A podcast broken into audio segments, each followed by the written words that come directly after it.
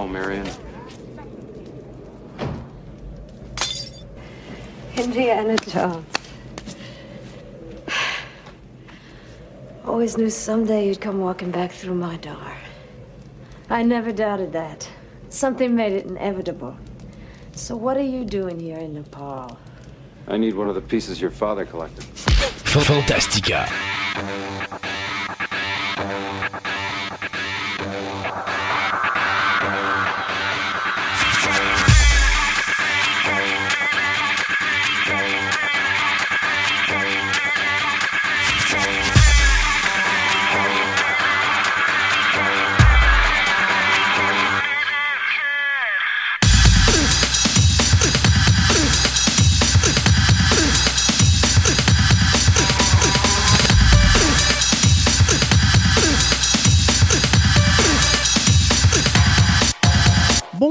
Mesdames et messieurs, bienvenue à cette euh, émission spéciale de Fantastica sur Indiana Jones. 40 ans d'aventure. Euh, ben, arrêtez, je le sais, on est en retard. Normalement, le 40e anniversaire a été célébré le 12 juin dernier.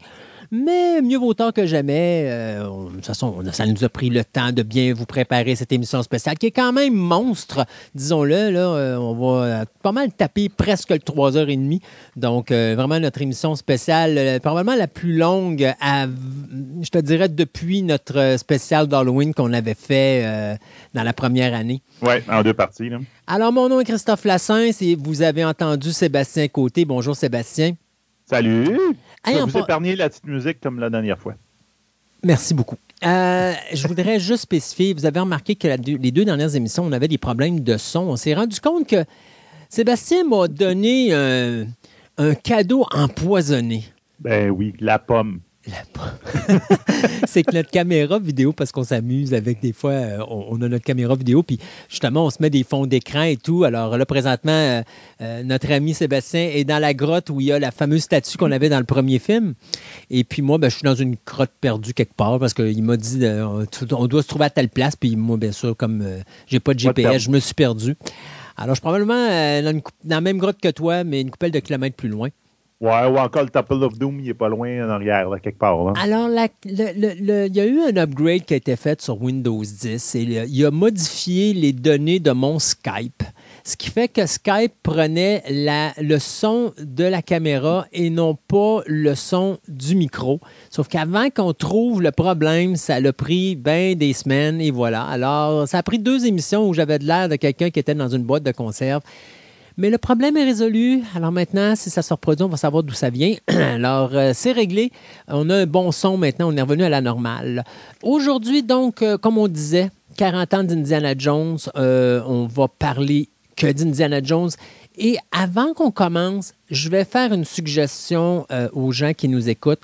Il y a deux éditions de Programme Double qui, vont, ben, qui sont faites en rapport avec Indiana Jones ce mois-ci. Parce que pour nous autres, le mois de juillet, c'est un mois Indiana Jones. Donc, la semaine dernière, ou l'émission, dépendant quand est-ce que vous l'écoutez, l'émission de Programme Double qui a été diffusée la semaine avant euh, cette émission de Fantastica, vous avez les deux premiers films, Raiders of the Lost Ark et Indiana Jones and the Temple of Doom, dont je vous parle en détail.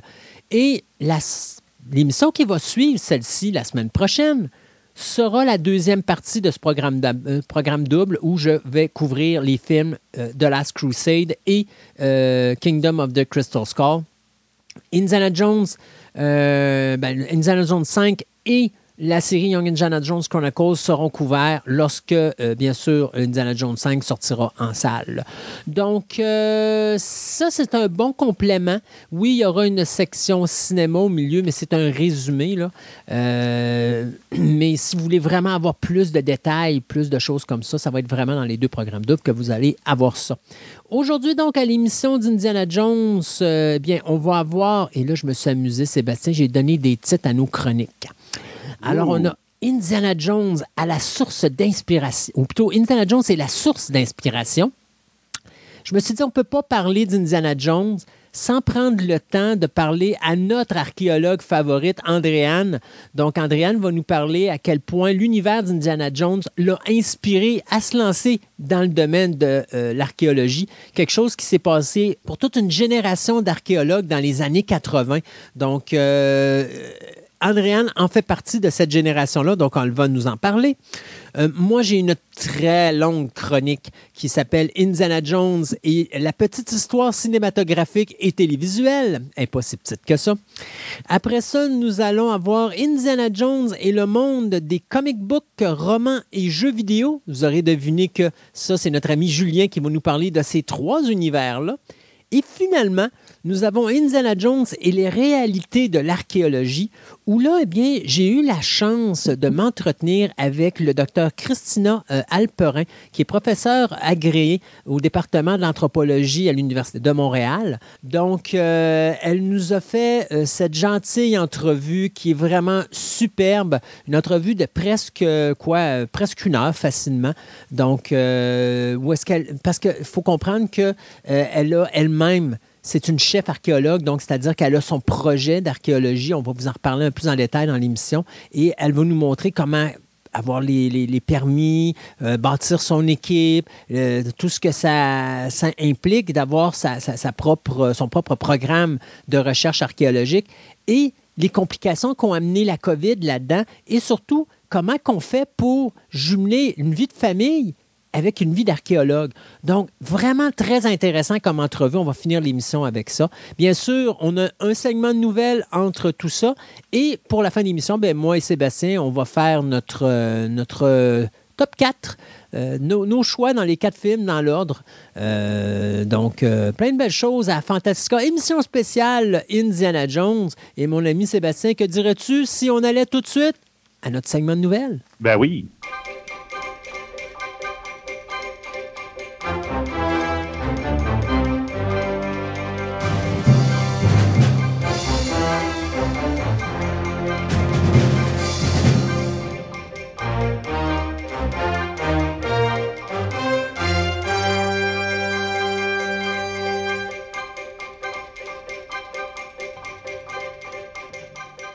Et pour commencer cet unique segment de nouvelles, eh bien, on va commencer par les renouvellements et les cancellations. D'abord, Disney Plus qui vient de renouveler la première série de Marvel qui est renouvelé pour une deuxième saison, qui est bien sûr Loki. Ça a été confirmé pour ceux qui ont vu la scène post-générique du dernier épisode. On annonçait Loki saison 2. Ce qu'on sait là-dessus, c'est que la personne qui a réalisé la première saison ne sera pas euh, aux commandes de la saison numéro 2. Euh, cette personne qui va se concentrer sur d'autres choses dans l'univers de Marvel Comics. Paramount Plus vient de renouveler la série Evil pour une saison 3 après les quelques, je pense, quatre épisodes seulement ou cinq épisodes de la saison 2 qui viennent d'être diffusés donc, euh, les codes d'écoute ne cessent de monter pour ce show-là, qui est vachement intéressant. Je ne m'attendais pas à ça du tout. Euh, Canal Plus vient de donner une saison 3 à la série La guerre des mondes ou War of the World. Ça, honnêtement, jamais j'aurais pensé qu'on se rendrait jusque-là. Puis là, ben, la série prend de la qualité de saison en saison. Euh, côté cancellation, bien Netflix, eux autres, de leur côté, ont fait du nettoyage. Alors, on cancelle quatre shows. Country Comfort, The Crew, Mr. Iglesias et euh, Bounding. Donc, ces quatre séries sont cancellées. Et du côté d'Amazon Prime, eh bien, on vient confirmer qu'il y aura un Tomorrow War numéro 2. Donc, si vous n'avez pas vu le premier film, je vous le suggère fortement. Bien aimé ça. Euh, genre de film de science-fiction qui mélange un petit peu Terminator avec tous les films de science-fiction des années 80 il y a la fin que j'ai moins aimé. Je te dirais que c'est comme. Il y aurait un moyen de rendre ça plus crédible. Mais bon, je regarde. Moi, je trouve que ça va avec le concept des films de science-fiction qu'on a présentement. Ils sont tous faits pareil, fait que ça roule dans le ouais, bah, c'est ça, Ce que j'ai hâte de voir, par exemple, c'est quand tu vois la fin du premier, comment ils vont faire un deuxième. Mais ça. Euh, peut-être qu'ils vont nous amener les extraterrestres qui ont amené les ah créatures. Ils, vont dire on cherche notre vaisseau. Oh, vous l'avez détruit, on part en guerre. Ben, c'est ça. Bravo, c'est bon. Enfin, on, va vous envoyer un deuxième. On va vous envoyer un deuxième, c'est ça. Bon, hey, ben, regarde, on est dans le spécial Indiana Jones. Comme j'ai dit, je me suis fait une idée par rapport au Indiana Jones 5. Donc, j'ai marqué, je me suis fait une petite colonne. Ce qu'on sait officiellement, ce qu'on sait, puis ce qu'on pense savoir. Donc, on sait que euh, ben, Indiana Jones 5 va sortir le 28 juillet 2022 si la COVID peut nous lâcher. Ouais. On sait aussi que M. Indiana Jones, ben, M. Harrison Ford, le 23 juin, s'est blessé. Hmm.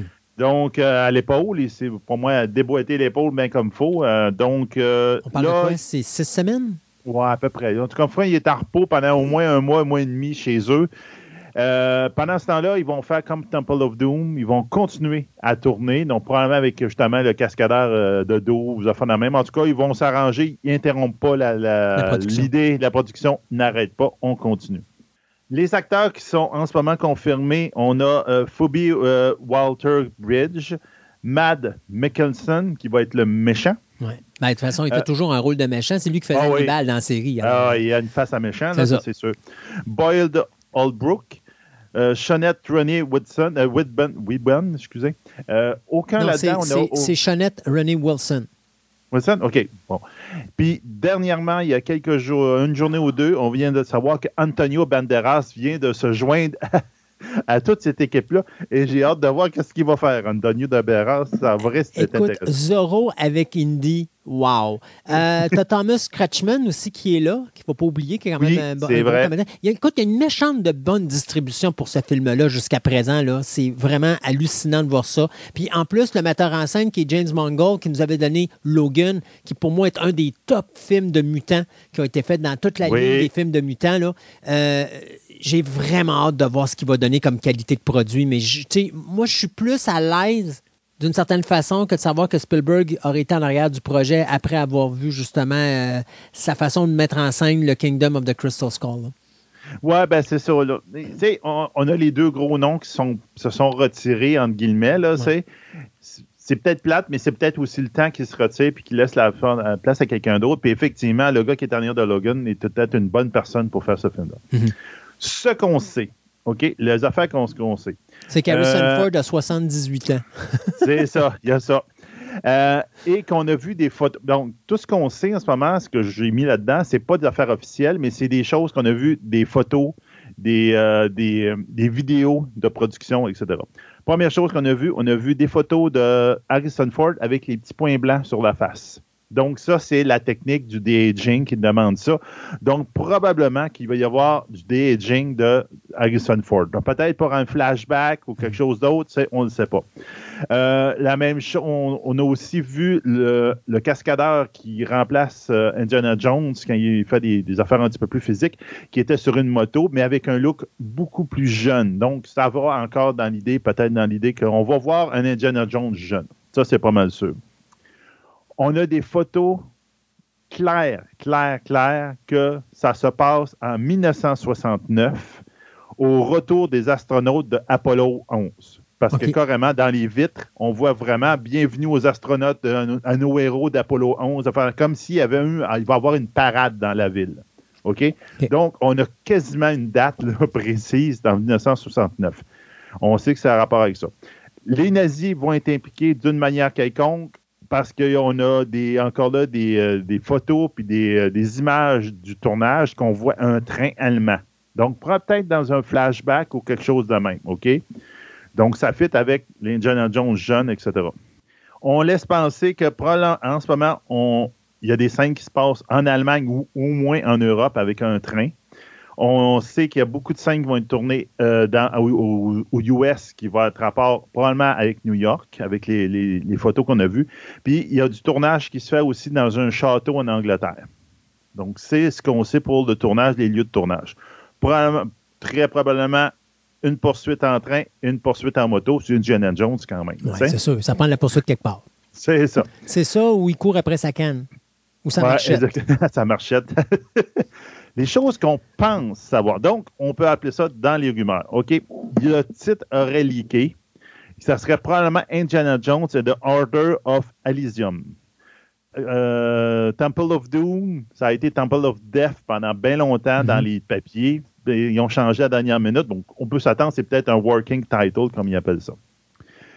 Ça impliquerait, ça marcherait avec. Moi, je vous ai sorti les rumeurs que je trouve qui fit bien avec tout ce qu'on a vu. C'est sûr qu'il y a plein de rumeurs sur Internet, là, vous allez en voir n'importe quoi. Là. Euh, ça va vraiment impliquer la Space Race, donc la course à la Lune et la course euh, la- avec la NASA serait impliquée dans l'histoire. Ça Sauf fait que- avec, euh, avec le, le 969 qu'on voit Apollo 11 puis ça fait la même. Ouais, sauf que là, Apollo 11, ils, ils sont rendus sur la Lune. Fait que le Space Race est Ouais, fini. c'est ça. Ben, c'est comme ça serait impliqué avec ça, avec la Space Race, et la NASA serait directement un des, un de- en guillemets, un personnage dans le, dans, dans le film. OK. Euh, le fait, et ce serait que ça impliquerait les nazis qui travailleraient pour la NASA. Les nazis qui ont été, ah, ben, les, les- les savants nazis qui ont été rapatriés aux États-Unis puis ont participé au programme spatial américain. Puis ça serait là le lien avec les nazis, puis qui impliquerait Indiana Jones. Donc, si on parle de l'histoire du, euh, du flashback, ben, c'est peut-être quelqu'un que Indiana Jones a combattu durant la guerre ou sa famille a une aventure avec eux autres. Puis là, il rencontre ce personnage-là, puis ce personnage-là, il y a des. En 1969, il y a des. Il y a quelque chose qui est croche, puis Indiana Jones est impliqué avec ça. Donc, les deux dates qui seraient, qui se promèneraient, ça serait en 1945 et 1969. Ce seraient les deux dates. Là, ça rentre dans les plus grosses rumeurs, mais l'idée serait que ça impliquerait probablement un voyage dans le temps avec un- des anciens artefacts. Donc, on sait, là, on voit Indiana Jones archéologique et des anciens artefacts. Il y a deux versions complètement, je vous dirais, différentes qui se promènent sur le net présentement. C'est un qui parle vraiment d'un voyage dans le temps, qu'en fin de compte, c'est 1945 puis 1969, ben, il y aurait des interactions et que carrément, Indy se verrait jeune. OK? Ça, vous pouvez prendre ça avec un- un- une poignée de sel, OK? L'autre, je la trouve plus intéressante, c'est effectivement, il y aurait une histoire de voyage dans le temps, vous avez fait la main, mais que ça serait plus vers la fin du film et que là, on verrait comme tout le passé d'Indy qui, euh, qui reviendrait comme en forme de fantôme ou de vision à ce moment-là. Et qu'à ce moment-là, c'est là qu'on. Il y a beaucoup de rumeurs qui parlent que les anciens acteurs qui ont joué dans Indiana Jones seraient amenés sur le plateau de tournage. Ça n'a jamais été confirmé encore, mais il y a beaucoup de rumeurs que Salah, celle qui a joué à Ravenwood, ben, c'est ça, qui serait impliqué d'une manière quelconque. Et donc là, je trouve que ça pourrait fitter là-dedans. Mhm. Mais regarde, après ça, là, je, je- pourrais sortir dans d'autres rumeurs, là, que à- si on- abominables les unes que les autres, mais là, je n'irai pas là. Moi, Ouais. je trouve que ça, ça fit. Ouais. Ça- ça- c'est sûr et certain que c'est le dernier Indiana Jones comme on le connaît là. Je Oui, sais que. Mongol a dit qu'il voulait aller mener ça dans une autre direction, donc probablement euh, soit une fille euh, ou quelque chose de genre. Paul, Iger aussi a dit que le Diana Jones après le 5, ça serait comme un genre de reboot, continuation. En tout cas, ça, ça serait d'autres choses. Là. Ça serait d'autres choses. Parce que tu ils ont, la licence. Alors, ils, tu sais, ils, ils peuvent pas. euh, Disney, ils garocheront pas ça au vidange comme ça, puis ils laisseront pas ça comme l'Arche Non, d'Alliance. Ils non. laisseront pas ça dormir dans un hangar. Mais moi, je pense que oui, l'idée, ça serait un Puis le fait qu'on sait que le fils ne sera plus là, ça laisse la fille. Parce qu'on sait qu'Indiana Jones, dans la série Young Indiana Jones Chronicles, Indiana Jones a une fille. Puis ça, depuis le début, tout le monde le sait qu'il y a une fille. Ouais. Alors, c'est juste que moi, je trouve que c'est ce qui aurait dû être utilisé parce que d'avoir une relation dans les années 50 Plus où les- intéressant. Ouais, beaucoup plus intéressant parce que tu as Indy qui est un vieux de la vieille, qui a des idées conservatrices avec une fille qui est beaucoup plus libérale, qui là commence à faire des choses que lui faisait puis qu'il trouve inacceptables, vraiment amusant. Tu sais, la fille qui peut croiser, tu sais, sa fille à lui qui crouse un gars pour avoir de quoi, puis là, il- c'est comme lui, il va être un père hyper protecteur, puis il Ben va pouvoir dire, mon Dieu, OK, t'es correct, t'es cool, puis à un moment donné, c'est comme, non, t'es ma fille, t'as pas le droit de faire ça. Tu sais, il y aurait eu des choses à faire avec King- euh, Kingdom, euh, of the, euh, Kingdom of the Crystal Skull, beaucoup plus intéressant que ce qui ont été fait. Mais là, si on y touche là, ça peut peut-être donner- ouvrir la porte à justement des affaires. Et même, quitte à amener Harrison Ford à garder le personnage d'Indy pour nous raconter ces histoires-là ou ces aventures-là, ou encore être tout simplement un mentor, comme Sean Connery a été dans The Last Crusade. Fait ça. tout cas, on va voir où est-ce Spielberg aussi, a- a- il s'est laissé aller à un moment donné, puis il a dit que carrément, lui, il voyait effectivement le futur Indiana Jones comme une femme. Tu sais, il allait vers là, donc on, on verra bien, là, mais bon, si, je te dirais, ça donne une, pas mal une bonne idée. Si vous fouillez, vous allez trouver des affaires à bracadabrantes, puis tout, prenez ce que vous voudrez, là, mais je pense que c'était ce qui était plus réaliste. Là. Ouais. Écoute, euh, après, euh, dans une émission où est-ce qu'on a du plaisir, c'est plate d'amener de la tristesse, mais il faut le faire parce qu'on Ah oui. a perdu un grand metteur en scène, euh, Richard Donner, Ouais.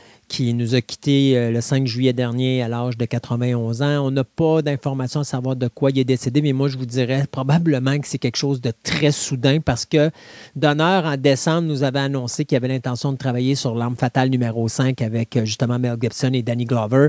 Euh, donc, il était parti avec ces deux-là pour ce projet-là. Il n'y avait pas l'air d'avoir de problème de santé ou quoi que ce soit. Il avait annoncé que ça allait être son dernier film, que ça allait être la fin de sa carrière, qu'après ça, il prenait sa retraite, mais qu'il voulait faire un dernier film avec ses deux meilleurs amis. Peut-être qu'il savait quelque chose qu'on ne sait pas, puis peut-être qu'il n'a pas, pas été capable de se rendre jusqu'au bout. Quoi qu'il en soit, le metteur en scène qui nous a donné les quatre euh, Lethal Weapons, qui nous a montré que l'homme pouvait voler avec le film de Superman en 78, qui nous a donné les Goonies, euh, qui nous a donné également euh, des films comme, mon Dieu, Assassin avec Sylvester Stallone et Antonio Banderas, Lady Hawk, que j'ai adoré avec Rutger Hauer et puis Michel Pfeiffer.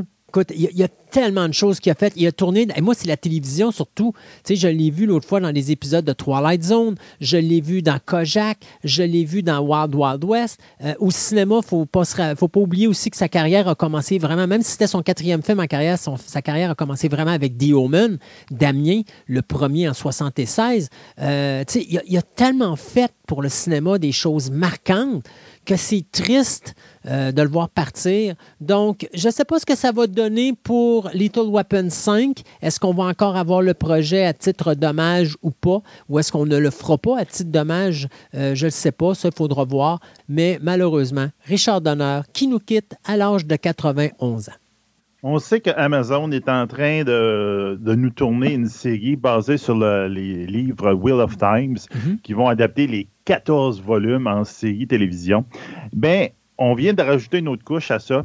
En fin de compte, c'est Zach euh, Stent, qui est, c'est lui qui a co-écrit euh, le premier film de Thor et qu'on y doit aussi la, l'espèce de reboot de la franchise des X-Men, X-Men First Class ben, il vient avec de faire un contrat avec Radar Picture et Iwat Production pour faire une série de films qui ils vont s'appeler Age of Legend. En fin de compte, c'est des prequels au roman. En fin de compte, Age of Legend, c'est vraiment l'âge des légendes. ça se passe genre mille ans avant les romans. Puis c'est à l'époque où, en fin de compte, euh, où ce monde-là, la, magie, elle sert, en fin de compte, euh, pour tout à. Euh, comment on pourrait dire? C'est comme un film, un, univers quasiment de science-fiction où il y a des avions, etc., etc., mais c'est toute l'énergie, ta source d'énergie en arrière, c'est la magie. Donc, euh, imaginez-vous un peu euh, les cités d'or, avec l'Atlantis, puis les autres qui avaient l'espèce de pouvoir solaire. Ben, ça revient un peu à ça. Donc, ça va être basé sur cette époque-là. Ils ont l'idée de faire une trilogie de films on va savoir, je te dirais, c'est dépendant du premier film si ça marche. Là. Puis là, ils vont travailler là-dedans. Donc, ça ne touche pas du tout, du tout, du tout euh, à l'univers d'Amazon qui sont en train de faire en série télévision. Ça vient juste de rajouter une autre couche à l'univers de Wheel of Time, qui va être porté au grand écran maintenant.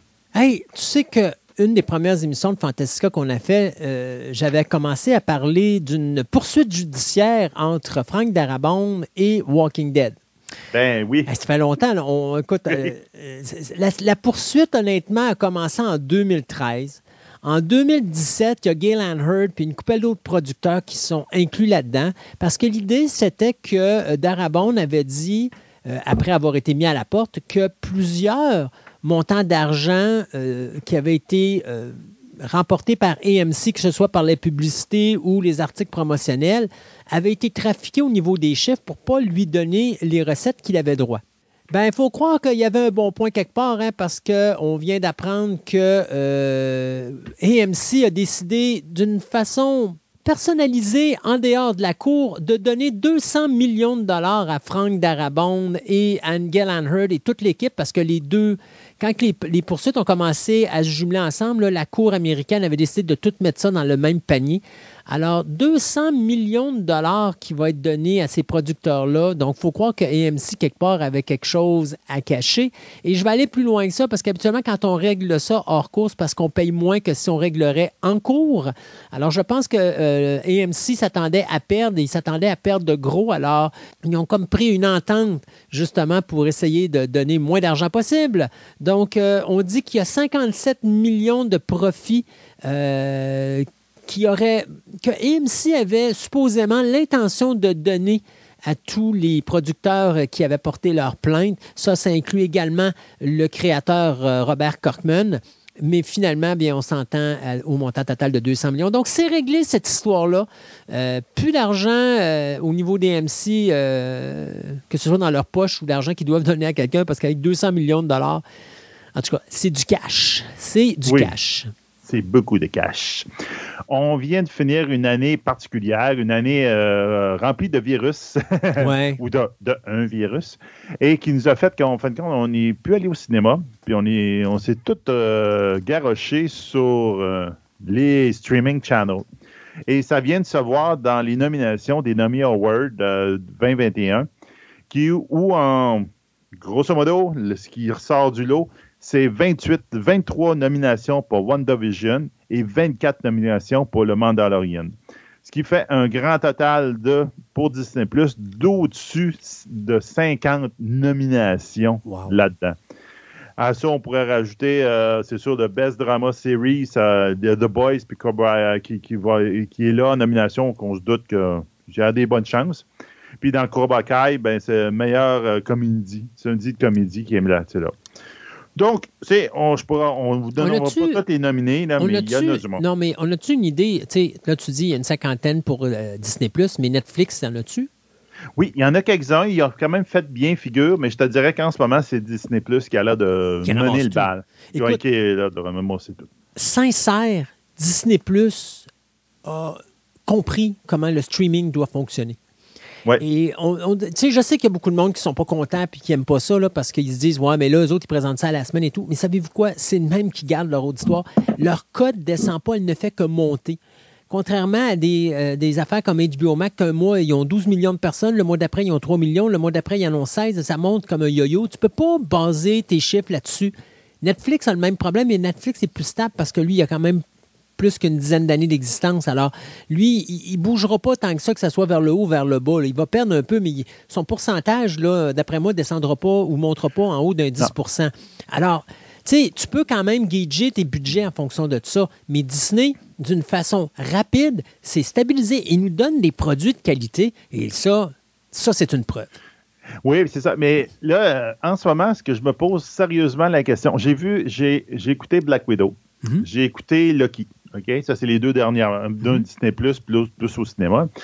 Euh, Black Widow, j'étais très déçu. Moi, il est vraiment dans mes plus bas dans les Marvel. Je sais qu'il a fait un gros tabac, ça fait même 200 millions et plus. Puis bon, regarde, ça, ça a super bien fonctionné. Tant mieux pour eux autres. Mais à la toute fin, dans le fameux post-credit, il lit ça à Falcon and Winter Soldier. Dans Loki, que j'ai peut-être que j'étais pas plus publicitaire pour Loki. Je trouve qu'il y a une belle facture et tout, mais j'ai vraiment pas aimé l'histoire. Mais il lit encore là avec tout le futur oh. de, Marvel Universe. OK? Donc, le MCU en général, là, c'est lié avec Loki, la série.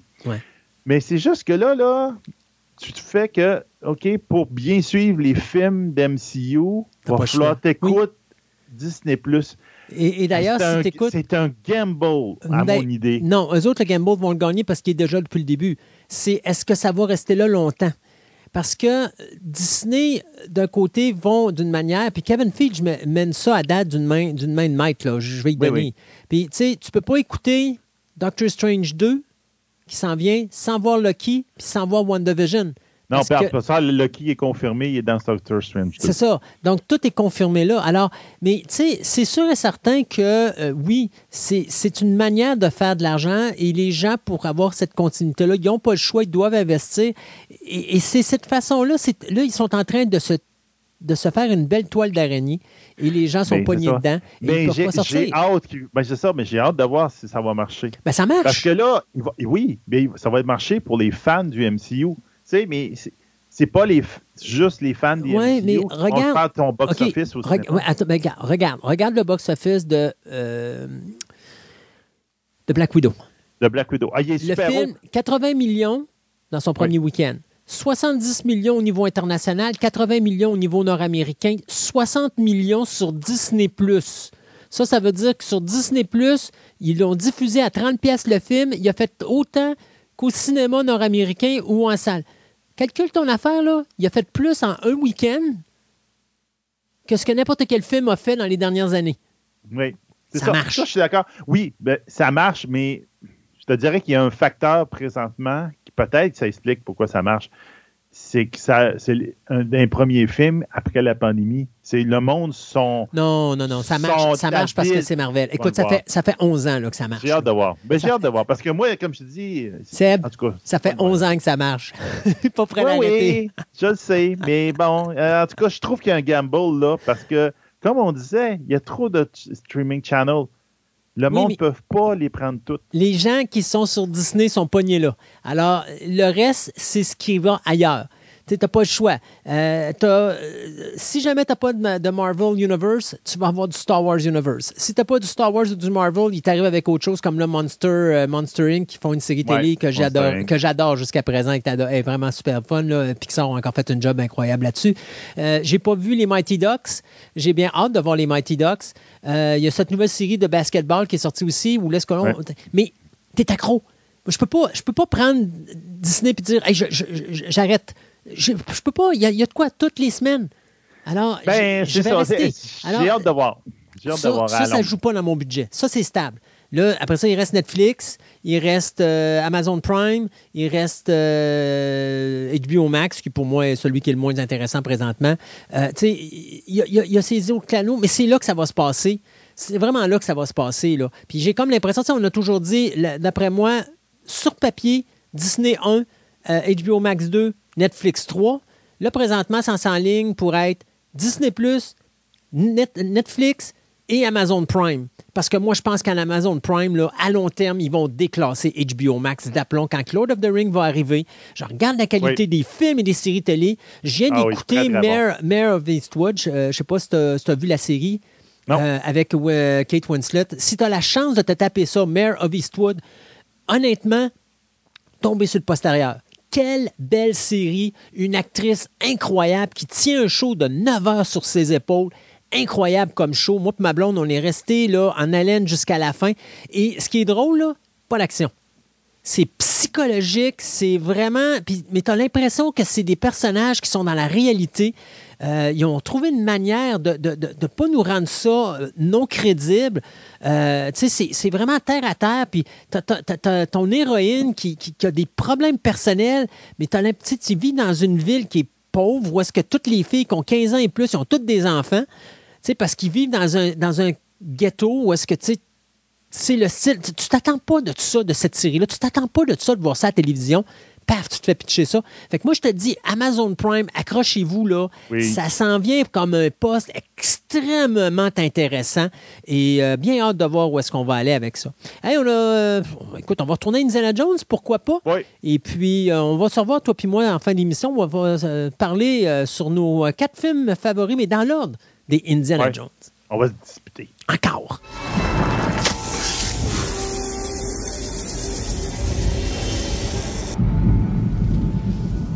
Snakes. Why did it have to be snakes? Asps. Very dangerous. You go first. Pour commencer ce spécial Indiana Jones, il est impossible pour moi de concevoir une émission sur l'archéologie sans qu'on parle à, notre archéologue favorite, soit André- Andréane Jutra. Bonjour Andréane. Bonjour. Bon, ben, tu sais, habituellement, Andréane, tu nous sors des sujets, puis là, tu dis, on va parler de ça dans notre chronique archéologie ou paléontologie ou ci ou ça. Et puis là, ben, aujourd'hui, j'arrive et je te dis, Andréane, on va parler juste d'Indiana Jones et à quel point que cet être euh, malicieux du cinéma t'a perverti dans l'univers de l'archéologie? En fait, je dirais, en étant euh, quand on est jeune puis qu'on écoute des films où est-ce qu'il y a de l'action, où est-ce qu'il y a de l'intrigue, ça, ça, vient nous accrocher. Puis souvent, juste quelque chose comme ça vient planter une espèce de petite graine, une espèce d'idée dans notre tête. Moi, même quand j'étais tout petite, j'ai toujours tripé sur les vieilles, c'est drôle à dire comme ça, mais les vieilles choses. Euh, triper sur euh, les façons de vivre des autres, même quand j'étais tout petite. Écoute, quand j'étais vraiment, vraiment petite, là, même avant d'avoir connu Indiana Jones, je, je m'amusais à cacher mes, euh, mes, camions dans le carré de sable pour essayer de les trouver. on dirait que c'était comme implanté, euh, implanté dans mon cerveau.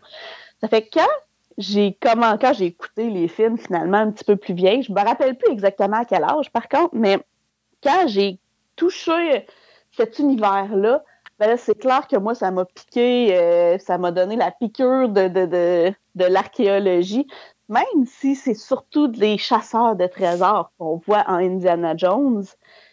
Il y a quand même un petit côté euh, scientifique puis bien, c'est-à-dire il veut redonner au musée euh, qu'est-ce, qu'est-ce qui est trouvé, il veut protéger pour pas que ça tombe dans les mains des méchants. Puis il y a malgré tout un petit côté académique. Quand on le voit quand il est vraiment professeur en avant de sa classe d'archéologues, de futurs archéologues, euh, on voit qu'il y a quand même un côté aussi euh, plus sérieux ou euh, où est-ce que tu vois un petit peu plus euh, qu'est-ce que ça peut être vraiment un, un archéologue. Mais une fois que ça t'a piqué puis que ça t'a donné le goût de connaître encore plus ce genre de, de, de, de, de métier-là, ben, oublie ça. Là. Une fois que tu as cette piqûre-là, les archéologues, on l'a à vie. Qu'on fasse ça pour vivre à temps plein ou qu'on change de branche dans notre vie, ça reste toujours là. C'est euh, une graine qu'on peut plus déplanter. quand les racines sont là, là, on oublie ça. On a beau le couper, ça revient tout le temps. comme la mauvaise herbe. Comme la mauvaise herbe. Euh, mais tu sais que moi, ça me fait rire parce qu'on sait que Indiana Jones a été pour la population en général ou les, les archéologues de cette génération-là, là, ça a été une grosse source d'inspiration. Sauf que quand ah, ben on regarde ça, c'est un pilleur de tombes. et en même temps, crème, il s'en va dans des pays chercher des artefacts, puis trimballe ça dans ses poches, puis garde ça dans ses poches de veston pendant tout un cours, sans risquer de les casser ou quoi que soit. Puis après ça, il sort ça, puis là, il y a un petit linge pour les protéger, puis ah, regarde les belles pièces que j'ai trouvées, puis tu me les, tu les achètes-tu pour le musée, puis tout. Puis là, tu dis, hey, t'es supposé être un archéologue, t'es là pour protéger ces, euh, artefacts, puis t'as ça dans ta poche pendant un cours. Tu sais, tu pourrais te frapper contre ton, euh, contre ton bureau, puis faire quoi? Oups! ah, sûr. on s'entend que c'était pas, c'est pas, pas un archéologue parfait, mais il a eu l'avantage de nous donner le goût de se renseigner sur ce métier-là, de nous donner le goût de, de chercher à comprendre. Euh, ça nous donne la piqûre de, de, de, de, de l'histoire, d'essayer de comprendre qu'est-ce qui peut être trouvé, parce qu'il y a des choses extraordinaires qui sont trouvées. Il y a eu des pilleurs de tombes à toutes les époques, ça c'est sûr. Mais je sais pas, on dirait que on pouvait pas, euh, on pouvait pas être euh, contre qu'est-ce qu'il faisait. Indiana Jones, c'est comme un icône pour nous, d'une certaine façon pour. Euh, Andréane, je te vois venir. En réalité, c'est pas le personnage d'Indiana Jones, c'est la belle gueule d'Harrison Ford qui a fait que tu es tombé dans l'archéologie. Ah ben là, ça, on peut pas on peut pas le nier à 100%, mais c'est pas ça qui a joué à 100%. imagine Indiana Jones qui est là, puis qui te regarde avec son beau petit sourire, puis qui dit « Trust me ». Hein? Dis-moi pas, dis-moi pas que ça l'a pas joué quelque part dans la décision. Ah, ben, ça, ça nous a incité à connaître ça, puis à se poser des questions. Mais, tu sais, en même temps, le rôle du cinéma, c'est un peu ça aussi, tu sais, de nous faire rêver, tant qu'à moi. Tu sais, je veux dire, s'il avait fait... Euh, un. Ça l'aurait pas touché autant de gens si ça l'avait été 100% la vie d'un archéologue d'aujourd'hui. Oui, bien, ben c'est c'est un petit peu ça ma question que j'allais dire. Euh, ça a été quoi le choc culturel entre ce qu'on a vu au cinéma et quand on s'en va étudier le domaine de l'archéologie? Ben, Parce que, tu sais, euh, euh, on- tu sais, plus tard dans l'émission, je vais parler à une véritable. Ben, je dis pas que tu n'es pas une véritable archéologue, mais je veux dire une véritable archéologue qui va à l'extérieur du pays. Toi, je pense que tu as fait principalement plus des Oui. choses ici euh, dans la province. Mais. Exact. Tu sais, on voit un gars qui prend son, billet d'avion, il s'en va en voyage, il il va pas demander l'autorisation euh, au gouvernement d'aller faire des fouilles ou il ne va pas commencer à, chercher à trouver de l'argent pour financer une équipe pour euh, euh, faire des fouilles. Pour lui, tout est facile, mais toi, quand tu arrives là, tu te rends compte que, bon, OK, les fouilles, ça peut-être correspondre à 20% parce qu'en réalité, le reste, c'est tout de l'administratif. Il faut que je trouve de l'argent, il faut que je trouve ma chambre d'hôtel, il faut que je me trouve une équipe, il faut que je fasse ci, il faut que je, je me fasse ça. Euh, il y a un choc culturel là, qui arrive entre le moment où là, tu vois un gars qui se promène puis qui fait ce qu'il veut, puis qui va dans des, dans des grottes, puis que là, il découvre des énigmes, puis que là, il y a des espèces de scies des années euh, 80 qui atterrissent dans un univers qui appartient aux années 1800 ou 1700 ou dans l'époque du Christ.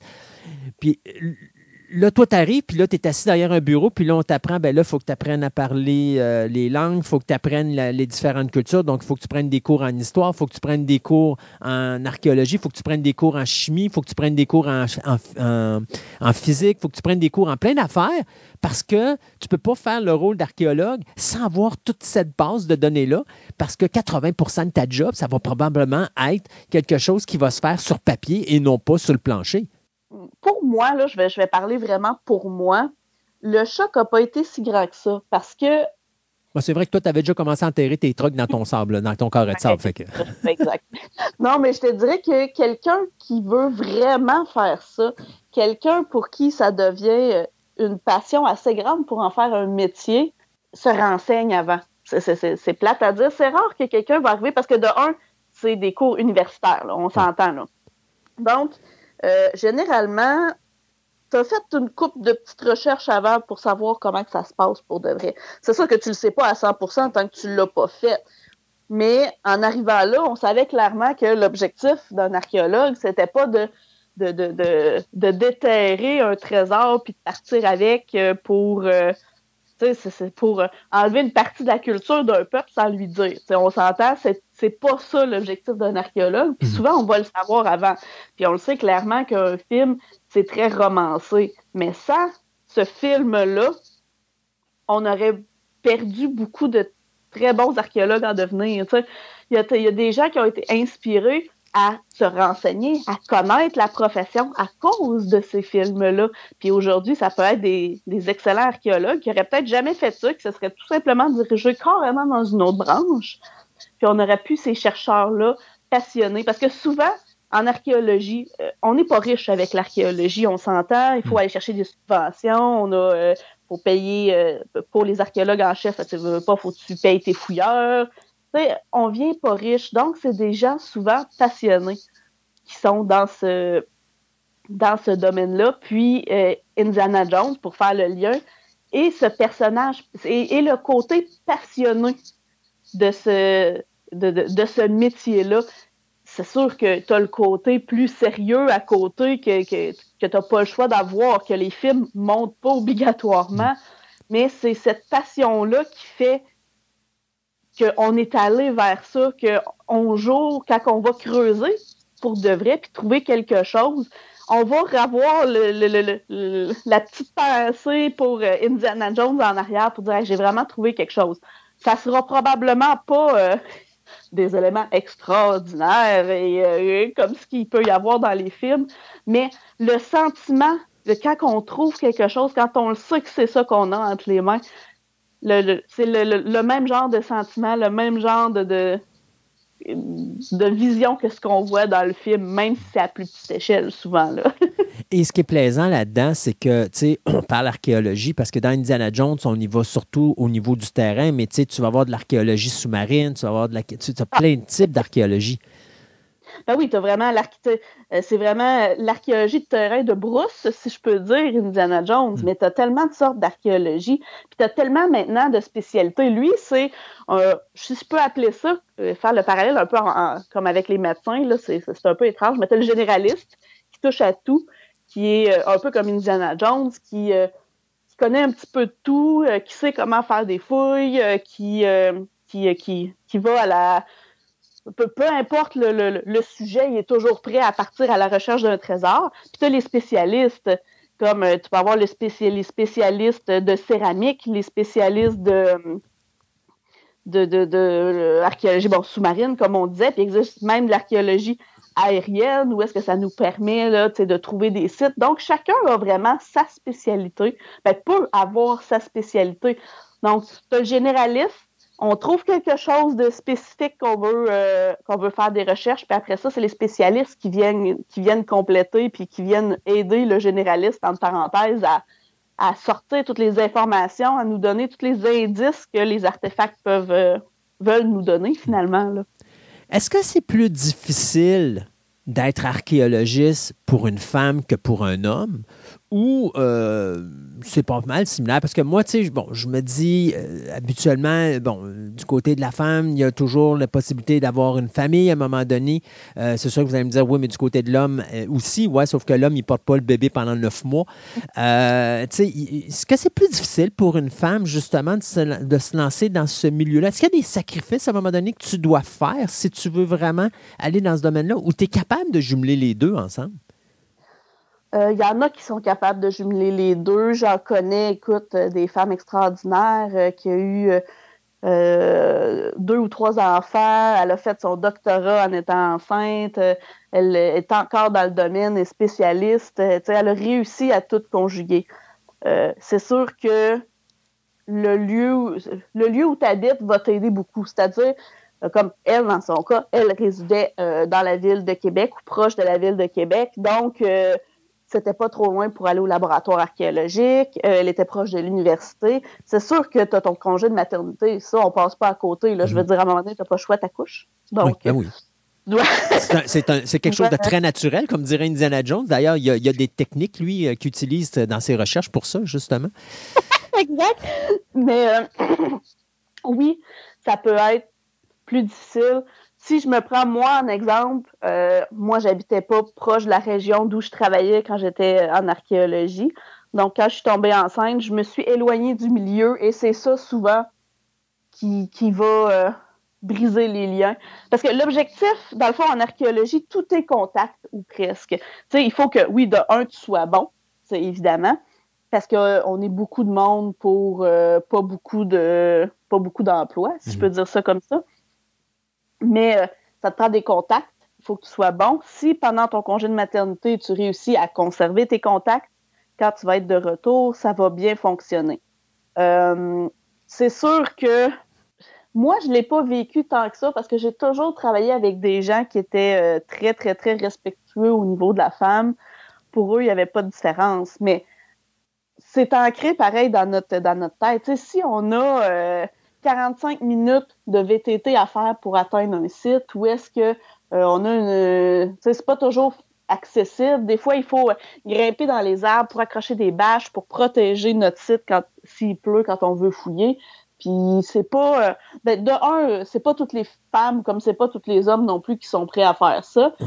Puis ceux qui sont prêts à le faire, ben, des fois, c'est on a un préjugé. Ça, c'est sûr que c'est ancré euh, dans notre cerveau que je peux pas envoyer une femme toute seule dans le bois, elle sera pas capable de se débrouiller. Et pourtant. euh, Et pourtant, exactement. Sais, mon Dieu, comment qu'elle s'appelait donc la madame qui enquêtait sur les, euh, les gorilles? euh, D'ailleurs, il avait Oui. fait un film qui était Gorillaz in the Mist avec euh, Sigourney Weaver. Le nom m'échappe malheureusement. Mais c'est une femme qui elle est partie carrément dans le bois, puis euh, dans, dans- dans les jungles amazoniennes, puis est allée étudier les, les- les gorilles et tout ça et leur comportement. Puis elle n'avait pas d'homme autour d'elle, elle était toute seule. Euh, Exact. des, des- des fois, c'est niaiseux. Puis des fois, tu pourrais peut-être avoir des meilleurs archéologues féminins que d'avoir des archéologues masculins. Parce que effectivement, tu sais, ça, c'est une autre affaire qu'on.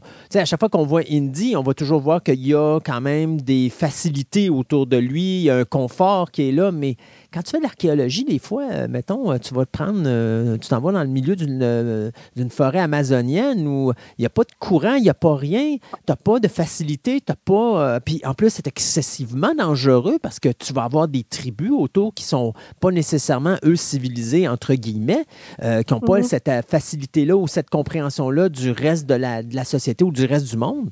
que pour eux autres, tu es quoi, soit un ennemi ou un dieu, un ou l'autre. Parce que ça existe encore aujourd'hui, j'en suis à peu près certain. Euh, Oui, oui. C'est pas évident de, de- de- de- de vivre ça, archéologue. C'est pas un travail euh, 9 à 5, comme tu dis, où est-ce que c'est facile puis qu'il n'y a, pas aucun danger. Puis, bon, regarde, j'arrive là, j'ouvre la porte, puis euh, je fais mes jobs, puis je retourne à la maison. Si tu vas sur le terrain, c'est extrêmement dangereux dans certaines situations. Exact. Puis souvent, les femmes vont être plutôt euh, acceptées facilement dans les laboratoires. Dans les laboratoires d'analyse, où est-ce que c'est des petits détails qu'il faut regarder, où est-ce que tu n'as pas euh, tant de, entre parenthèses, d'efforts physiques à faire. Mais pourtant, euh, écoute, des, des- j'en ai connu des femmes sur le terrain où est-ce que euh, c'était impressionnant. Puis tu sais, même à ça, je, je dis je ne l'ai pas vécu, mais tu vois toujours le petit préjugé. Moi, ça me dérangeait pas. Moi, aller accrocher une bâche dans un arbre, bon, à part que j'ai le vertige, faut pas que je monte trop haut, mais marcher pour me rendre dans un site avec un sac à dos euh, plein, euh, c'est pas des choses que moi, personnellement, qui me dérangeaient. Au contraire, euh, aller dans le fond d'un trou, sortir de là tout sale, c'est tellement pas grave que tu arrivais sur un terrain, puis là, tu voyais, euh, exemple, des collègues euh, masculins, bon, ben, il faudrait accrocher ça. euh, bon, y a-tu quelqu'un qui a son couteau proche? Ben, moi, j'arrivais, je la sortais de mes poches, euh, je dis, ben, attends, ça, c'est le couteau, euh, on peut utiliser mon couteau pour couper la corde. Tout le monde faisait comme, hein, t'as ça? J'ai dit, tu veux quoi? Tu veux un tournevis? Tu veux, euh, tu sais, pas que j'étais plus équipée que d'autres, mais que euh, moi, dans ma tête, euh, il faut que je sois prêt et que je sois capable de me débrouiller, peu importe la situation dans- devant laquelle on se trouve, puis pas être obligé de dépendre sur quelqu'un d'autre. Non, parce que dans une situation comme ça, des fois, tu vas te retrouver à des endroits, puis même si oui, il faut que ce soit un travail d'équipe, tu dois, tu dois dépendre des autres. S'il arrive une catastrophe quelconque, puis tu es séparé du groupe, puis tu te retrouves tout seul dans un endroit dangereux, il faut que tu sois capable de t'occuper toi-même de ta propre survie. Là. Exact. C'est en plein ça. Mais tu sais, c'est sûr, bon, comme je dis, moi, c'était au Québec, donc Ouais. on s'entend que c'était pas euh, dans des milieux éloignés tant que ça, mais j'ai toujours eu cette mentalité-là que euh, je devais être équipée. Pas être obligé, moi, être obligé de dépendre de quelqu'un d'autre à 100 Tu sais, c'est normal, c'est un travail d'équipe, tout le monde a son rôle à jouer. Mais pour moi, c'était pas plus compliqué de me traîner euh, un multi-outil, euh, pince, tournevis, puis mon couteau. Parce que c'est des choses que tu veux utiliser régulièrement. Ça aurait pu être une- des ciseaux, peu importe qu'est-ce que ça aurait pu être. Si c'est des choses que tu utilises régulièrement, mais tu t'arranges pour les avoir. Tu t'arranges pour euh, avoir des bons souliers de marche. Tu t'arranges pour avoir ton manteau de pluie. Tu sais, c'est des éléments de base, mais c'est pas tout le monde qui pense comme ça. Je suis tout à fait d'accord. J'ai été, euh, euh, j'ai été euh, impliquée à, à un moment donné dans un domaine où est-ce que c'était des cours d'archéologie d'été, où est-ce que tu amenais des gens de n'importe quel horizon faire des fouilles. Ça, pouvait être, euh, c'est vraiment là, c'était ouvert, euh, exemple, euh, dans une université à tous les gens, c'était comme un cours d'été. Donc, on a eu des. des c'est plate. Même moi, ça, ça, ça prouve que j'ai des préjugés. Mais on en avait des petites filles qui arrivaient quasiment en talons hauts, puis en pantalon blanc, puis qui voulaient pas salir. Oui. Mais là, c'est parce qu'on a 45 minutes de marche pour se rendre au site. Euh, puis, euh, tu sais, c'est- une terre rougeâtre dans la, dans la région où est-ce que j'étais. C'est sûr que tu vas te salir avec tes petits pantalons blancs. Là. Puis, tu vois, au fil des jours, il apprenait, puis à la fin, ben, il était plus convenablement équipé, si je peux dire. Malgré que c'était juste un petit cours d'été pour eux, c'était pas. euh, Mais euh, il faut. Peut-être que les gens sont pas assez renseignés. Peut-être que avec les années aussi, les, euh, le- la façon de penser va évoluer parce que pour moi, il peut y avoir autant des, euh, des hommes princesses, entre parenthèses, si Oui. l'image que des femmes.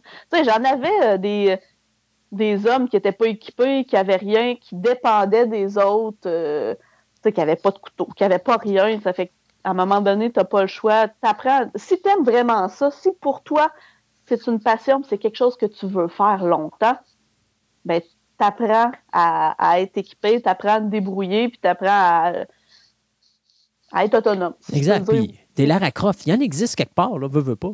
Ben, c'est sûr. Puis Lara Croft a aussi fait changer certaines certaines conceptions, malgré que bon, euh, le corps parfait versus euh, les gens normaux, c'est pas tout à fait la même chose. Ouais, on va pas, on va oublier le jeu vidéo, puis on va se concentrer plus sur. euh, on, on va oublier même euh, Angelina Jolie, là, puis on va se concentrer sur la dernière qui l'a fait, qui était plus raisonnable. là.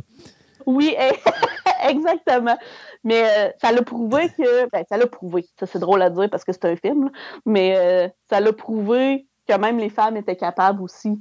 Puis euh, il faut apprendre. Je veux dire, il y a des situations qu'un homme va être plus utile. Sais, on mentira pas. La majorité des hommes sont plus forts physiquement que les femmes.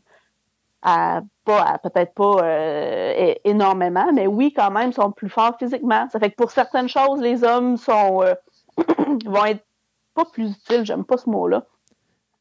Mais encore là, tu vois, avec toutes les techniques de combat qui existent aujourd'hui, tu n'as pas besoin d'être quelqu'un qui fait 230 livres puis qui a des bras à l'Arnold Schwarzenegger pour te faire, euh, pour planter quelqu'un à terre. là. Exact, exact. Mais tu sais, je pensais pas obligatoirement à se faire attaquer, mais des fois, Mais on a des équipements à transporter, Oui. on a des. euh, tu sais, ça, te prend. Écoute, je suis pas, je suis une femme, mais je suis pas très grande. Ça pourrait être euh, un homme aussi. Aller atteindre quelque chose de très haut, je suis pas grande, ça se fait pas. Donc, peu importe que ce soit une femme ou un homme grand, ben, cette personne-là va nous permettre d'atteindre des choses que moi, je suis pas capable d'atteindre. Exact. Donc, c'est pas tant homme-femme, mais c'est les apprendre à utiliser les qualités de chacun. Et c'est important, si tu montes sur une pierre, tu as le vertige, donc tu pourrais tomber. Donc, il faut faire attention à ça. C'est ça, exactement. Hey, Andréane, tu as étudié puis tu as travaillé beaucoup ici au Québec. Est-ce qu'il y a eu à un moment donné un goût de s'en aller à l'extérieur, dans un autre pays? Quand j'étais plus jeune, oui. Euh, au début, moi, je voulais, comme un peu euh, toutes, toutes les plus jeunes, ça, c'est les grandes cultures qui nous impressionnent. Donc, tu penses aux Égyptiens, tu penses aux Mayas, tu penses aux Incas. Euh, surtout Mayas et Incas, moi, qui m'intéressaient. Les Égyptiens aussi, parce que c'est quelque chose qui n'est pas accessible pour nous, si je peux dire. Tu sais, on est... euh, c'est plus parce qu'on est curieux, on est intéressé, mais euh, les Mayas, les Incas m'ont toujours intéressé. Puis avec les années, euh, je me suis plutôt passionnée pour qu'est-ce qui était plus proche de moi, ce qui est le- le- le- les Amérindiens ou les Autochtones du Québec, parce que c'est c'est une culture qui est plus proche de nous, peut-être, si je peux dire. Ben, plus proche, oui. Avec le- les métissages, on a accès à des, euh, à des villages euh, amérindiens, comme le, village Huron euh, à Québec, ce qui fait qu'on on, on côtoie un petit peu plus cette civilisation-là. Puis dans notre histoire, pour moi, comprendre, pour moi, l'histoire du Québec ne commence pas avec l'arrivée des Européens. Pour moi, l'histoire du Québec commence après les premiers, la, la- dernière glaciation, où est-ce que les Amérindiens sont implantés, comment ils ont fait pour, pour vivre dans ces situations-là, comment ils ont fait pour créer des communautés à partir de rien? Moi, c'est beaucoup plus ça qui me qui m'impressionne, qui m'intéresse que, que les, les Blancs qui sont arrivés par bateau. Pour moi, euh, pour moi, comprendre l'histoire du Québec, c'est pas tant, c'est plus la, je vais dire ça comme ça, la préhistoire du Québec, avant l'arrivée des Blancs. Parce que c'est, euh, il n'y a pas d'écrit, c'est une euh, c'est oral, euh, on n'a pas tant d'informations sur ces peuples-là avec les années de plus en plus. Mais c'est pour ça, moi, que ça m'a euh, beaucoup plus passionné euh, ici. Parce que aussi, c'est ça, c'est plus tangible peut-être, mais quelqu'un me dirait, hey, j'ai besoin d'un fouilleur pour, pour euh, un mois pour aller fouiller euh, une pyramide Inca. Ben là, je dirais oui. C'est sûr. J'irais. Cette passion-là reste là quand même, on s'entend. c'est complètement. euh, c'est quelque chose d'impensable pour moi de pouvoir avoir accès à ça ou au Pérou, dans ces, dans ces régions-là, c'est fou. Mais euh, ça, pour étudier, je dirais que j'ai j'ai développé peut-être une passion plutôt vers qu'est-ce qui se faisait euh, au Québec ici pour comprendre l'histoire au Québec. Puis aussi, ça fait pas si longtemps que ça que- qu'il y a des recherches qui sont faits sur la préhistoire au Québec. ça fait que que, que, que, le côté scientifique est là, parce que oui, comme n'importe quel pays, on a eu des gens qui fouillaient, qui trouvaient, puis qui ne gardaient que les beaux objets au début de, de, l'histoire de l'archéologie ici. Mais euh, pouvoir participer à, écrire notre préhistoire, à comprendre notre préhistoire, pour euh, c'est quelque chose d'extraordinaire. Là. Andréan, si on faisait une euh, seconde ligne temporelle, et qu'on shiftait notre Andréane favorite dans cette autre ligne temporelle-là, et qu'à un moment donné, alors qu'Andréane avait un point dans sa vie décidé de, fonder une famille et d'abandonner l'archéologie, bien là, elle a décidé de faire sa passion complète et de vivre à 100 dans le domaine de l'archéologie. Elle serait rendue où, notre, notre Andréane nationale? Très bonne question. J'aurais probablement terminé ma maîtrise parce que j'avais mis, en fait, elle est toujours sur pause encore aujourd'hui. Ça, j'aurais probablement continué dans ce domaine-là. J'aurais continué à, à, travailler avec euh, les archéologues du Québec. Je serais probablement engagée dans une des firmes, peut-être, d'archéologie qui existent au Québec. Parce que oui, on a plusieurs, on a des firmes, on a des coopératives de travail, on a vraiment euh, on a vraiment beaucoup quand même de, lieux où est-ce qu'on peut travailler. Puis je, je, croise les doigts ou j'espère que dans cette ligne temporelle-là, euh, je serai rendu euh, peut-être plus connu ou plus reconnu dans ce domaine-là pour pouvoir euh, continuer à travailler, faire des recherches, comprendre. Moi, ma spécialité, c'était les outils en pierre ou les restes en pierre, pas juste les outils. Puis j'espère pouvoir que, que j'aurais pu continuer à à apporter mes connaissances pour continuer à comprendre l'histoire des, euh, des Autochtones au Québec. Et peut-être être à la tête de ton propre projet de recherche? Ah, ben là, c'est sûr que ça, c'est. Euh, c'est le summum? c'est le top, là. Mais pour être rendu là, il faut quasiment que tu aies fait ton. Euh, il faut au moins que tu aies complété ta maîtrise, puis c'est sûr qu'avoir fait un doctorat, puis en plus être euh, professeur pour euh, les jeunes archéologues, tu sais, faire un peu comme Indiana Jones, finalement, être d'un côté professeur pour les jeunes archéologues, puis de l'autre côté avoir, euh, avoir des projets de recherche, de fouilles, ça, ça serait le l'idéal qu'on peut atteindre. on t'appellerait pas Andréane, on t'appellerait docteur. Exactement. docteur Jutra. ça plaît, ça. Hey, Andréane, pour finir, tes films favoris dans Indiana Jones de 1 à 4? Oh boy. Oh. Euh, c'est ça. 1, 2, 3 pour moi sont. Euh, sont euh, beaucoup, ben pas beaucoup meilleurs, mais meilleurs que le 4 où est-ce que c'est un peu plus. Moins tangible, je sais pas, peut-être dans ma tête pour, pour moi, mais écoute, hey boy, 1, 2, 3. disons ton favori. Probablement L'Arche perdue. Le premier? Oui. Le quatrième, par exemple, c'est tu c'est quoi qui m'épate? Qui Il y a beaucoup de gens qui, l'ont beaucoup moins aimé. Et je trouve que dans les trois premiers films, c'est celui où Indiana Jones fait le plus, puis dis-moi si je me trompe, mais qui fait le plus de recherches euh, archéologiques dans les grottes. Mm-hmm. Parce que tu le remarques, dans le premier, on va le voir au début, mais après ça, tu ne le vois plus dans, les grottes. Euh, dans le deuxième, oublie ça. Dans le troisième, je pense qu'il y a peut-être une séquence seulement à la fin. Puis en dehors de ça, mais dans le quatrième, il est tout le temps dans les grottes, toujours à faire justement des recherches. Bon, c'est sûr et certain qu'il y a toujours ces pièges astronomiques avec les espèces d'armes datant du 21e siècle, mais à l'époque de, euh, à l'époque quasiment de, de, l'époque de Jésus-Christ. Mais euh, tu sais, dans l'ensemble, quand tu regardes ça, je trouvais que le quatrième, c'est celui qui était peut-être le plus aventurier des quatre, des, quatre films en, en global, puis pourtant, c'est celui qui est le moins bien reçu. C'est vrai. Mais tu sais, ah, c'est parce que ça touche aussi un sujet un peu plus, euh, moi je pourrais dire. Surnaturel? Oui, oui, exact. Mais en même temps, on s'entend que retrouver l'arche perdue, c'est assez surnaturel. Retrouver, Ou d'aller chercher la, la, la, voyons, le. Comment tu euh, Les pierres euh, de. Ah, comment ce qu'il s'appelle? Les trois pierres qui ouais. ensemble. Là, c'est tout. Il y a toujours un surnaturel mais c'est un c'est drôle ce que je vais dire, mais c'est un surnaturel sur la Terre. Ouais. Alors que là, l'autre, ça, touche entre parenthèses les extraterrestres. Mais tu vois, et c'est ça l'erreur, hein, parce que c'est pas vraiment des extraterrestres, c'est des êtres interdimensionnels. Ce que je trouvais beaucoup plus, euh, tu sais, je pas, ça, je pense que c'est peut-être le coin que Spielberg a peut-être amené, parce que Spielberg voulait rien savoir d'avoir des extraterrestres.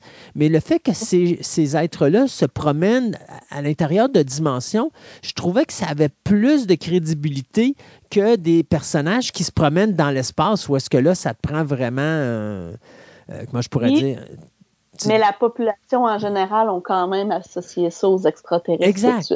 Exact. Mais tu sais, c'est ça. Alors, mais je, je, je, je- je suis un petit peu encore ambidex, de- pas ambidex, mais je veux dire ambigu sur le fait que c'est un mauvais film, parce que je sais qu'il y a beaucoup de monde qui le considère Ah, vraiment pas- mauvais. Je le considère pas comme un mauvais film, Mm. mais j'ai préféré un, deux, trois. Ah mais oui. c'est peut-être parce que j'étais plus jeune quand je les ai écoutés aussi, puis que c'était une autre vision. On n'est pas rendu à la même place dans la vie non plus. Ça fait quand tu es Exact. jeune, tu te donnes, tu rentres à 100% dans le film, puis tu sais, t'as pas de t'as pas de petite voix qui dit ben voyons, ça se peut pas. C'est sûr. Andréane, un gros merci d'avoir fait, euh, d'être, d'être venu à, notre émission aujourd'hui, d'être en studio là, pour parler euh, de notre introduction d'Indiana Jones, là, parce que pendant les deux heures et demie qui suivent, on va parler quasiment juste d'Indiana Jones. Et puis, je vais te laisser retourner dans ton carré de sable, mais cette fois-ci, je ne sais pas ce que tu vas enterrer parce que tu n'as probablement plus tes petits camions et tes petites voitures quand tu étais toute petite. Donc, tu vas peut-être en- enterrer euh, des colliers ou d'autres choses et faire croire que tu as réussi à découvrir quelque chose qui datait de l'époque ancienne. Et puis, on va aller te laisser t'amuser avec ça. Et puis, euh, on va s'en reparler bientôt pour d'autres chroniques, euh, c'est sûr et certain. exact. Merci beaucoup. Инженер, открыть ворота! Быстро! Давайте, быстрее, быстрее, быстрее! Russians. This ain't gonna be easy. Not as easy as it used to be. Well, we've been through worse. Yeah? When?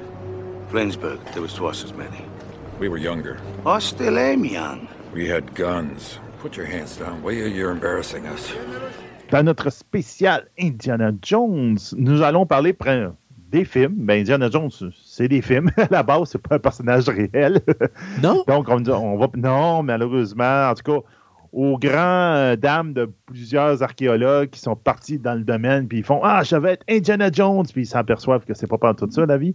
Écoute, Euh. mais sin- sincère, euh, tu sais que après 40 ans, Indiana Jones est encore un des personnages les plus emblématiques de la culture populaire américaine, qui a quand même euh, donné euh, l'ouverture à beaucoup de monde, la motivation à beaucoup de monde pour s'en aller dans le domaine de l'archéologie, surtout dans la période des années 80. Là.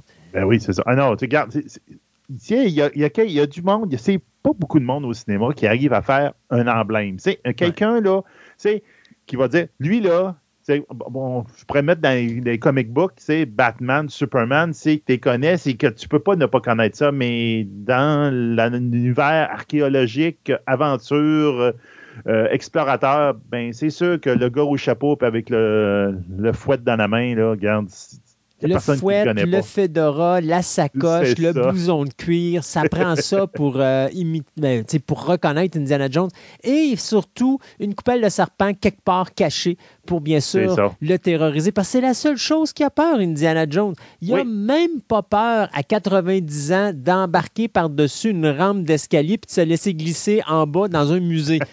Euh, on avait vu ça, je pense, dans un des épisodes de Young Indiana Jones Chronicles que j'avais trouvé super adorable d'ailleurs. Euh, quand ils ont décidé de prendre l'acteur, je pense que c'était George, euh, George Hall, je crois son nom, puis qu'ils l'ont laissé descendre jusqu'en bas. Mais le personnage d'Indiana Jones, c'est ça. hein, c'était, le plaisir qu'on, qu'on avait de voir le personnage s'en aller dans des situations qui n'avaient pas de Moses de bon sens, euh, mais tu acceptais pareil parce que tu te disais, écoute, euh, c'est Indiana Jones, même si ça pas. ça. Que ce soit euh, Indiana qui se fait courir après par une roche gigantesque, ou encore que ce soit Indiana Jones qui se cache dans un frigidaire lors d'une explosion d'une bombe nucléaire. Tu sais, Ça passait moins bien, celle-là, mais c'est pas grave. et pourtant, j'ai jamais compris parce que si tu regardes, dans, tu sais, tu repenses à Indiana Jones and the Temple of Doom où tu as cette espèce de sorcier qui arrache le cœur d'un, sacrifice Ah oui, humain. oui. Mais là, ça le rentre dans le fantastique. Oui, mais c'est pas que grave. euh, le frigo, c'est pas vraiment fantastique. Mais c'est pas grave, c'est du fantaisiste. Et moi, je le prends comme ça, tu sais. Au même titre que dans toujours Indiana Jones and the Temple of Doom, où est-ce que tu as la poursuite des chars dans la mine, euh, puis qu'à un moment donné, Oui. il n'y a, plus de rails, puis que là, ça saute dans les airs, puis ça retombe sur les rails de l'autre bord, ce qui est à peu près. même- Tu sais, OK, Indiana C'est Jones. dit- étiré. Ça, Ouais. on s'entend, il étire la sauce. Eh, pas à peu Il- près. L'élastique, il, il- il est blanc. Là. Et comme dirait euh, Harrison Ford dans Star Wars Empire Strikes Back, Never tell me the odds. Mais c'est à peu près ça. Indiana Jones. Euh, fait qu'écoute, euh, on va faire un survol euh, vraiment global. Moi, je suggère fortement aux gens qui veulent avoir quelque chose de plus condensé d'aller écouter les deux programmes doubles que j'ai fait, le celui euh, qui a été présenté euh, la semaine avant la diffusion de Fantastica et celui qui va être diffusé la semaine après la diffusion de cet épisode de Fantastica, où est-ce que je regarde les quatre films je garde la série télé Young Indiana Jones Chronicles euh, quand le cinquième film de la série Indiana Jones sortira en salle. Mais si vous voulez vraiment avoir quelque chose de complet, là, il va falloir que vous écoutiez les deux programmes doubles en plus d'écouter Fantastica. Et là, vous allez vraiment avoir tout ce que vous voulez avoir sur l'univers d'Indiana Jones. Donc, on va commencer en 1973, alors que George Lucas euh, vient de réaliser American Graffiti. Puis, George Lucas, il faut se rappeler que ce gars-là, quand il était tout petit, il adorait ce qu'on appelle les serials. Donc, un serial, c'est un film qui est divisé en plusieurs parties de téléfilms, si pas de téléfilms, mais de mini-films, on pourrait dire, d'à peu près 15-20 minutes, euh, où est-ce que vous suivez les aventures d'un héros qui, à chaque fin d'épisode, se retrouve dans une situation problématique où sa vie est mise en danger. Donc, imaginez Indiana Jones, c'est un, je pourrais dire, un- une, une addition de petites histoires, mais une à la suite de l'autre, où est-ce que le héros est pitché d'un- d'un- d'une histoire rocambolesque à l'autre, où la conclusion nous tient en haleine parce qu'il y a toujours une chance qu'il s'en sorte pas. Euh, et ces petites histoires-là, bien, euh, George Lucas s'en rappelle. Écoute, il y avait Buck Rogers, il y avait Tarzan, il y avait Zorro. Alors, à ce moment-là, il a décidé de créer un personnage, et ce personnage s'appelait Indiana Smith. Et non, je ne me suis pas trompé de nom. C'était vraiment le nom original, Indiana Smith. Et pourquoi Indiana? Ben, c'est parce qu'à l'époque, George Lucas avait un chien et son chien s'appelait Indiana. Alors, il a décidé de donner le prénom de son chien à euh, euh, Henry Jones Jr., qui allait s'appeler Indiana Jones parce que son père avait un chien qui s'appelait Indiana et il a nommé son fils avec le surnom Indiana basé sur son chien qu'il aimait beaucoup.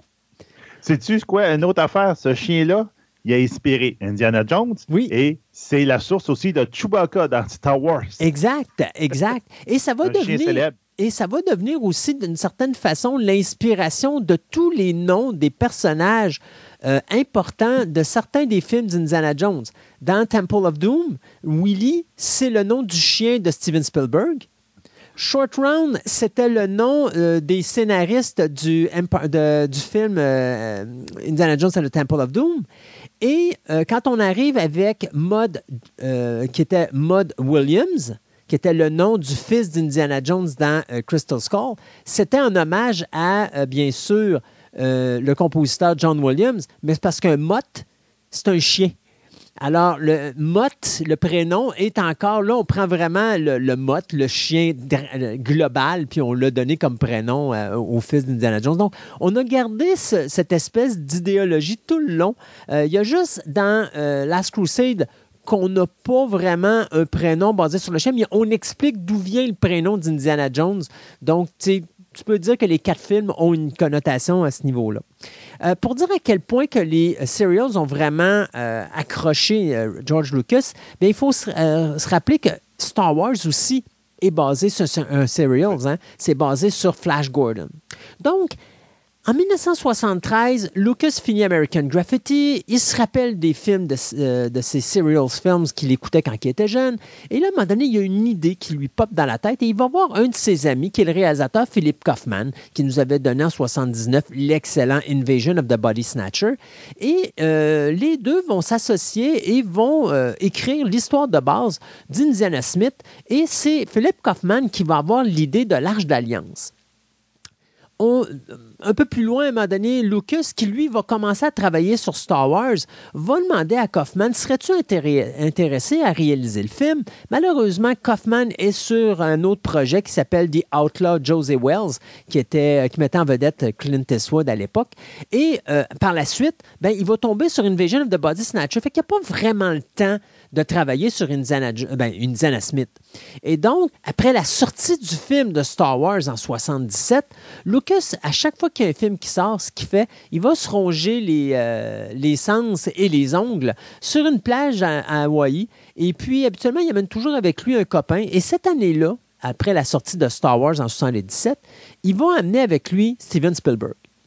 Et là, ben, Steven Spielberg, alors que les deux sont sur la plage euh, et qu'ils font le pari de dire que, parce que Spielberg, cette année-là, sortait Close Encounter of the Third Kind, donc là, les deux font un pari. Euh, euh, ton film va faire mieux que le mien. Non, si ton film fait plus d'argent que le mien, tu dois me donner tant de pourcentage ou tant d'argent jusqu'à la fin des temps.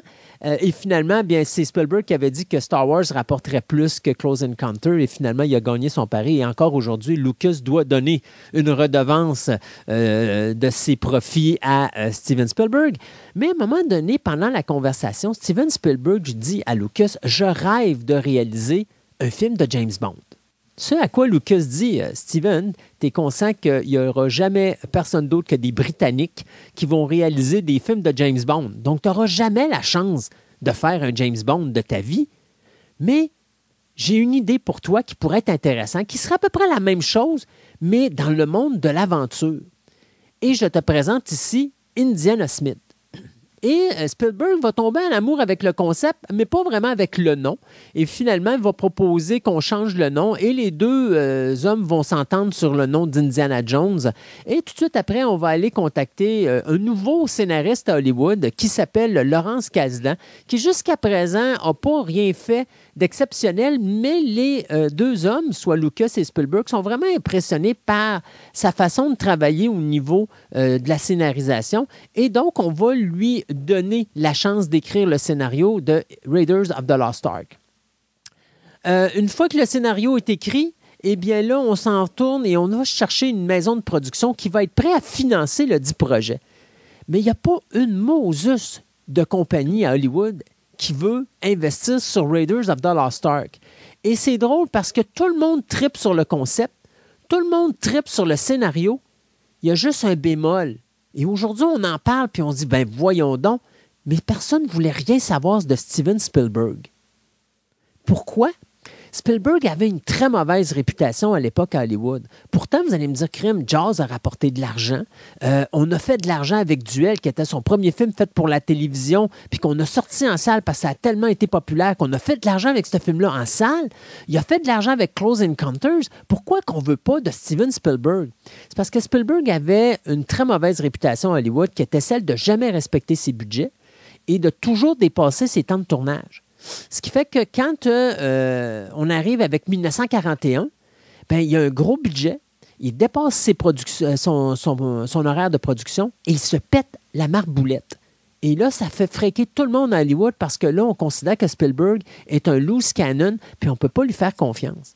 Mais Lucas a travaillé avec Spielberg pour monter Indiana Jones. Donc, il n'est pas question pour lui de faire quoi que ce soit sans Steven Spielberg. Et donc, il va se battre avec Paramount. Il va gagner après un an de négociation et finalement, Paramount vont dire écoute, euh, voilà ce qu'on va te donner. On va te donner 40% des droits cinématographiques du premier film et tous les droits des films suivants qui vont suivre. Donc, tu peux faire ce que tu veux avec ça par la suite, ça t'appartient.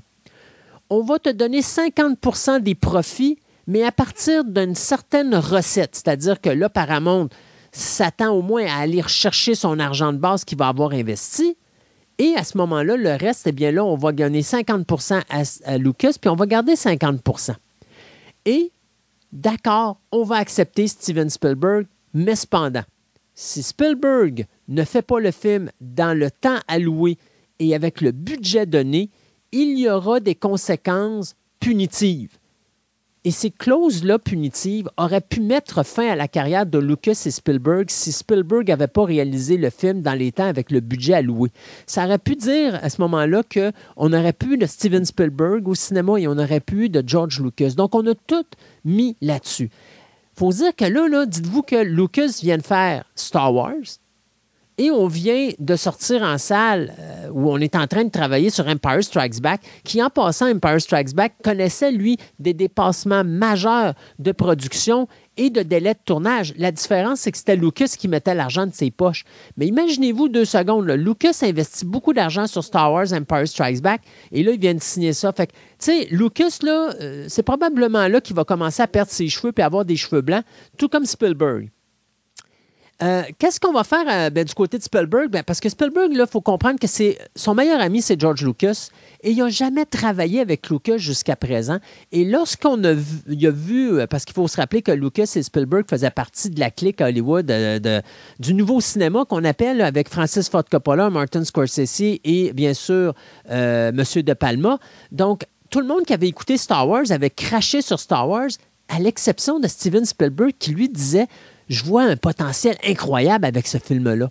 Donc, quand Spielberg a été le seul gars à croire en Lucas avec Indiana Jones, euh, pas avec Indiana Jones, mais avec euh, Star Wars, c'est normal que Lucas se tourne vers Steven Spielberg pour faire Indiana Jones parce que c'est le seul qui a cru en lui. Et lorsque ça a commencé à, à dépasser et avoir les succès connus, ben c'est normal que Lucas se soit battu autant pour Spielberg. Mais du côté de Spielberg, c'est comme la première fois qu'il travaille avec Lucas, il ne veut pas perdre cette amitié-là. Donc, pour s'assurer qu'il va respecter les délais, ben, il va embaucher un producteur qui va s'appeler Frank Marshall. Et Frank Marshall est extrêmement euh, il y avait une énorme expérience sur les productions indépendantes et surtout les films à petit budget et surtout pour faire respecter les délais et les budgets. Et donc, il va être embauché pour s'assurer que Spielberg va respecter non seulement les délais, mais également les budgets de production. Donc, Paramount disent on vous donne 85 jours pour faire votre film. Euh, Lucas et euh, Spielberg regardent Darabont puis disent Es-tu capable de nous serrer à vis pour qu'on fasse ça en 73 jours? Puis on va se garder une dizaine de jours d'espère au cas qu'il arrivera un problème. Fait que là-dessus, Darabont dit pas de problème, on va faire ça comme ça. Et donc, on va commencer la pré-production où là, Spielberg va prendre quand même pas mal de temps pour se préparer, pour s'assurer que tout va bien rouler. Une fois qu'on va faire ça, on va commencer à travailler sur la distribution. Et là, bien sûr, tout de suite en partant, Lucas, euh, pas Lucas, mais Spielberg et euh, vont, vont tout de suite penser à Harrison Ford pour faire le rôle d'Indiana Jones. On trouve qu'il y a la bête parfaite pour ça. Mais Lucas veut rien savoir parce que Lucas a un problème tous les gens de sa clique, que ce soit Coppola ou que ce soit Scorsese, ont tout un acteur fétiche qui est reconnu pour jouer dans tous les films de ces réalisateurs-là. Lucas veut pas ça, lui, dans sa clique, et donc il veut pas avoir euh, Harrison Ford parce que déjà, il vient de faire American Graffiti. Là, il va faire Star Wars et là, il est en train de tourner Empire Strikes Back avec lui. Alors là, il veut pas se faire identifier comme mon acteur fétiche, c'est Harrison Ford. Alors, on fait des auditions et à un moment donné, il y a une audition qui euh, allume pas mal Steven Spielberg, qui est cette fameuse audition où Tom Selleck se retrouve face à Sean Young et les deux sont automatiquement pris par Steven Spielberg. Mais il y a un problème. Cette année-là, il y a la grève des acteurs et ça va repousser le tournage. Et repoussant, euh, repoussant le tournage, bien, ça fait en sorte que Tom Selleck, qui lui avait été signé pour faire la série télé Magnum P.I., bien, quand on arrive à tourner Indiana Jones, bien, Tom Selleck est plus capable de le faire parce que lui a un contrôle, le lien avec, bien sûr, la série télé de Magnum P.I. Donc, il n'y a plus le délai nécessaire pour tourner et donc il est obligé de s'en aller.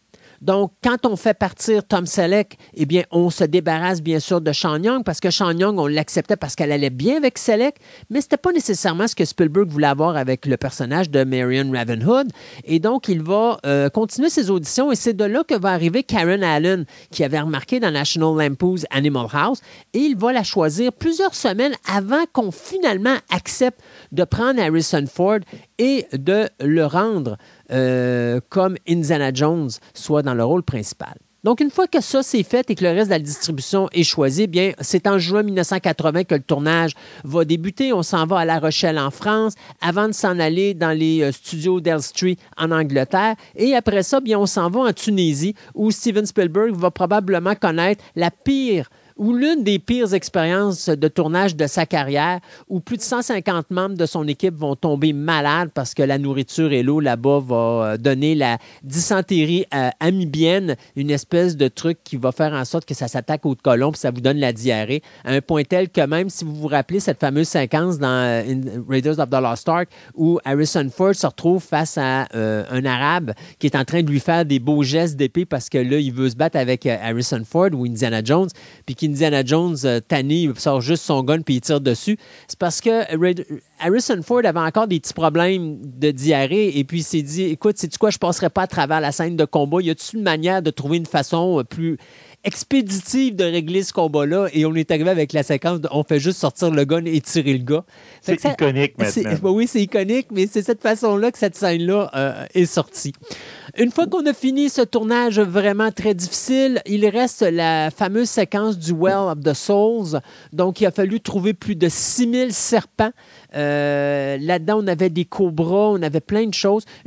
C'est une séquence qui a été très difficile à tourner parce que, ou bien on n'avait pas assez de serpents, euh, ou bien on n'avait pas assez d'antivenin parce qu'il y avait des serpents qui étaient euh, vénéneux sur le plateau de tournage et il y en avait qui étaient un peu plus dangereux. Et ce qui est drôle, c'est les bois parce que les bois est extrêmement dangereux. Et d'ailleurs, il y a un des euh, producteurs, je pense, c'est Frank Marshall, qui s'est fait mordre à un moment donné à la main. Et euh, il a eu le réflexe très calmement de dire à quelqu'un ça ne te dérangerait pas de donner un coup sur la queue, tu sais, en faisant comme une sorte de vague avec le serpent.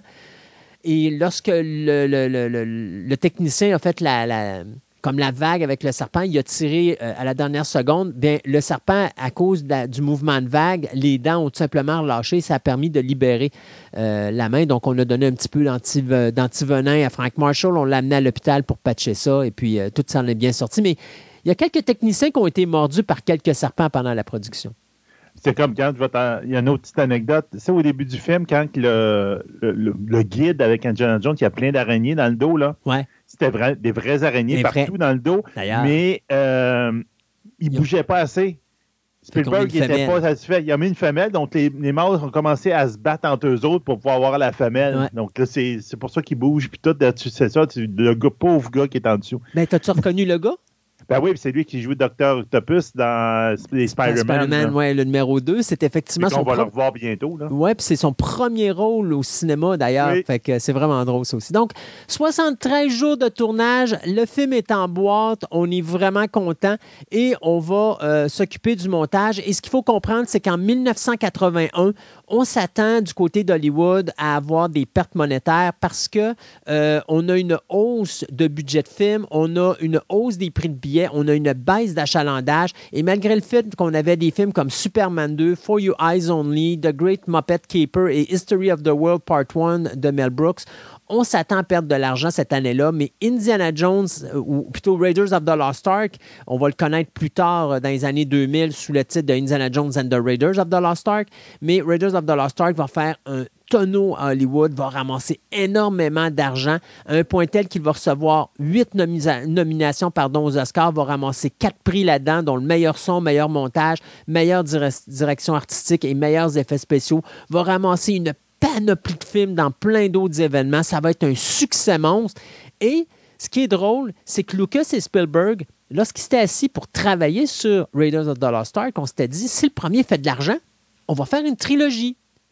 Et bien sûr, Lucas avait dit à Steven Spielberg, j'ai des idées pour une trilogie. Bien sûr, Steven Spielberg s'est très euh, rapidement rendu compte que c'était pas vrai. Il y avait juste le concept d'une trilogie, mais il n'y avait pas d'idée qui était là. Donc, deux semaines après la sortie en salle et le succès de Raiders of the Lost Ark, ben, tout de suite, les deux hommes vont se rencontrer et tout de suite, euh, notre ami Steven Spielberg va se rendre compte que, ouais, mais sont où tes idées pour les deux autres films? Et il n'y en a pas, donc, faut qu'on les traverse. Il euh, faut qu'on les, faut qu'on les, faut qu'on les travaille, faut qu'on les réalise. Donc, les deux hommes vont commencer à travailler sur des concepts pour l'histoire de, euh, du prochain film de la saga. Sauf qu'il arrive de quoi de vraiment spécial? Euh, ben, il arrive trois choses importantes. La première, Empire Strikes Back fait un, un succès au box-office et c'est un film qui a viré du côté sombre. Donc, Lucas regarde ça et se dit Ah, ça serait peut-être une bonne idée de rendre Indiana Jones and the Temple euh, c'était pas le Temple of Doom à l'époque, c'était le Temple of of, Death. Death, euh, de rendre Indiana Jones and the Temple of Death un peu plus sombre. Après ça, ben, disons que Lucas se sépare de sa femme et en même temps, Spielberg se sépare de sa blonde. Ce qui fait que les deux gars sont vraiment dans un mood dark side.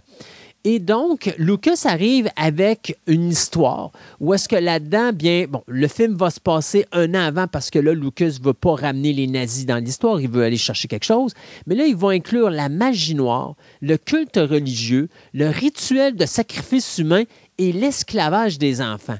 C'est des thèmes excessivement lourds, un, à un point tel que le scénariste Laurence Kasdan veut rien savoir de travailler là-dessus et on est obligé de chercher d'autres scénaristes et c'est là qu'on va approcher le couple Willard Hewitt et Gloria Katz qui avaient travaillé sur American Graffiti qui eux vont travailler euh, pendant quatre jours avec Lucas et Spielberg à faire du brainstorming au Skywalker Range afin de trouver des idées potentielles pour ce nouveau film qui va changer de titre et qui va devenir Indiana Jones and the Temple of Doom. Euh, et on va prendre beaucoup d'idées qu'on avait dans Raiders of the Lost Ark puis qu'on avait laissé de côté, incluant cette poursuite euh, à Shanghai, la poursuite euh, dans la mine qu'on va voir Ouais. également là-dedans, puis Le saut en, bateau de l'avion. le saut en bateau de l'avion également. Donc, il y avait plein d'idées qu'on avait, euh, puis qu'on a tout simplement transférées dans le film de Indiana Jones and the Temple of Doom, euh, qui va s'écrire en dedans de six semaines. Et donc, en août, euh, août 82 qu'on on va finir le premier jet, puis en septembre, on va terminer le deuxième jet. Et donc, on va commencer la pré-production de Temple of Doom. Euh, ce qui est amusant aussi, je ne sais pas si tu avais déjà vu l'anecdote concernant l'embauche de Kiwi euh, Kwan, qui est l'acteur qui fait Short, euh, Short Run. Euh, il- arrive- rappelle vaguement. là. il arrive sur le plateau de tournage et c'est son frère qui fait l'audition. C'est ça. Et il passe son temps à dire à son frère ce qu'il faut qu'il fasse puis qu'il faut pas qu'il fasse. Puis il engueule son frère à un moment donné. Et Steven Spielberg est amusé par la séquence. Puis à un moment donné, il porte le, il pogne le jeune Quan de côté puis il dit Ça te tente-tu de passer euh, l'audition? Et dans cette audition-là, il fait juste improviser une scène avec Harrison Ford dans laquelle euh, justement Short Round accuse Indy de tricher pendant une partie de cartes. Et c'était tellement amusant que Steven Spielberg, après 6000 auditions, finalement euh, fait cette audition-là avec lui et lui donne le rôle tout de suite. Et c'est comme ça que le petit jeune a eu ce rôle-là. Et euh, la relation entre les deux est vraiment euh, euh, Parfait. est parfaite parce que tu as vraiment l'impression d'avoir le Indiana Jones adulte avec le jeune Indiana Jones à l'âge quasiment adolescent. Euh, sur ce plateau de tournage-là, par exemple, Indiana Jones, euh, ou plutôt Harrison Ford, va commencer à vivre ses premiers problèmes, je dirais, physiques. Euh, parce qu'il va se blesser, euh, il va se faire une, une hernie discale à un point tel qu'il va être obligé d'être envoyé aux États-Unis, se faire soigner pendant six semaines. Et ça va être le, con- le, le- le cascadeur Vic Armstrong qui va filmer la majorité des séquences, mais de dos. Notamment penser à ces séquences de combat où on va le voir de dos, ou des séquences où, tu mettons, à un moment donné, de loin, tu vas voir là, ces, ces deux, euh, ces Ouais. deux hindous là, qui font des, des- des affaires avec les épées, mais tu vois Harrison de dos. Mais en réalité, c'est pas Harrison Ford, c'est vraiment Vic Armstrong. Vic Armstrong qui avait été le double de euh, Harrison Ford sur Raiders of the Lost Ark, qui va également servir de doublure de cascade euh, sur Last, euh, Last Crusade, mais qui malheureusement ne pourra pas être là sur le quatrième film de la série. Je ne sais pas s'ils vont aller le rechercher pour le, film- le cinquième film. Je ne sais même pas s'il est encore en vie, euh, le cascadeur Ça va. Armstrong. C'est lui qui a filmé la majeure partie des séquences du film, vu que Harrison Ford n'était pas là. Et lorsqu'Harrison Ford est revenu sur le plateau de tournage, ben, il s'agissait juste d'aller filmer les inside. Ça a été aussi une euh, ben, ça a été aussi une façon pour Steven Spielberg de réaliser un vieux rêve. Parce que Lucas savait que Spielberg avait toujours rêvé de faire un film musical, quelque chose que Spielberg est sur le point de faire avec le remake de West Side Story. Euh, mais à cette époque-là, Spielberg n'avait jamais pu faire un musical, mais il avait toujours rêvé de le faire. Et c'est de là que vient la séquence d'introduction où est-ce que justement le personnage de Willy va chanter Anything Goes. Euh, très belle séquence d'ailleurs. Et c'est Oui. probablement toute la séquence d'introduction de Temple of Doom, pour moi, est probablement la, une des meilleures séquences, sinon la séquence de tout l'univers d'Indiana Jones, euh, une de mes favorites du moins. Malgré plusieurs problèmes lors de la production, Spielberg va être capable encore une fois de compléter le film dans les délais et avec le budget.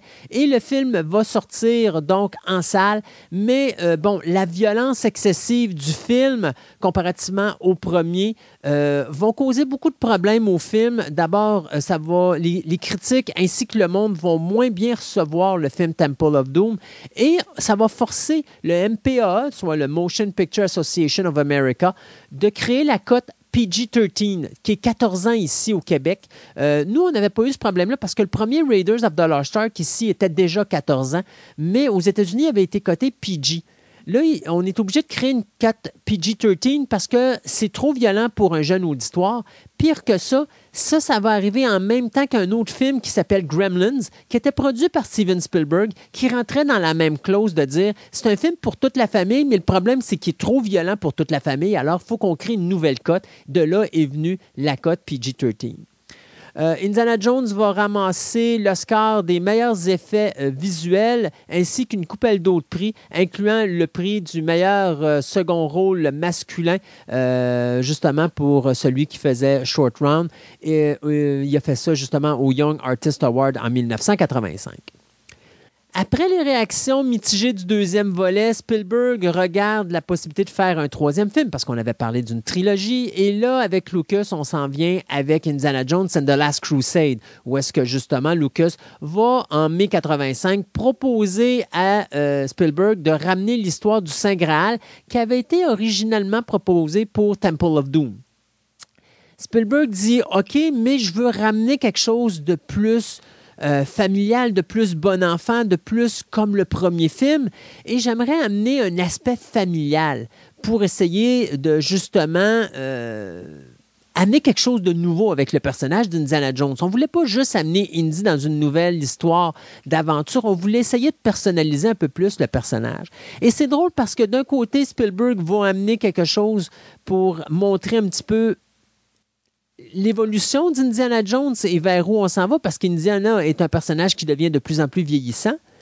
Et cette idée d'amener un patriarche ou un aspect familial va donner l'idée à Lucas d'arriver avec quelque chose, un segment où est-ce qu'on va avoir un jeune Indiana Jones.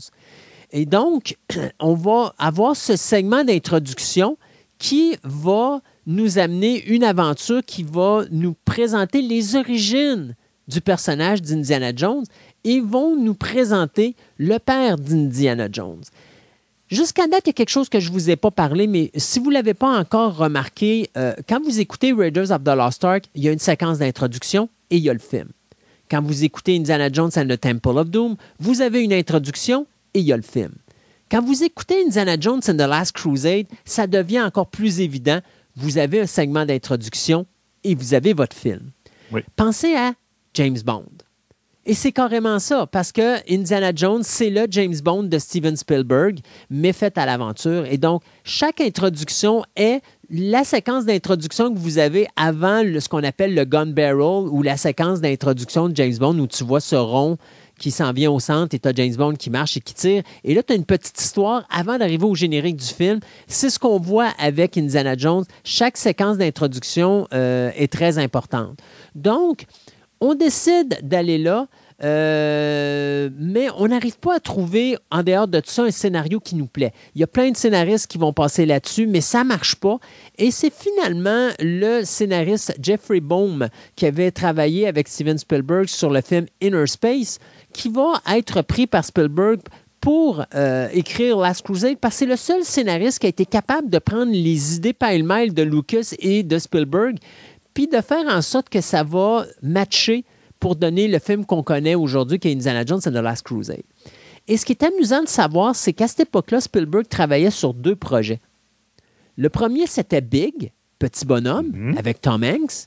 Et le deuxième était Rain Man, qui mettait en vedette euh, Dustin Hoffman et Tom Hanks. Donc, c'était supposé être le réalisateur de ces deux films-là, et il abandonne ces deux projets-là pour faire Indiana Jones and the Last Crusade. Lorsqu'on commence à travailler là-dedans, ben, la première chose que Spielberg va faire, c'est d'aller chercher toute l'équipe de production du premier film, puis de la ramener pour le troisième.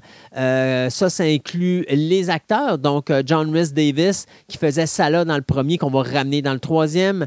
Euh, John Williams est de, de, retour également, mais ça va aussi marquer le retour de Del, Delholm Elliott dans le rôle de Marcus Brody, qu'on va mettre plus en avant-plan dans ce film-là.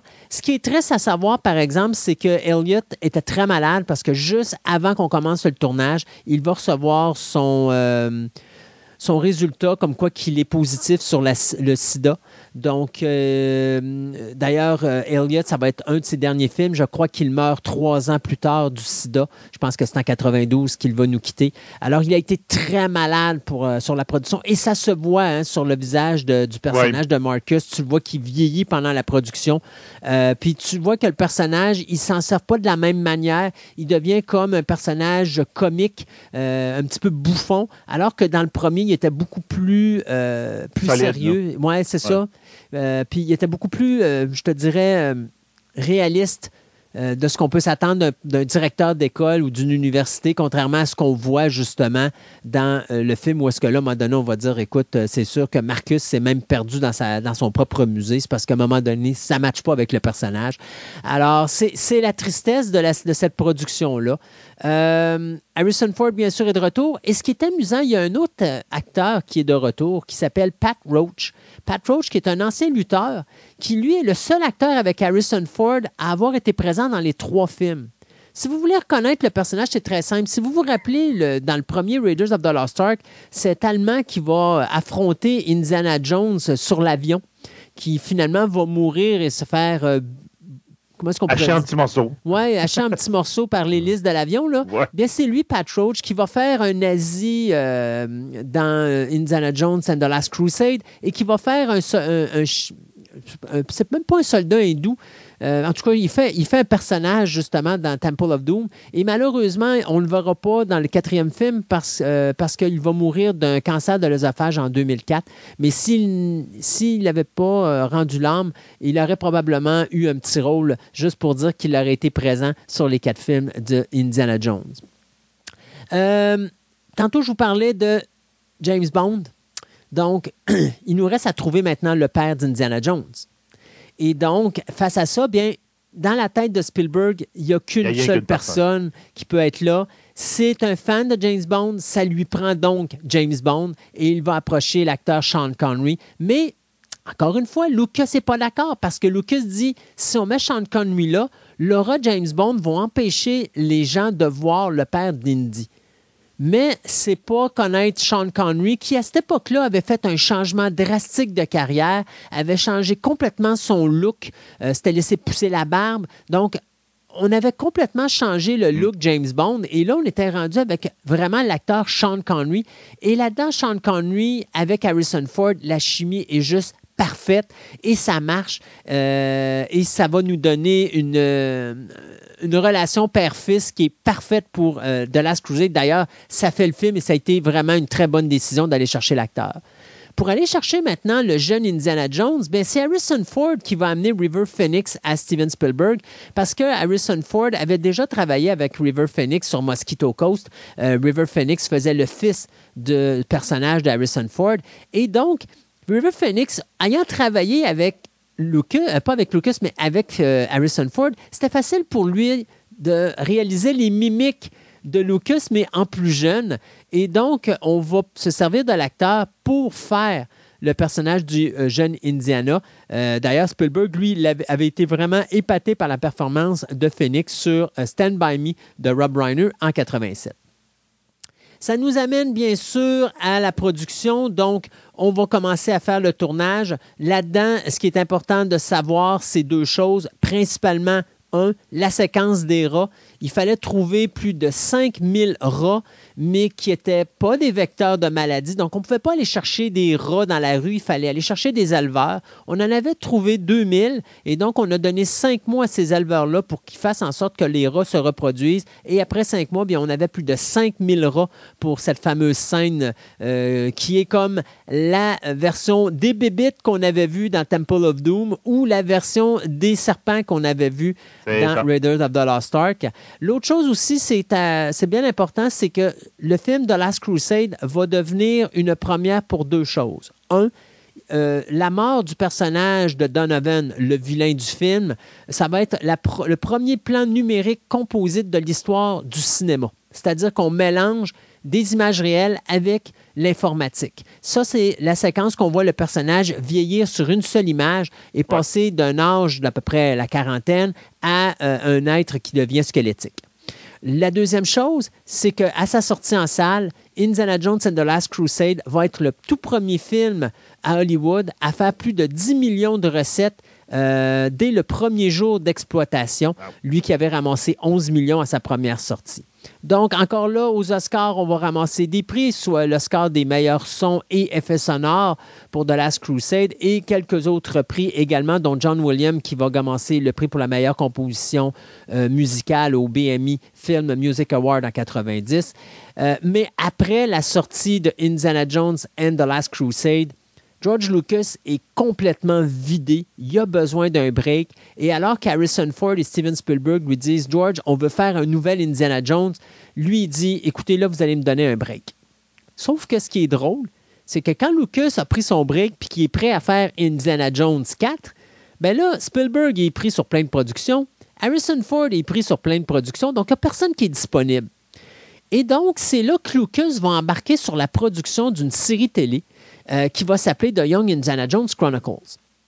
Euh, en 89, le prologue du film Indiana Jones and the Last Crusade va donner l'idée à Harrison Ford de justement produire des histoires avec le jeune Indy.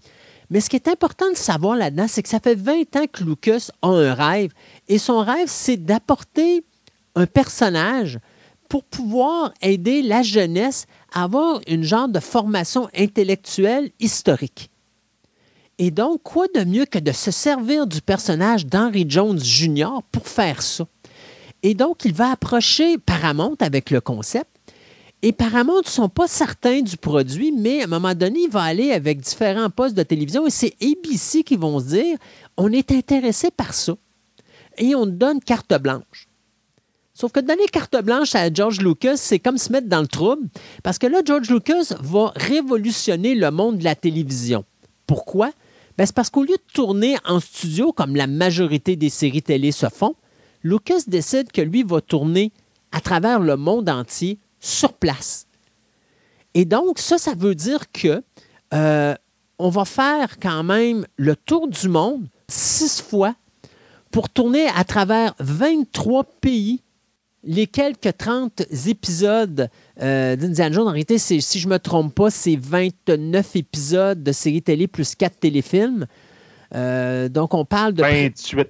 C'est 28 épisodes plus 4 téléfilms, donc 32. C'est presque la moitié des 70 épisodes que Lucas avait prévu à l'origine, euh, qui allait raconter justement les histoires de ce, du jeune Indiana Jones entre 1905 et 1920. Donc, euh, 1,5 million de dollars par épisode.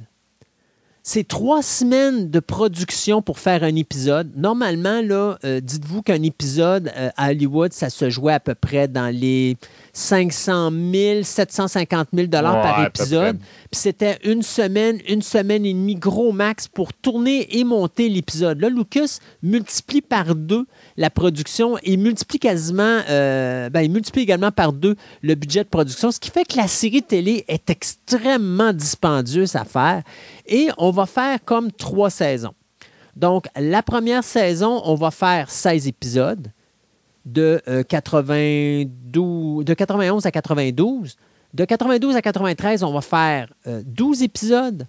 Et après ça, de 94 à 96, on va produire, ou 94 et 95, pardon, on va produire la troisième saison qui vont être quatre téléfilms. Parce que ces téléfilms-là vont être faits après la cancellation de la série. Parce que quand la série va sortir, euh, si je ne me trompe pas, c'est sorti en mai.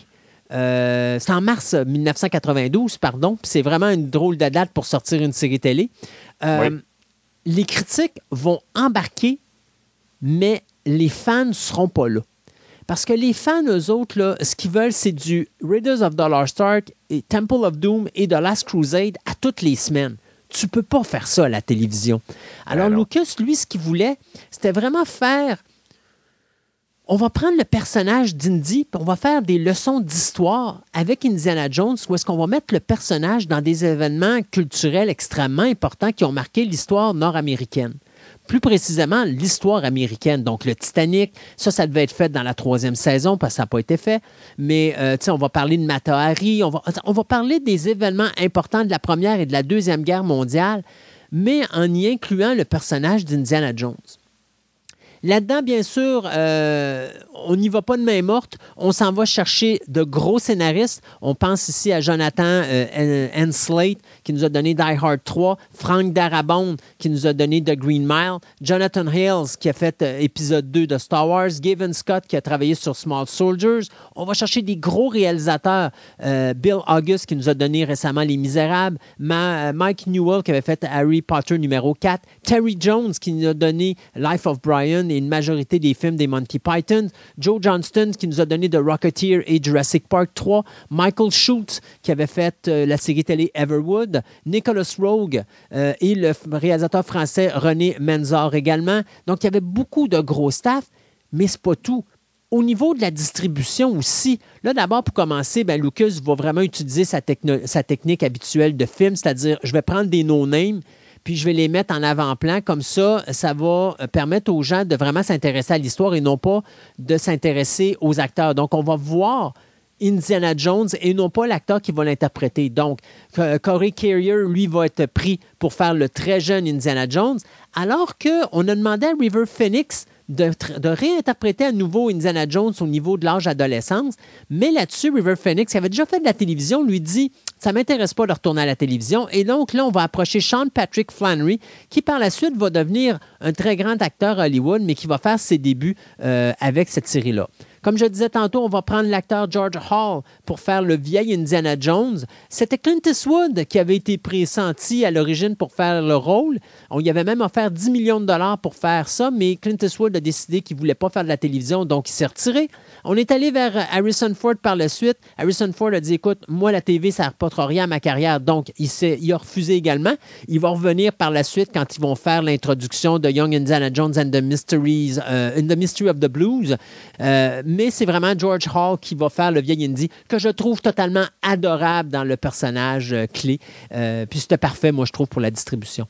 Mais ce qui est intéressant aussi, c'est le reste des, acteurs qu'on va aller chercher. Paul Freeman, qu'on avait vu dans le rôle de Belloc dans le premier film, va interpréter deux personnages dans la série télé. On va aller chercher Christopher Lee, Max von Sydow, euh, Vanessa Redgrave, Anne Hatch, Lucas Haas, euh, Catherine Zeta-Jones, Jeffrey White, même Daniel Craig. On va même aller chercher une jeune Elizabeth Hurley. Donc, une grosse batch d'acteurs. Ce qui fait que ça donnait une crédibilité incroyable. On parle de plus de 50 000 figurants qui vont être utilisés sur cette série-là. Euh, une série qui va être tournée avec une caméra 16 mm et non pas une, série, une, une caméra 35 mm comme on faisait à l'époque. Parce que les caméras 16 mm, d'abord, un, ça sauvait de l'argent à la production. Et deux, bien, comme il fallait tourner très rapidement parce que là, on voyageait à travers le monde, c'était plus facile à manier parce que beaucoup moins gros.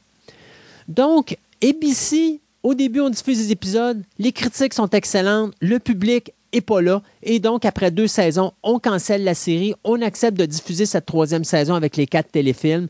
Euh, et durant ces téléfilms-là, qui vont s'intituler euh, Hollywood Follies, euh, Indiana Jones and the Treasure of the Peacock's Eye, Indiana Jones Attack of the Hawkman et Travels with Father, eh bien, c'est pendant la- la production de ces quatre films-là que Lucas va venir avec une idée pour un autre film d'Indiana Jones parce que durant la troisième saison, avant que celle-ci soit cancellée, Lucas avait l'idée d'apporter des personnages comme euh, Abner Ravenhood, qui devient le mentor et le père de euh, Marion, qui va devenir la femme de Indiana Jones, mais aussi il devait présenter un jeune René Belloc.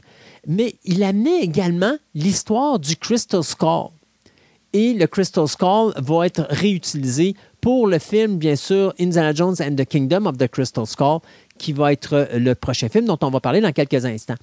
16 nominations au Emmy Award pour la série de Young Indiana Jones Chronicles, 6 prix qu'on va ramasser. Et ce que Lucas va faire lorsque la série va être finie, il va reprendre tous les épisodes et il va toutes les remonter. Il va refilmer des séquences en 96 avec ses acteurs pour être capable de faire des nouvelles séquences d'introduction et d'aller chercher des nouvelles séquences inédites.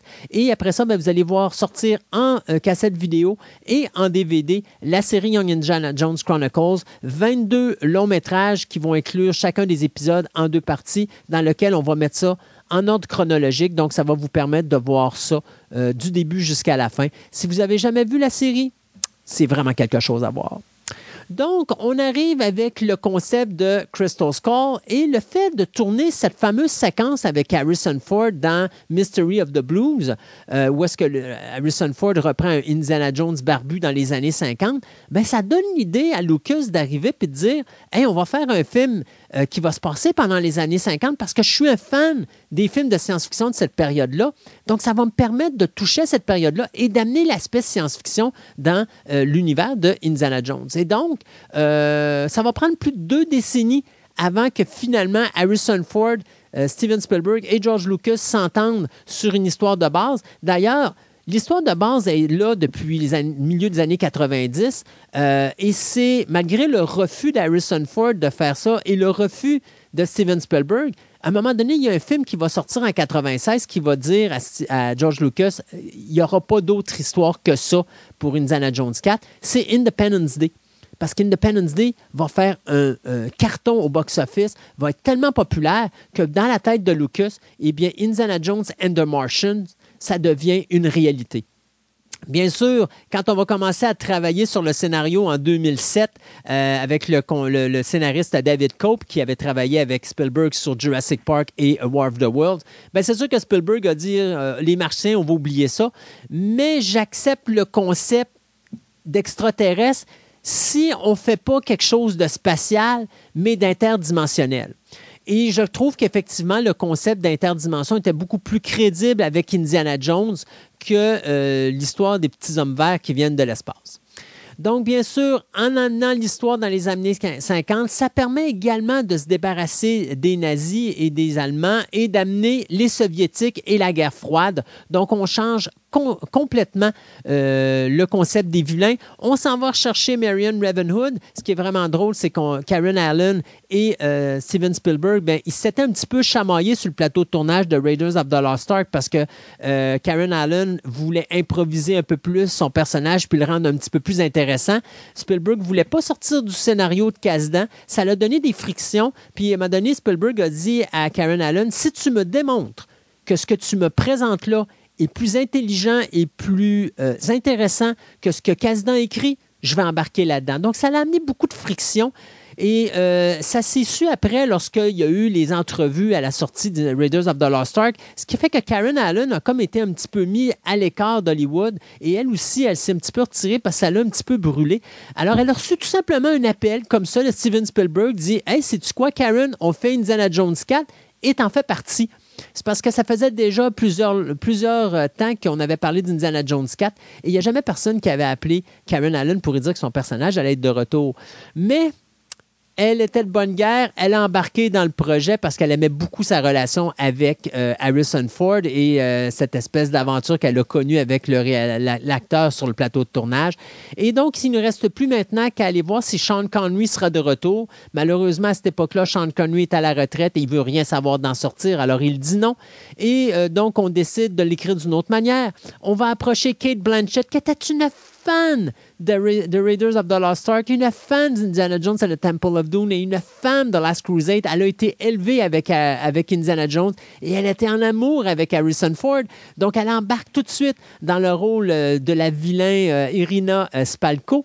Et finalement, ben là, il nous reste de quoi? On amène Marion, mais là, on va amener un enfant d'Indiana Jones. à l'époque, on avait amené une fille, et moi, je pense que ça, ça aurait dû être le concept de base.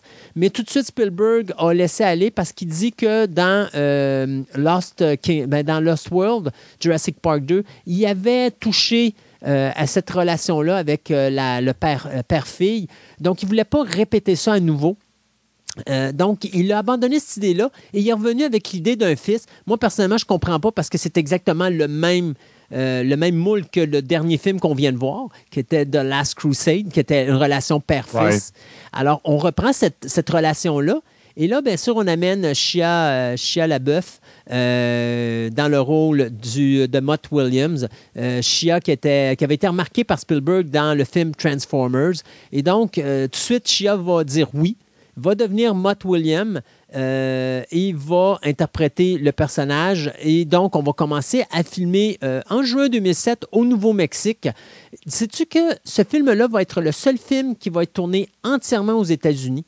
Le seul film qui n'ira pas à l'extérieur des États-Unis pour filmer ses séquences d'extérieur. Donc, euh, on fait le film, on réussit à, encore une fois, respecter les délais.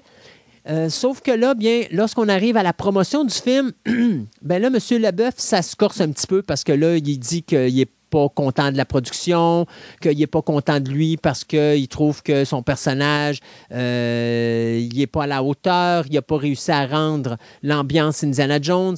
Et là, Spielberg, ça va créer un froid avec lui, ça va créer un froid avec Harrison Ford qui va même traiter le jeune d'imbécile parce qu'il dit quand tu fais un film, tu fais la promotion, tu le, tu le dénigres pas.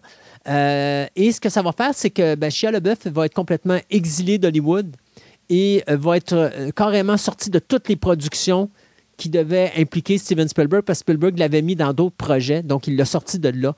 Et ça va coûter d'une certaine façon la carrière de Shia LaBeouf. Et c'est drôle parce que c'est quelque chose qui va se passer avec LeBeouf qui s'était déjà passé avec Karen Allen dans Raiders of the Lost Ark, mais d'une manière totalement différente. Alors, euh, le film va quand même remporter le prix des meilleurs costumes au Saturn Award, va avoir le prix de la meilleure musique au Grammy Awards, mais va remporter également le prix du pire film de l'année au niveau d'une suite au Razzies Award. Euh, Mhm. C'est d'ailleurs le seul film de Steven Spielberg qui va ramasser un Razzie euh, dans sa carrière. Ça n'aura jamais été fait avant ou après ça. Euh, fait étonnant, pour finir la chronique, euh, George Lucas, qui est un inventeur ou un amateur de merchandising, savez-vous qu'il n'a jamais rien fait sur Indiana Jones avant 2008? C'est épouvantable. J'ai vu quelques figurines pour, pour le premier film, puis sont, sont pas belles. C'est Ouais. vraiment Mais mais c'est. Hasbro. Il a fait un format 3 pouces 3 quarts parce que euh, Lucas a des, a des parts dans, dans Hasbro. Alors, ça. il a fait du 3 pouces 3 quarts à la Star Wars, mais effectivement, mais il y a des affaires qui étaient quand même cute. Euh, il y avait des statues qui ont été faites qui étaient sublimes. La statue de Sideshow Collectible là, de 12 pouces, le premium, là, euh, était vraiment d'une beauté incroyable. D'ailleurs, le visage d'Harrison Ford était parfait. Malgré ça, on a fait quand même beaucoup de romans, beaucoup de comics, beaucoup de jeux vidéo. Euh, Mhm. Et bien sûr, euh, il- le personnage d'Indiana Jones, qui lui été inspiré de James Bond, va devenir une source d'inspiration pour des personnages comme Lara Croft euh, dans Tomb Raider ou Nathan Drake dans Uncharted ou même Benjamin Gates dans National Treasure. Euh, et finalement, bien, on s'en rappelle tous parce que ça fait pas si longtemps que ça. Lucasfilm a été vendu à Disney euh, en octobre de- 2012. Disney a approché Paramount Pictures, ont négocié les droits et en décembre 2013, Paramount Pictures a vendu les, droits de distribution des premiers films, euh, ben, du premier film Raiders of the Lost à Disney, ce qui fait que Disney présentement est entièrement propriétaire des droits de euh, Indiana Jones euh, en général. Et c'est de là qu'a été lancé le projet de Indiana Jones 5. euh, qui va sortir probablement l'année prochaine si tout, se passe bien, parce qu'on sait qu'Harrison Ford malheureusement a été blessé lors du tournage. Et la seule chose qui est drôle, c'est que Lucas est encore là comme, je pourrais dire, euh, à une morale. Spielberg est là comme producteur et euh, Harrison est encore là comme euh, acteur principal. J'ai hâte de voir à la veille de ses 80 ans comment il va faire pour se déplacer. Mais avec un réalisateur comme James Mangold, je suis à peu près confiant qu'Indiana Jones 5 va quand même nous donner quelque chose de bien. Donc, un gros merci, euh, Christophe, là-dessus. On va voir d'autres choses dans nos jeux de chroniques, puis on va continuer euh, à parler d'Indiana Jones. You and I are very much alike. Archaeology is our religion. Yet we have both fallen from the pure faith. Jones, do you realize what the Ark is? It's a transmitter. It's a radio for speaking to God. And it's within my reach. You want to talk to God? Let's go see him together. I've got nothing better to do. Uncle Indy, come back home now! Uncle Indy, come back home! Next time, Indiana Jones, it'll take more than children to save you. Je pouvais pas faire un spécial Indiana Jones sans y inclure mon ami euh, Julien qui va probablement nous parler comic book, romans savon et pourquoi pas jeux vidéo. Bonjour, monsieur Julien. Bonjour Christophe, ça va bien? Ça va très bien. Donc, le monde d'Indiana Jones, c'est pas juste le cinéma, c'est pas juste la télévision, c'est pas juste dans le monde réel de l'archéologie, c'est aussi dans le monde littéraire et dans le monde de la fantaisie du jeu vidéo. Parlez-en Ben, donc un- un petit peu. Comme un peu tout ce que Lucas a fait, ben Spielberg aussi, parce qu'il ne faut pas oublier que c'est une collaboration entre les deux. On a sûrement parlé. Euh, ça reste un. Comme je dis, ils ont essayé un peu de faire comme Star Wars, c'est-à-dire de, de créer un univers euh, général, généraliste un peu de Indiana Jones euh, étendu. On l'a vu sur tous les romans, on sait que Lucas faisait des contrats bien particuliers avec des conditions bien particulières, comme il a fait avec Star Wars à l'époque, les années 90. Euh, fait que oui, on a fait beaucoup, beaucoup de choses. C'est sûr que ça a été moins gros que Star Wars, mais euh, assez intéressant. Surtout dans le jeu vidéo, on part euh, quand même d'une époque assez reculée, puis c'est que ça a commencé les jeux d'Indiana Jones. Fait que là, on va commencer avec quoi exactement? Ben, on va commencer avec les jeux vidéo. OK. Puis je peux te parler du premier jeu euh, de Indiana Jones, qui était Raider of the Lost Ark. Bizarrement, C'était-tu Atari qui avait fait ça? sur Atari, tu as tout à fait raison. C'était en, laisse-moi rappeler de l'année, 82. Ouais. Euh, écoute, euh, j'avais un gros deux ans. Euh, j'avais pas d'Atari, on avait une ColecoVision à la, à, à la maison. fait que j'ai pas pu jouer à ce jeu-là. Mais on a ça fait. Puis le fait intéressant de ce jeu-là, c'était le même créateur, le même concepteur qui avait fait le jeu E.T. qui avait un peu coulé l'Atari par la suite Ben oui. et l'industrie du vidéo complet. Euh, D'ailleurs, je vous recommande d'aller voir sur Netflix le- les documentaires, je me souviens plus du titre, euh, sur les Ice Course, excusez-moi, c'est Ice Course sur Netflix, où c'est qui parle justement de l'Atari et de, de ce jeu-là, ce secrétaire-là, qui s'était mis le pied dans la bouche parce qu'on lui avait demandé de faire un jeu en dedans de vraiment pas longtemps, tout seul. Euh, pour E.T., on parle là, puis il avait dit, ah ben j'ai fait une Indiana Jones, je suis capable de faire E.T. en, en deux semaines, mais il n'y a pas de problème. Ouais, puis si je me trompe pas, c'était quasiment la même affaire. Ouais, c'était, il avait quasiment repris le code. Puis il avait même mis un sprite de Indiana Jones comme, euh, comme Easter egg dans le jeu d'E.T. Mais euh, ça, il a, il, a, il a réussi à couler la console avec son jeu d'E.T. Pauvre lui. Euh, C'est un peu de la faute à Spielberg aussi qui a dit oui tout de suite. Lui, pensait que Spielberg allait dire non, puis ça allait finir de même, puis il allait être sauvé, mais finalement, pas tant. Donc, Atari, euh, Atari a starté la game. Ouais, Atari starté, puis évidemment, ils ont fait euh, Temple of Doom aussi. Euh, Temple of Doom qui est aussi sorti sur la NES. Euh, on est aux années 80 avec la Nintendo. Ensuite, euh, Lost Kingdom, qui était un, de- le premier jeu euh, sur Commodore 64, mais qui était aussi le premier jeu qui déviait des films. Euh, dans le fond, ça a été fait en 84, ça. Euh, c'est que je devais aller dans la jungle, chercher des artefacts. Donc, sur Commodore 64, euh, premier jeu qui, qui dévie un peu euh, des films. Parce que oui, les jeux euh, font souvent, maintenant, je dirais, font, sont plus la même référence aux films, font souvent des aventures à part euh, à- aux films. Donc, un peu plus intéressant pour les fans, on voit un peu ce qui se passe. Puis, vu qu'il y a des guidelines, du moins avant que Disney achète, parce que ce que le monde oublie souvent dans l'achat de LucasArts, de Lucas, ben, LucasArts qui est la compagnie de jeux vidéo de Lucas, mais de Lucas en général, c'est que c'est pas juste Star Wars qui est parti à Disney. C'est Indiana Jones également. Ouais, tout le monde l'a oublié, celle-là. hein. Ouais. Euh, personne ne s'en rappelle. Et désormais, euh, c'est ça qui se passe. Donc, euh, avant, avant que Disney acquiert, puis ils n'ont pas reseté l'univers d'Indiana Jones à ce que je sache, comme ils l'ont fait pour, euh, pour Star Wars. Donc, tout ce que je vous parle, est encore canon dans l'univers. Euh, du moins, à ma connaissance. Mais on oublie souvent, comme je dis, que, hey, euh, guys, c'est pas juste Star Wars. les films de Rock aussi. ouais, non, effectivement. Ben oui, dans, dans le Star Wars, c'est. mais- non, mais c'est drôle parce que, OK, le premier film des Ewoks, c'était mauvais, mais le deuxième, c'était quand même pas pire. Mais écoutable. tu vois que Lucas, il a quand même fait attention avec Indiana Jones parce que même quand il a fait la série télé Indiana Jones Chronicles, moi, je me rappelle, j'avais vu le pilote, c'était comme, ouais, OK, coup-ci, coup-ça, mais plus la série avançait, puis plus tu voyais que c'était un show de qualité. D'ailleurs, c'est un des shows les plus dispendieux de l'époque qui avait été fait. Donc, Tu parles des Young Indiana Jones, c'est un autre chose, je l'avais pas vu celui-là. Young Indiana Jones Chronicles, oui, et d'ailleurs. Ah, euh, ok, oui, c'est ça, Chronicle. Oui, c'est ça. Moi, j'avais adoré quand j'étais jeune. Exactement, mais tu sais, j'avais vu le pilote, puis le pilote, c'était comme, bon, OK, ça ressemble pas mal à, aux Ewoks au niveau de la conception, trop de musique, euh, mise en scène un petit peu rapido presto, mais après ça, Enfin, là, ben. Plus les épisodes avançaient, puis plus tu voyais que l'équipe se, prenait de l'expérience, puis ça devenait de plus en plus intéressant. Donc, oui, l'univers, moi, je, je dirais même, je te dirais que Lucas a peut-être porté plus attention à l'univers d'Indiana Jones qu'à l'univers de Star Wars, en quelque sorte. À cette, époque-là, oui, on dirait qu'il essaie vraiment, vraiment de pousser Indiana Jones euh, pendant un certain temps, mais pour probablement égaler Star Wars au niveau de succès, parce qu'à un moment donné, euh, t'as tes deux bébés, puis il y en a juste un qui, est populaire, tu veux le deuxième. Ben, pas Jones n'est pas populaire, c'est juste que ça se compare pas vraiment. Oui, exactement. C'est Indiana Jones, ça reste des classiques intemporels. euh, je veux dire, je suis bord de écouter mes enfants. Je Temple of Doom, peut-être un peu moins, là, mais Ouais, ben, laisse-leur une coupelle d'années encore.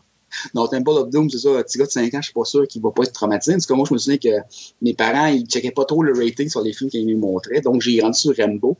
On voit ce que ça a donné. Euh, mais euh, pas triper tant que ça dans la scène d'arrachage de cœur. Ben, puis, tu sais, c'est- c'est drôle parce que justement, j'en parlais un petit peu euh, dans, dans- dans l'historique du, du cinéma. C'est quand même le film qui a changé la donne au niveau des codes cinématographiques à Hollywood. Ouais. Mais quand tu le regardes, aujourd'hui, c'est un film qui à l'époque était coté 14 ans, mais qu'aujourd'hui, la régie du cinéma, ils ont mis tout simplement pour tous. Puis je cherche encore la logistique derrière ça. Parce que les trois, les deux premiers Indiana Jones, que ce soit Raiders ou que ce soit euh, Temple of Doom, c'est des films de 14 ans à l'époque. Et puis là, aujourd'hui, ils sont général. Puis je me dis, OK, ça enlève pas la violence. Et pourtant, Indiana Jones est encore un des films, on parle Temple of Doom ici, est encore un des films les plus violents euh, de ce, de ce- non seulement de cette époque-là, mais ça a pris du temps avant d'être d'être surclassé au niveau des, des, des scènes de violence et des scènes d'action dans ce film-là. Je pense que c'est. euh, tu sais, même Rambo 2, euh, il, il l'accote, mais euh, je suis pas sûr qu'il le dépasse tant que ça. moi, ce que, que j'en pense, c'est que souvent, les films classiques, ils ont tendance à être plus euh, relax sur leur, euh, leur cote, d'après moi. Ouais. Parce que, comme tu dis, souvent, il y a beaucoup de films des années 80 qui sont classés très bas par rapport à ce qu'ils sont en réalité. On- tous les films d'Arnold qui sont genre dans le du 14 ans ou plus du général, euh, maintenant, honnêtement, ce serait un film récent, ça passerait jamais. Commando euh, et compagnie, là, puis c'est du 13 ans et plus. Ouais. Commando, c'est minimum 16 ans et plus. À l'époque, c'était pas 18 R-rated, ans. Ouais. Commando, c'était 18 ans à l'époque. Là, aujourd'hui, je ne sais pas s'ils ont changé la cote et qu'ils l'ont mis. Je pense 13 ans. qu'il est 14 ans à Star. C'est ça. Parce que ça, ça, ça peut être excusable. Parce qu'à l'époque, c'était c'était plus graphique au niveau de la violence, mais aujourd'hui, tu as tellement du graphisme en violence que. Mais Indiana Ah, c'est- Jones, la base demeure là pareil. Pour, de passer d'une cote de euh, 14 ans ou 13 ans indicatif à une cote pour tous, j'ai de la misère. Parce que c'est. c'est- Moi, personnellement, je trouve qu'ils sont un petit peu trop élevés pour être pour tous. là. Non, effectivement. euh, Quoique, Lucas a toujours essayé de garder des codes familiales. Ils ont- Lucas, à l'époque, la compagnie a dû pousser pas mal. Ouais. Euh, Disney aussi, de nos jours, doit pousser pas mal pour que ça reste le plus bas possible. Euh, quoique, depuis qu'ils ont acheté Fox, c'était un peu moins une priorité pour eux. Là. Euh, ils ont commencé à faire du R-rated avec Deadpool, là, euh, ce qu'on pensait jamais qu'ils feraient. À, cause de Fox, justement, ils n'ont pas le jeu. Le catalogue est pas mal plus mature du côté de Fox. Non? Puis les jeux, les jeux vidéo, ils gardaient tout cet aspect de violence-là ou c'était plus Non, genre ben, euh, le troisième moins, film de la euh, série où c'était plus aventure puis on a du fun? C'est- vraiment plus aventure. Tu as beaucoup, beaucoup de jeux. Justement, tu sais, les, les- les classiques d'aventure qu'on avait à l'époque, les années 80 au PC, 90, où est-ce que tu. Il n'y avait pas tant d'action, c'était tu avais à résoudre des énigmes, là, un peu comme le Myst ou. Euh, je sais pas quoi d'autre, ou euh, Grim Fantango, ou euh, Day of the Tentacle. Tu avais ce genre de jeu-là beaucoup avec Indiana Jones parce que ça s'y prêtait bien. OK. Euh, comme euh, Fate of Atlantis, qui est un gros classique, qui a été fait en deux versions, ce jeu-là, Fate of Atlantis, euh, qui était d'ailleurs considéré comme le Indiana Jones 4 pendant très longtemps. Euh, je pense qu'il est encore disponible sur Steam, justement, là, pour aller jouer à ça. Euh, il y avait une version aventure, justement, comme je vous parle, qui n'avait pas vraiment d'action, c'était des énigmes, puis une version arcade, qui est censée être comprise dans le jeu sur Steam, à ce que je comprends. Ça, c'était sorti en 92. Et comme je disais, la rumeur était que c'était le précurseur Indiana Jones 4 parce qu'il y avait un Indi- Indiana Jones 4.exe dans l'install. OK. Fait qu'il y a beaucoup de, de, de fan theory qui disaient que c'était censé être le 4 puis que ça a été mis en jeu vidéo. Un peu comme Ghostbuster 3 a été longtemps un jeu vidéo avant de sortir en Ghostbuster Afterlife, euh, qui n'est pas encore sorti d'ailleurs, mais on se comprend. Mhm. Euh, donc, euh, longtemps, c'était considéré canoniquement comme le quatrième. Donc, un jeu qui a eu beaucoup de succès. Euh, J'en avais entendu parler beaucoup à l'époque quand j'étais plus jeune. C'était un peu partout comme un gros succès dans les dans les journaux euh, spécialisés, là, euh, dans le temps que ça existait encore. Puis c'était LucasArts qui faisait le jeu direct. Si je LucasArts. Ouais. euh, la, la division jeux vidéo de Lucas, qui au début de, leur euh, existence faisait beaucoup de bons jeux. C'est surtout vers la fin, un peu avant l'achat de Disney que LucasArts euh, dérapait beaucoup, je dirais, au niveau de la qualité des jeux. Là. Euh, mais il faisait beaucoup, beaucoup, beaucoup de jeux Star Wars très rapidement, un peu comme Ubisoft, mais sans les moyens d'Ubisoft. Là. Donc, euh, LucasArts a été fermé un peu avant l'achat de Disney. Là, il a été revenu sur, euh, je pense c'est Lucas Entertainment ou Lucas euh, Video Games, qui est la division que Disney a créée pour la publication de jeux vidéo. Euh, pas vu grand-chose de leur part, je pense que c'est plus surtout de la publication plus que du studio de développement. Il faut que je vérifie. D'ailleurs, un jeu vidéo qui s'en vient euh, d'Indiana Jones, qui n'a pas encore de titre, qui est fait par justement Lucas Games, comme dis, Lucasfilm Games, et euh, Bethesda, qui font Skyrim. OK. On n'en sait pas vraiment plus là-dessus, par contre, à ce que je sache. Ça s'en vient. Euh, D'après moi, c'est un jeu style aventure, un peu comme on a l'habitude de Bethesda là, à la Fallout ou à la Skyrim. Puis là. probablement quelque chose qui va être associé avec le Indiana Jones 5 qui est en train de se préparer présentement. Là. C'est pas tellement dans les habitudes, genre de Bethesda, de faire des films de licence. Je ne sais pas ce que ça va donner. Mais remarque, remarquez que Skyrim, au départ, était censé être un jeu de licence de Game of Thrones. À voir. Je ne sais pas. Euh, je sais pas s'ils vont s'en aller avec ça. En gros, euh, ça dit que ça va, être, ça va se passer en- à Rome, dans les années 30. Donc, on revient un peu aux racines de- d'Indiana Jones euh, à battre des nazis. Ouais, OK. Fait qu'on va oublier, on va oublier le, le, le, le rapport avec Indiana Jones 5. À moins qu'il y ait un rapport euh, lointain, genre que ce soit un prequel là, qui va expliquer pourquoi il fait ce qu'il fait dans le 5. Là.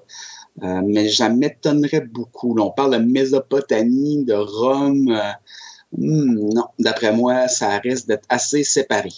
Que Mais quoi que ça de sortir de près dans les mêmes temps, selon moi, parce que, tu sais, si tu veux vraiment marquer le coup avec un jeu, tu le sors en même temps qu'un film, ben, ça aide beaucoup. Est-ce que c'est arrivé qu'il y ait eu des prequels ou des sequels de films, mais en jeu vidéo?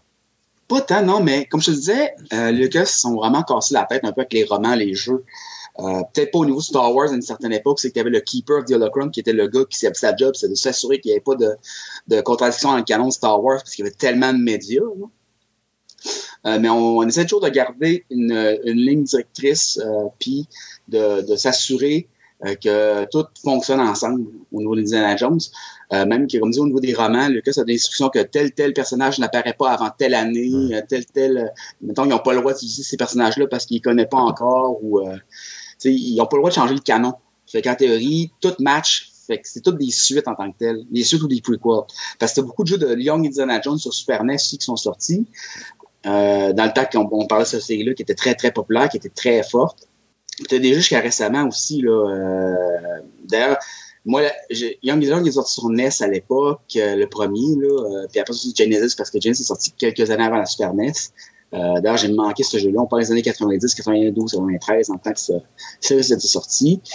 Euh, après ça, il y avait les. Ben, il y a eu bien sûr les deux Lego Indiana Jones qui ont été très populaires, très bien cotés. Mhm. Toujours disponibles sur Steam si vous voulez les jouer. Euh, bon, les, les puristes vont aimer les- le premier Lego Indiana Jones parce que c'est les trois films originaux. Puis le deuxième, c'est Kingdom of the Crystal Skull, que le monde est encore divisé sur ce film-là. Mais tu Le vois, perso, j'avais pas trouvé si pire. Exactement, puis tu sais, j'en parle un peu, mais en réalité, je- je- je- j'en parlais encore justement avec quelqu'un euh, il y a récemment, puis à un moment donné, il me disait Ah, c'est tellement mauvais d'amener les extraterrestres. Puis je disais OK. Euh, tu es conscient que dans le premier puis dans le troisième film, on parle de choses bibliques. Donc, on a l'Arche d'Alliance d'un bord, puis on a de l'autre côté euh, le Saint Graal, où est-ce que le père euh, Henry Jones Senior se fait tirer une balle dans les tripes. Puis qui prend une- un- de l'eau que tu mets dans, une, dans, dans un verre, que tu verses là-dessus, puis là, il n'y a plus de blessure, mais ça, c'est correct. Ou encore, tu as Temple of Doom, où tu as cette espèce de gars qui utilise la magie noire pour justement arracher le cœur de sa victime, puis que la plaie se referme au complet, puis le gars peut vivre alors que le cœur bat dans la main d'un autre individu. Mais ça, c'est correct, mais les extraterrestres, ça ne l'est pas. Je comprends pas. Et, euh, moi non plus, c'est c'est pas le meilleur. Je comprends que le monde peut être déçu. Mais je Euh, pense que le problème, est à- puis je te dirais, euh, je pense C'est que le les- frigidaire la bombe atomique? Non, même pas. Parce que ça, c'est encore c'est quelque chose de typiquement Indiana Jones. Ouais, c'est mais, c'est typique, là. mais pour moi, je pense que c'est juste qu'à un moment donné, l'équipe vieillit, puis tu le sens un petit peu dans le dernier. euh, puis je pense que c'est. Puis, puis je reviens beaucoup avec ça, hein, de dire est-ce que ça vaut la peine de ramener ces, ces icônes-là au cinéma après un certain temps? Je regarde, là, on va faire un Indiana Jones 5 avec un gars qui a, qui a quasiment 80 ans. Je sais pas, je veux dire, à un moment donné, tu le vois sur l'écran que l'âge est là, puis tu le sais que cette personne-là ne peut plus faire ce genre de choses-là dans la réalité. Alors, ça brise un petit peu cet aspect de, de, de campy d'un film que quand tu l'écoutes, tu te dis, OK, même si c'est irréaliste, tu as quand même une certaine crédibilité dans le sens que, tu sais, Indiana Jones, dans la trentaine, va faire des affaires comme on voit dans le premier, le deuxième, le troisième film. Tu vas l'accepter parce que le gars, au niveau physique, est capable de te démontrer qu'il est capable de faire ces choses-là. Mais là, quand tu vois qu'il court puis qu'il commence à avoir de la misère puis que c'est tout juste s'il n'y a pas besoin de son. Ça de- brise l'immersion. oui, c'est ça exactement. Puis je pense que c'est ça qui s'est passé avec le quatrième Indiana Jones. Je pense que même si Spielberg a été capable quand même de, de filmer des séquences d'action d'une certaine manière, il y a des moments où est-ce que tu vois qu'Indy, il, est fatigué puis il en arrache parce que justement, c'est plus le genre de, de choses qu'il est capable de faire parce que l'acteur est trop âgé. Alors, Mais encore là, il jouait un peu là-dessus, mais il jouait peut-être pas assez là-dessus, justement. Ouais.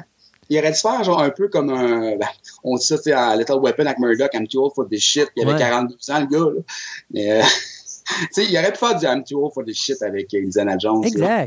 Puis, euh, Mais ils l'ont pas fait, ils ont laissé le faire encore en mode super-héros aventurier qui capable de tout faire à 80 ans. Ça marche pas. Ben, en tout cas, peut-être pas à 80, mais on va voir à 80 ce qu'il va faire. J'espère qu'il Ouais, non, à 70 ans. C'est ça. J'espère qu'ils vont le mettre plus sur la banquette arrière un petit peu. Là. Mais tu sais, il y a des manières de faire en sorte qu'Indy peut être intéressant, mais il faut que tu changes le type d'action parce que si tu gardes le même type d'action, tu peux pas avoir un acteur qui va. Ben, pas un acteur, mais une crédibilité au niveau du personnage qui va garder cette même affaire-là.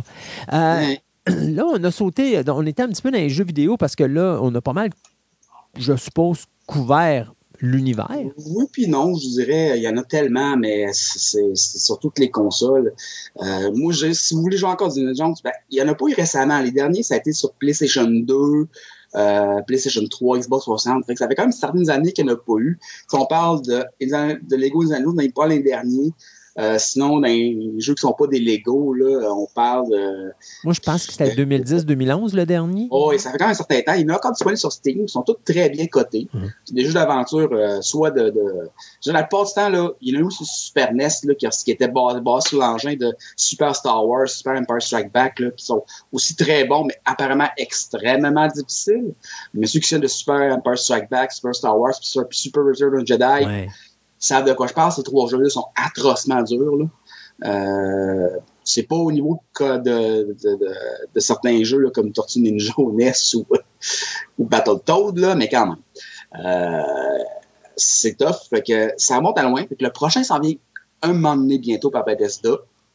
Euh, les autres, ça remonte à peut-être 10-15 ans. Là, Fait que euh, rien pour s'énerver. Mais sur Steam, ils sont pas chers. Vérifié on peut facilement avoir euh, Atlantis ou d'autres euh, qui ont suivi autour de 7 là, pour ceux qui sont curieux. Euh, puis je pense que ça peut valoir la peine pour les fans d'indie. Comme je disais, ça suit tout le temps la, un peu la logique des films. Et là, on va s'en aller quoi dans le monde du comic book? Ouais. Donc, dans le comic, devinez qui a fait les premiers BD des années 80, soit en 81 jusqu'à 86 pour. Moi, j'avais, Raiders of the Lost Ark, fait que c'était Marvel, donc je suppose que ça C'était doit... Marvel, Ouais. ouais. Marvel, qui, un peu comme pour Star Wars, avait récupéré les droits euh, pour faire euh, les, premières BD. Puis c'était simplement des, adaptations comiques du, euh, des films. C'était pas plus compliqué que ça. Euh, il y avait eu un peu... ben, Dark Horse a réimprimé ça parce que c'est Dark Horse années 90, comme avec Star Wars, qui avait ramassé les droits de Lucas au niveau du comic book. Mais Dark Horse, comme on le sait, a tendance à faire un peu plus à ce qu'on lui donne que Marvel le faisait. C'est-à-dire, euh, Marvel se limitait souvent, quand il faisait quelque chose en dehors des films, d'adaptation à des années 80, c'était du Monster of the Week, comme on parlait avec Star Wars. Euh, mais ils l'ont pas fait avec les anneaux, ça s'y prêtait peut-être moins bien. Euh, donc, dans les années 90, euh, Dark Horse Comics ramasse ça. Euh, on parle quand même, euh, bon, euh, ils ont fait euh, Fate of Atlantis déjà, la version comic book. Voir pourquoi un peu le monde considère encore plus ce jeu-là comme important, parce qu'il a même fait une adaptation comic book. Euh, donc, ça commence à être pas pire. Si on fait euh, Shrine of the Sea Devil, Thunder of the Orient, euh, Arms of Gold, Golden Fleece, Iron Phoenix, Spear of Destiny, Sargasso. Fait que dans le fond, ils ont fait plein d'aventures, euh, au moins je dirais une dizaine d'aventures sur le side d'Indiana Jones. Euh, Puis aussi une série basée sur Young Indiana Jones. Oui. Et qui, qui était ongoing. Donc Dark Horse, c'est plus Gothic Marvel là-dessus, mais c'est pas vraiment étonnant connaissant la, la bébite. Ouais. Non, puis euh, Dark Horse, c'était leur force à l'époque. Hein. Ils prenaient des, des, franchises comme ça, puis ils étaient capables de sortir de quoi de vachement intéressant. Extrapoler ça, ouais. ouais. Euh, un peu comme IDW le fait maintenant. Hmm. Mais IDW, ils sont plus dans la rénovation de franchise, on dirait, que dans le, dans le de prendre la balle et de courir avec. Là.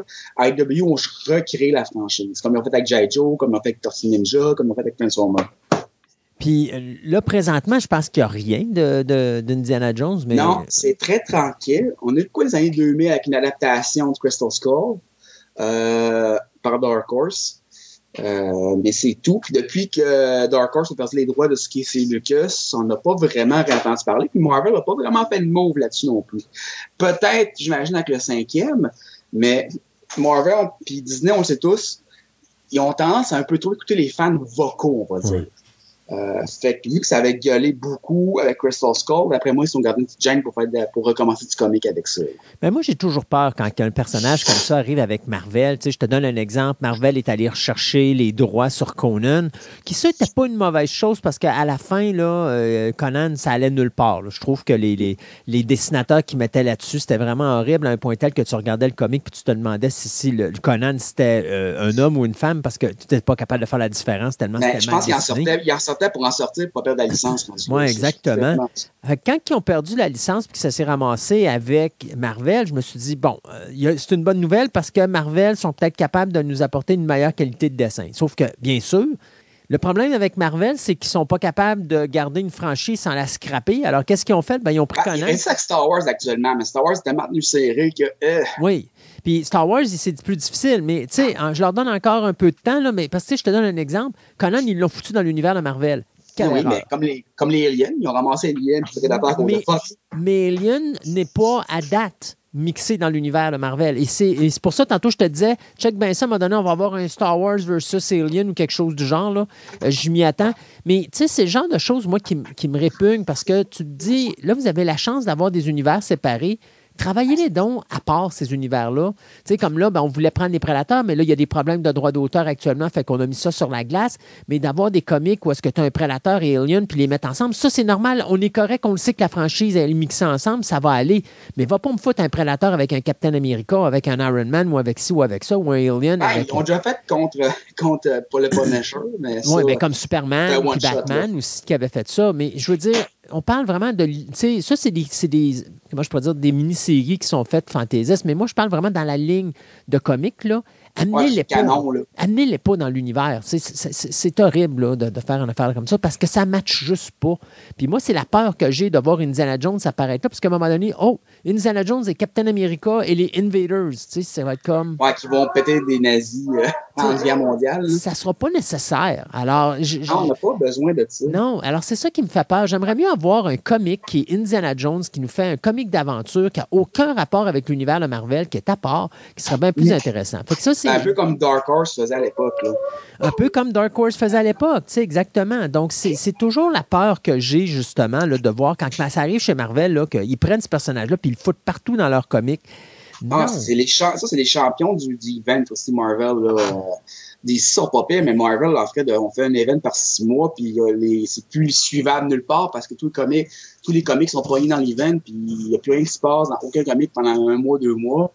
Puis les soirs font plus ni qu'une tête, ne s'achètent pas les 20 autres. Euh, c'est Marvel, ils sont champions là-dedans. Puis ils sont se peinture dans un coin, on sort le Phoenix ou Mephisto ou un autre, là. Mephisto, excuse. Ouais. Euh, T'as-tu déjà entendu parler de la série de magazines? C'était Titan Magazine, je pense, qui avait publié des, euh, des comics d'Indiana Jones. Si je me trompe pas, moi, je pense que j'ai vu ça dans mon preview. C'était à la fin des années, milieu des années 2000, fin des années 2000 de mémoire. Là. Euh, ouais, c'était européen, ça. Oui, c'est ça, exactement. Euh, c'était en France puis au Royaume-Uni. Euh, autour de 2008-2009, euh, ça a été remis en français par les exemples Baguera, qui avait fait un peu de Garfield, je me souviens à l'époque. Là, il avait un peu piqué la licence d'Argo. Euh, mais j'en sais pas vraiment plus là-dessus, honnêtement. Parce que ça, j'avais vu ça, entrevu ça, mais je sais que ça n'a pas été très long. Là, ça... Non, c'est pas, on parle pas de quelque chose de gros. Là. c'est ça. Peut-être un ou deux volumes, je pense que c'est des 16 stories. Mais ça, c'est vraiment quelque chose qui s'est fait à part en Europe. Mm-hmm. Et puis là, ben. Puis d'ailleurs, je ne sais pas si ça existe encore, vu que là, on n'a plus la licence. Je ne sais pas si Dark Horse a encore le droit de vendre leurs espèces de recueils, là, ou s'il faut aller sur Internet essayer de trouver ça. Mais ceux qui veulent avoir tout ça, là, que ce soit les Indiana Jones de Marvel, je ne le sais pas, mais les Indiana Jones qui avaient été faites par Dark Horse Comics, ça, je trouve, je sais que ça se trouve tout dans des petits volumes. Euh, c'est Ouais. comme des mini essentials qu'ils ont fait. Là. Ouais, puis au pire, je suis pas certain que avec le sortie du prochain film, probablement que Marvel va les republier comme ils ont fait Star Wars. Ils ont acheté les droits Dark Horse, leur vieux comic, puis ils ont republié. Ce qui est pas, c'est un peu pas dans l'ordre chronologique, fait que c'est un peu n'importe quoi les recueils. Là. Ouais. Et, euh, ce qu'il y en a, c'est comme si c'est fait par exprès. Là. On ne dira pas, mais peut-être un peu. Euh, fait que euh, oui, effectivement, c'est- d'abord c'est encore trouvable pour la plupart. Là. Un peu comme les jeux, c'est pas.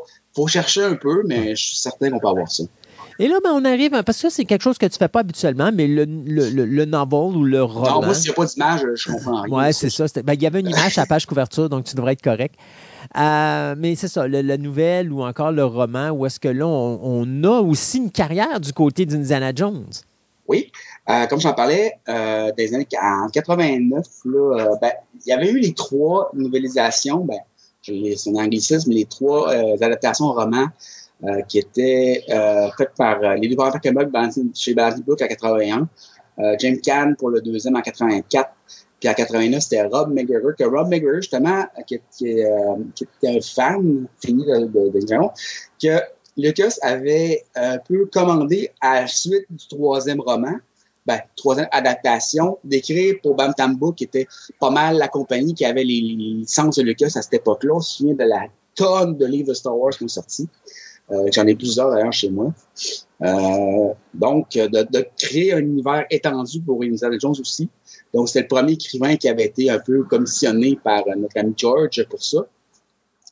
Euh, puis il y a des règles bien, bien particulières comme il est fait pour Star Wars à l'époque. Euh, tel personnage ne se fait pas rencontrer parce qu'il ne connaît pas avant telle époque ou tel film. Il faut que ce soit tout avant euh, les films. Il fait tout des prequels. Euh, puis faut tout, il faut pas qu'il y ait le sexe, évidemment, parce qu'il veut pas que, il veut pas que ça vienne en roman harlequin. Oui, non, effectivement. Euh, tu vois, il n'y en avait pas dans les films. C'est pas, c'est pas vraiment un, un problème. C'est pas James Bond, là. Ouais. Euh, fait que, euh, il a commencé ça. Ils en ont fait quelques-uns, je dirais. Euh, ça a été des, euh, je dirais peut-être 15-20. Euh, les premiers par McGregor, qui, a- qui laissait la place un peu après le 5 ou 6e là, à d'autres auteurs. À un moment donné, je viens que tu les aussi. Là. Euh, fait qu'on parle, euh, comme toi chez, chez, chez Bam Tam, euh, toutes des prequels à partir de 91 jusqu'à 94, ce qui est pas mal plus court que la run de Star Wars chez Bam Tam Book. Ils ont aussi fait des livres dont vous êtes les héros pour les jeunes. Ah oui. À partir de 84 jusqu'à 87, c'est des Find Your Fate. C'était un peu une, une copie euh, de, ben, de la série Jean dont vous êtes les héros, ou qui était. Euh, je me souviens plus du nom en anglais, c'était. Euh, en tout cas. Ben, sais. C'était, c'était pas Choose Your Own Adventure? Parce que Ouais, ça, il me semble que Sébastien vous en avait parlé un petit peu dans une émission, ouais. Ouais, puis j'en avais lu euh, des gars à l'époque aussi. Là. Mais c'est Euh, un beau c'est ça. concept, Indiana Jones, pour ce genre de livre-là. là. Oui, parce que justement, Indiana Jones, c'est, oui, il y a de l'action, mais Indiana Jones, avant tout, c'est un, archéologue. Donc, il faut, il enquête. On le voit dans les films, là, il cherche, il y a des casse-têtes, il y a des, tu sais, il, il pense, hein, il réfléchit un peu, là. Il fait Ouais. pas juste approcher des nazis, des fois. là. Fait que c'est parfait pour ça. Ouais. Euh, puis, t'as les livres scolastiques, il y a des livres pour jeunes enfants, il y en a eu six. Mais là, après ça, tu vas probablement avoir toute la batch de livres qu'il y avait de Young Indiana Jones Chronicles. Le Young Indiana Jones, il y en a au moins une vingtaine de ça à partir de 90, ben, un peu au début de la série. Là, encore une fois, je suis en 95, ça a pas mal tombé, mais ça, c'est chez Random House au Bantam. Ouais. Je pense que c'est peut-être une question de droit, mais quoi que c'était deux licences séparées en tant que telles. Euh, à savoir si on a été mis sur les mêmes euh, piédestals que la, la série principale, je ne sais pas. Mais Bantam Book, ça, on a ramassé. Fait qu'on parle chez Random House de peut-être 20-25 romans. Euh, puis euh, Bantam, eux, en avaient une dizaine. Euh, ce qui est assez étonnant pour l'époque, sachant que Bantam avait pas mal tous les droits chez Lucas à voir. Jones étant moins lucratif et important que Star Wars, peut-être qu'ils ont laissé passer plus, puis que Lucas s'est permis un peu plus de variété au niveau de ce qui, qui signait pour quoi faire. Young Indiana Jones, sa série, c'était 92-93, si je ne me trompe pas. Donc, tu vois que ça a commencé quand même deux années avant. Fait que je suppose que ça, ça avait plus un lien avec ce qu'on a vu avec l'introduction dans euh, The, Last Crusade, où est-ce que là, on avait le jeune Indy, où est-ce qu'on apprenait ses origines. Fait que je pense qu'ils ont dû prendre plus ce Indiana Jones-là que celui de la série télé qui va venir par non, D'après moi, c'est vraiment plus. Ils ont dû jouer un peu avec le concept avant, peut-être tester l'eau avant que la série sorte pour créer un intérêt. Parce qu'il faut dire qu'à cette époque, les romans euh, de Star Wars, Star Trek, euh, les romans de, de, de je dirais, qui, qui, étaient liés à des univers euh, cinématographiques étaient très populaires. Donc, c'est sûr qu'ils ont peut-être essayé de créer un intérêt avec le concept. Parce qu'en 90, ils devaient, juste, ils devaient déjà commencer à tourner ou au moins à développer l'idée de la série. Parce que la série, ça s'est pas en six mois. Euh, surtout à cette époque-là. maintenant, avec les moyens qu'ils ont, ça se fait plus rapidement un peu peut-être probablement une façon de mousser, justement, peut-être de profiter un peu de l'intérêt que les gens avaient, que la, la cette scène-là, tu parles justement, cette bout du film-là, de Ash Crusade avait provoqué chez les gens, parce que moi, je me souviens, à l'époque, j'étais pas vieux, là, j'avais 12-13 ans, voir cette, cette bout-là, un jeune Zana Jones, euh, a ramassé son, son chapeau, oui. Puis tout ça, j'étais comme, wow, ok, non, j'en veux plus, là. Ah non, c'est sûr. Puis d'ailleurs, c'est ce qui a inspiré euh, Lucas à faire sa, sa série, voyons, sa, télésérie, pardon, euh, parce que justement, il a, vu avec ce, ce, segment-là qu'il y avait une incroyable possibilité. Et puis, il l'a, euh, moi, tant qu'à il l'a bien exploité. Oh oui. Hmm. C'était pas toujours la meilleure série, Young Indiana mais c'était excellent. Overall, c'était excellent. oui, exactement. Pour la télévision, surtout de l'époque, c'était quelque chose de nouveau parce que c'est quelque chose qu'on n'avait jamais vu encore. Ah, c'est à grand déploiement. C'est une des premières séries à grand déploiement, ce que le monde oublie souvent. Oui, puis ça coûtait cher à produire. Oh oui. Euh, je pense qu'on a fait pas mal le tour de tout ce qu'il y avait à voir sur euh, le jeu vidéo, le comic book et puis euh, les romans. Alors écoute, Julien, un gros merci de ton passage à l'émission pour nous parler de Indiana Jones dans le domaine du comic book, de la littérature et des jeux vidéo. toujours un plaisir de te parler, mon cher. Ben, ça fait toujours, c'est toujours un plaisir aussi. Puis on se revoit la prochaine. Et il y a un autre spécial qui s'en vient pour l'Halloween, notre Halloween Fest. Et puis je vais te donner une job qui s'en vient là-dessus. Alors on en reparle, mais en dehors des ondes, pas que les gens sachent tout de suite qu'est-ce qui va se faire. Ouais, c'est ça. Pas dire c'est un secret. Non, c'est ça. The quest for the Grail is not archaeology. It's a race against evil. If it is captured by the Nazis, The armies of darkness will march all over the face of the earth. Do you understand me? This is an obsession, Dad. I never understood it. Never. Neither did Mom. Oh, yes, she did. Only too well.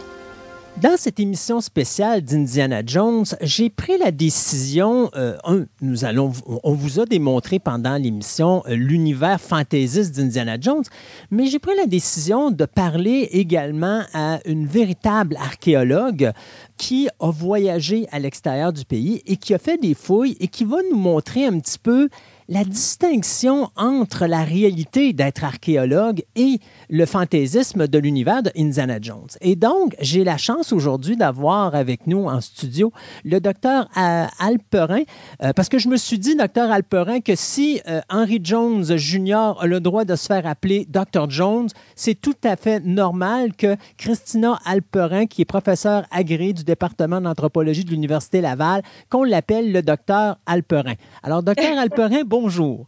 Bonjour, oui, euh, donc euh, en fait c'est l'Université de Montréal, euh, mais oui, je suis tout à fait d'accord si on a les mêmes crédentials, Indiana Jones a son doctorat et moi aussi, donc merci pour m'inviter. Ça me fait plaisir. Docteur Alperin, avant qu'on commence à parler un petit peu du métier d'archéologue à l'extérieur du pays, euh, j'avais l'idée d'abord de, savoir d'où vous est venue cette passion euh, de l'archéologie.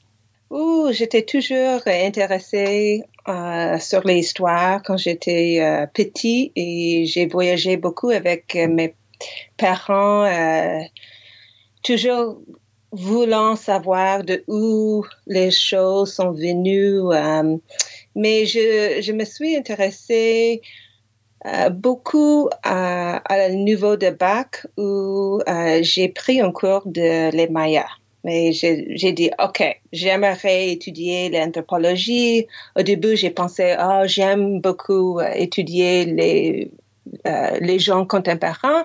Donc, j'ai pensé de faire euh, l'anthropologie culturelle, mais j'avais aimé beaucoup euh, la partie quantitative et scientifique de l'archéologie. Donc, euh, au bout du camp, euh, j'ai décidé de spécialiser en euh, l'archéologie et j'ai fait euh, des études avec les Mississippiennes euh, dans les régions de le sud-est des États-Unis euh, pendant mon bac et après j'ai fait des fouilles euh, dans la région Maya au Belize et au Mexique et au Guatemala et j'ai décidé ok je vais euh, faire une carrière sur ce sujet et je suis maintenant je suis professeur Est-ce que ça l'a pris plusieurs années au niveau de vos études pour étudier dans le, dans le domaine? Oui, euh, beaucoup, beaucoup des années. Donc, euh, j'ai commencé de le niveau de bac. euh, j'ai, euh, il faut faire de- une maîtrise, un doctorat. Après, j'ai fait euh, un postdoctorat pour quatre ans et plus. Donc, euh, il prend beaucoup de temps euh, pour, euh, pour être formé pour avoir l'expérience dans les différents domaines. Même aujourd'hui, je pense que j'ai pas euh, une expérience 100% complète dans la région Maya où je, je spécialise euh, en comparaison avec les gens qui habitent là, les, les Guatémaltèques, les, les Mexicains qui où euh, les sites archéologiques sont dans leur cœur arrière et c'est partie de leur vie, l'environnement, euh, les plantes, les, euh, les cultures euh, contemporaines. Donc, tout ce type d'environnement, cette information est, est pertinent et parce que je suis là juste deux mois chaque année, euh, je ne peux pas être là et avoir comme l'expérience complète. Donc, je, il y a toujours quelque chose à apprendre et ça, ça va euh, ne, ne jamais terminera. Euh, quand on commence ou quand on se, se dirige dans le domaine de l'archéologie, qu'est-ce qui a été le plus difficile pour vous euh, au niveau de l'apprentissage? Euh, Parce qu'il y a beaucoup de choses. Moi, je sais que euh, tantôt, vous parliez qu'il y avait de l'anthropologie, donc il faut euh, avoir une certaine base d'anthropologie. Il y a l'archéologie, il y a l'histoire. Il y a tellement de domaines qu'il faut apprendre parce qu'être archéologue, il faut connaître beaucoup de choses. Mais qu'est-ce qui, a été le plus difficile pour vous dans tout ça? Euh, bon, d'un côté, ça c'est la beauté de, de la champ d'archéologie et d'anthropologie en général, c'est que le, ciel est la limite. Il y a toujours quelque chose à apprendre euh, et ça touche tout le domaine dans le monde académique, dans le monde euh, pratique. Euh, par exemple, j'ai toujours euh, détesté la chimie, mais maintenant je dois faire la chimie pour apprendre comment analyser les pâtes céramiques euh, et caractéri- caractériser euh, la composition chimique pour pouvoir identifier la provenance de où la céramique était manufacturée, où elle, était fabriquée, et après euh, échanger avec des autres groupes. Donc, quelque chose qui était ma, euh, faiblesse, j'ai dû étudier un peu plus pour pouvoir euh, euh, comprendre un aspect de, euh, de le monde euh, d'antiquité. Donc, et ça, c'est avec toutes les choses, même le, les biologies, les physiques, pour apprendre comment faire les ground penetrating radar, il faut connaître quelque chose de les physiques. Donc, c'est vraiment le ciel et les limites. Donc, il faut toujours étudier et apprendre quelque chose où tu, tu penses que tu as des faiblesses. Euh, quand vous avez commencé dans le domaine euh, de l'archéologie après vos études, est-ce que vous avez vous-même commencé à euh, diriger des équipes en archéologie ou vous avez fait tout d'abord partie d'équipes archéologiques? Oh, euh, au début, j'ai toujours été partie d'une équipe. Euh, donc, il y a toujours une culture d'équipe archéologique aussi, où il y a les dynamiques euh, avec chaque équipe qui est différente, parce qu'il y a les objectifs et des, projets différents à chacun. mais j'étais un étudiant. Au début, après, j'étais un étudiant qui a mené les autres étudiants parce que j'ai plus d'expérience. Euh, après, j'ai commencé avec mon doctorat de mener ma, propre recherche, mais dans le direct, sous la direction de euh, professeur euh, qui avait déjà un projet, un permis de travail dans, au Guatemala. Euh, mais j'ai engagé mon propre travailleur et j'ai mes propres objectifs. Après ça, quand j'étais quand j'avais mon doctorat, j'ai commencé de mener mon propre euh, projet de recherche euh, avec une grande équipe. Donc, euh, ça prend du temps. il faut avoir des réseaux locaux, il faut avoir des réseaux internationaux avec des autres chercheurs qui peuvent t'aider. Euh, une équipe archéologique, évidemment, un archéologue ne peut pas savoir Donc, euh, pour moi, je spécialise sur la céramique, je spécialise sur l'iconographie, euh, je spécialise sur les productions de textiles, les maisonnées, euh, mais je ne spécialise pas sur les lithiques, par exemple, ou euh, les résidus des plantes ou des quoi d'autre, ou les os, les os humains, ou les os des animaux. Les os phoniques. Donc, euh, j'ai besoin d'avoir les collaborateurs et il faut toujours euh, être dans une grande équipe. On ne peut pas jamais travailler seul. Et peut-être ça, c'est un aspect, un contraste avec Indiana Jones qui semble être un, un ombre. Il est autonome. Totalement autonome, quelqu'un qui est une aventureuse, qui peut aller euh, seul euh, sur le terrain et chercher toute seule, euh, ou peut-être avec un collaborateur, mais pas plus que ça. mais nous, il faut avoir beaucoup de collaborateurs locaux, les gens qui, connaissent le terrain, les, les autres collaborateurs internationaux. Donc, on travaille toujours comme équipe. Donc, on a un projet qui nous intéresse pour une fouille. D'abord, pour commencer, comment on a ce projet-là qui nous arrive sur les mains? Euh, on va parler, bon, présentement, je sais que vous travaillez sur un, projet qui est le projet archéologique U-Canal. Euh, comment qui est venu au monde ce projet-là? Est-ce que c'est vous qui l'avez parti ou il y avait déjà quelqu'un qui avait parti ce projet-là, puis vous, vous avez juste continué la mission?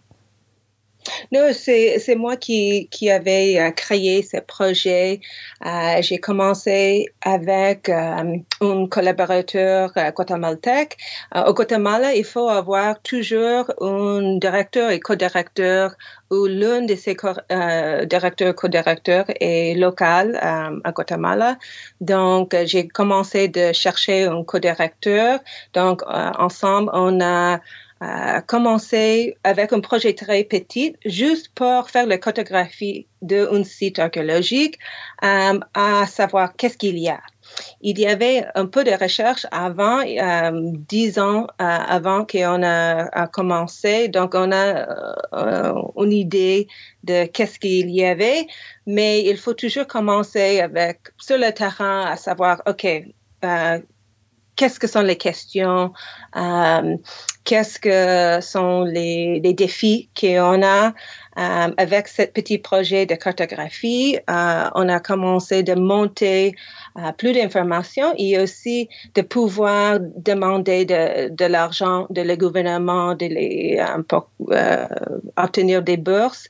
donc, c'est toujours facile de commencer avec des petites bourses. Après, tu connais un peu plus sur le, les objectifs, les informations qu'il y a. Tu peux demander euh, une grande bourse pour travailler trois ans, quatre ans, etc. Donc, euh, on commence petit et à grandir comme ça. Est-ce que les bourses, il y en a, ben, on suppose que les bourses, les bourses viennent de l'emplacement où vous allez faire vos, vos recherches, mais est-ce qu'il y en a qui peuvent provenir aussi soit de la province ou du pays d'où vous, vous venez? Euh, oui, donc euh, la majorité de les bourses viennent euh, directement de euh, euh, les CRSH, donc une, une branche de le gouvernement canadien et aussi les FRQSC qui était qui est partie de une branche de, de, le gouvernement de, de Québec. Donc, euh, je dépends beaucoup sur euh, les bourses euh, locales et euh, Et à ce moment-là, est-ce que vos contacts, c'était lorsque vous participiez à des explorations à cet emplacement-là? Tantôt, vous dites que vous faisiez partie d'équipe. Donc, en avez-vous profité pour commencer à bâtir votre réseau de contacts à ce, à ce moment-là pour faire les recherches que vous vouliez faire? Ou c'est des choses que vous aviez une bourse euh, du Canada et du provincial, donc du, du, Canada et du Québec, pour vous rendre là-bas? Et une fois que vous êtes rendu là-bas, là, vous développez vos, euh, vos ressources. Oui, exactement. Donc, euh, avec les bourses euh, du Canada et du Québec, euh, je peux aller travailler euh, au Guatemala, mais il n'y a pas beaucoup de bourses euh, locales à Amérique latine. Donc, euh, c'est très difficile d'aller chercher l'argent là-bas. Okay. Donc, le, le, grand partie de le, les financements viennent extérieurs. Donc, à ce moment-là, ma question va être drôle, mais pourquoi le Canada et le Québec vont investir euh, pour le Guatemala? Oh, et pourquoi de. Comment ça, ça va revenir? C'est juste... Québec et, et, au Canada? Oui, c'est ça. Pourquoi, ça va, pourquoi eux font l'investissement pour quelque chose où les recherches vont être faites là-bas, mais qu'est-ce que ça va ramener pour eux autres? C'est-tu juste de pouvoir envoyer une personne d'ici là-bas pour faire une aide internationale? Ou il y a quelque chose en retour qui, qui peut provenir de, cette, de cet échange-là? Mais ça, dépend de votre perspective de pourquoi étudier quelque chose extérieur du Canada. Est-ce qu'on est les êtres humains? Est-ce qu'on on voulait connaître l'histoire de euh, de le monde global comme un système qui est interlacé avec l'un et l'autre? Mm -hmm. ou est-ce qu'on va juste étudier ce que c'est dans nos corps arrière? Et pour moi on a une responsabilité um, pour connaître le monde uh, entier uh, et un monde qui est connecté et qui était toujours connecté donc, euh, le Canada et le Québec reconnaissent que um, qu'une perspective globale, euh, c'est important et qu'il y a une importance de savoir de l'histoire de, tout, le, monde. Mais euh, c'est une bonne question dans le sens que s'il y a un archéologue canadien ou des États-Unis ou de France euh, euh, qui étudiait euh, Amérique latine ou en Afrique ou des autres pays, euh, c'est vu, il peut être vu comme un, euh, un enjeu colonialiste. Et ça, c'est quelque chose qu'on doit adresser. Qu'il y a les spécialistes qui à faire la recherche dans des autres pays qui voulaient développer leur propre archéologie et avoir une perspective de leur propre euh, antiquité. Um, et je pense que pour ça, c'est très important de toujours collaborer avec les gens locaux, avec les archéologues locaux, um, de développer le champ d'archéologie au Guatemala, au Mexique, au Belize, où je travaille, ou n'importe où on travaille, pour pouvoir um, uh, développer l'archéologie là-bas, où ils peuvent um, faire leur propre histoire de leur propre peuple. Donc, euh, ça, c'est un, un enjeu très important. Est-ce que ça peut arriver lorsque vous arrivez de, mettons, comme on va parler du Guatemala, vous arrivez là-bas, est-ce qu'on peut rencontrer des difficultés avec euh, le gouvernement sur place lorsqu'on décide de faire des fouilles ou encore même pire que ça, la population qui pourrait avoir des problèmes justement à ce qu'on aille euh, à des endroits qui peuvent être considérés sacrés? Euh, oui, tout à fait. Il y a toujours des difficultés. on ne peut pas juste aller y fouiller où on voulait.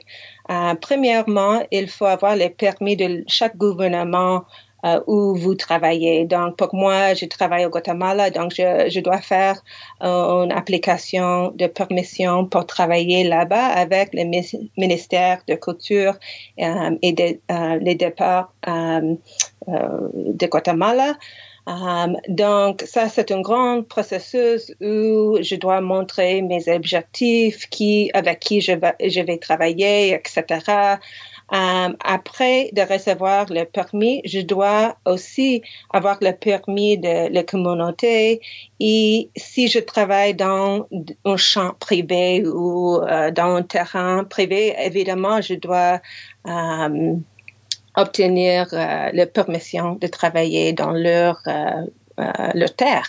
Euh, et c'est pas toujours facile. Par exemple, le grand partie de la site où je travaille maintenant, le site archéologique de Canal, c'est dans une, euh, un parc national, donc c'est protégé et j'ai le permis de le gouvernement de travailler là-bas. Donc ça, c'est pas un problème. Mais tout à l'extérieur de le parc, le site continue. Donc, la moitié de le site monumental, donc les pyramides, euh, les grands plazas, le, euh, cours de bal, euh, c'est situé extérieur de le parc préservé, conservé. Um, donc, dans cette région, je voulais travailler aussi. Donc, par, exemple, il y a deux ans, j'ai essayé de travailler, de fouiller dans une cour de bal euh, qui on, avait découverte euh, il y a quatre ans. Euh, mais j'avais demandé à le propriétaire et le propriétaire a dit, oh, mais euh, les vaches euh, ont besoin d'aller là-bas, donc tu ne peux pas travailler là-bas. Donc, j'ai dû laisser tomber cet objectif parce que le propriétaire ne me laissait entrer. Et, c'est tout à fait normal. um, on va revenir un petit peu en arrière. Et là, vous êtes en train de préparer votre projet. Est-ce qu'on doit déjà bâtir un budget, c'est-à-dire un peu comme habituellement quand on va faire un film, on va se faire un budget de, de production et tout ça? Vous, vous devez probablement faire la même chose pour votre, votre, euh, votre programme d'archéologie, c'est-à-dire vous devez vous faire probablement une demande de budget, donc vous devez préparer une budgétation. Est-ce que c'est difficile de prévoir les choses tant qu'on n'est pas sur place? Parce que vous devez faire votre budgétation avant d'aller au Guatemala. Oui, c'est toujours euh, un, défi. Euh, il faut faire le budget avant et pas juste l'année avant. Il faut le faire euh, trois ans avant, quatre ans avant, avec même les changements de taux de de la monnaie, ça affecte le budget. Donc, si le taux de le dollar canadien et le dollar des États-Unis change, ça affecte le budget, budget parce que euh, il faut changer le dollar canadien à le dollar américain après à Quetzal qui est le dollar local à Guatemala. Euh, si on découvert quelque chose spectaculaire sur le terrain dans la deuxième année, euh, ça euh, complique les choses parce qu'il faut avoir un budget pour pouvoir replacer, de, de bouger le monument dans une place sécuritaire euh, et c'est pas prévu. Donc, où est-ce que tu vas trouver cet argent? Donc, il y a toujours euh, des, des aspects euh, imprévus qu'il faut euh, se débrouiller un peu. Et là, je suppose que quand ça arrive, des choses comme ça, là, vous devez avoir le, non seulement la permission du gouvernement sur place, mais peut-être, avec un peu de chance, avoir un petit peu d'aide de leur part. Oh, yeah. Tout, euh, exactement. Donc, il faut l'appeler euh, le gouvernement disant, OK, on a trouvé ça, qu'est-ce qu'on doit faire? Um, donc, c'est pas juste nous qui, qui fait la règle. Euh, il y a toute une l'institution locale, l'institution fédérale, donc les communautés. Donc, il y a plein de gens qui voulaient t'aider et qui, qui créaient des règles pour ces, ces types de découvertes. Depuis tantôt, on parle justement de, de, de votre, pro, de votre projet archéologique, là, UCanal. Parlez-nous-en un petit peu exactement de ce projet-là. Qu'est-ce que c'est exactement? Donc, c'est un projet archéologique où euh, on recherche une période de temps dans l'histoire maya où il y avait des effondrements de beaucoup de cités mayas. Euh, et ça, c'est à la fin de la période classique, autour de 800-900 euh, euh, de notre ère. Et c'est toujours pensé dans le monde populaire que les Mayas ont disparu ou qu'il y avait des effondrements et euh, ils sont, disparus, mais euh, en fait, euh, ils ont continué d'être là, ils ont créé des nouvelles villes, ils ont juste changé le mode de vie. Donc, pour moi, je, et ma recherche avec mes collaborateurs, on est intéressé de savoir euh, comment les villes ont changé avec euh, les fondements de quelques cités. Parce que il y avait des autres cités comme au canal qui euh, ont continué d'être occupées qui avaient euh, beaucoup de gens euh, qui ont fait euh, augmenter, augmenter leur population dans cette période instable. Euh, mais ils ont changé le type de politique où ils ont, ils ont terminé d'ériger des grands monuments. Euh, ils ont laissé tomber un peu leur système d'écriture et ont continué d'écrire avec les hiéroglyphes, mais ce n'était pas si répandu qu'avant. Euh, et les inégalités sociales ont diminué. Euh, donc, beaucoup de fois, les gens pensent qu'une période classique, une période de épanouie, euh, avec des grandes pyramides et les grands monuments euh, sont les périodes les plus importantes, mais si tu le vois d'une perspective sociale, c'est aussi euh, beaucoup de fois les périodes où il y a les plus grandes inégalités sociales. Donc, l'une des questions qu'on voulait euh, répondre, c'est comment est-ce que ces relations sociales ont changé avec le temps et ces euh, changements euh, de système politique et aussi comment est-ce que la qualité de vie ont changé. Euh, donc ça, c'est la prochaine partie de mon projet. On va à rechercher dans les réservoirs de l'eau, par exemple, si euh, la pollution est diminuée euh, avec le temps ou si c'est augmenté avec ces changements politiques. Euh, Est-ce que la, la santé euh, des êtres humains ont changé avec le temps euh, et ces changements politiques ou pas? Donc, euh, c'est cette période de temps et ces, ces types de transitions, mais le plus important, je pense que c'est que les Mayas ont continué d'exister, ils ont continué euh, de créer des villes euh, et euh, ils ont juste changé le système politique avec le temps. Il y a les Mayas qui habitent dans cette région actuellement et continuer les pratiques de leurs ancêtres. Quand vous parler de ce projet-là, ça vous prenait, tantôt vous nous disiez que ça vous prenait une équipe. Euh, Est-ce que c'est complexe de trouver des gens qui vont participer à votre programme et comment vous faites pour monter cette équipe-là? Non, c'est pas euh, c'est pas difficile de trouver les gens euh, pour participer dans l'équipe. Tout le monde voulait faire l'archéologie. euh, de le niveau de les étudiants, euh, malheureusement, euh, il y a peu de place pour les étudiants de travailler euh, extérieur du de pays. Même ici au Québec, il y a on peut pas engager tous les étudiants 200, 300 étudiants, je peux amener peut-être 6 étudiants parce que j'ai toujours les étudiants guatémaltèques. donc, il faut avoir moitié canadien, moitié guatémaltèque. Et ça, ça crée une bonne collaboration entre les étudiants parce qu'ils font des amis, ils créer des, euh, des réseaux, des échanges culturels, euh, linguistiques, etc.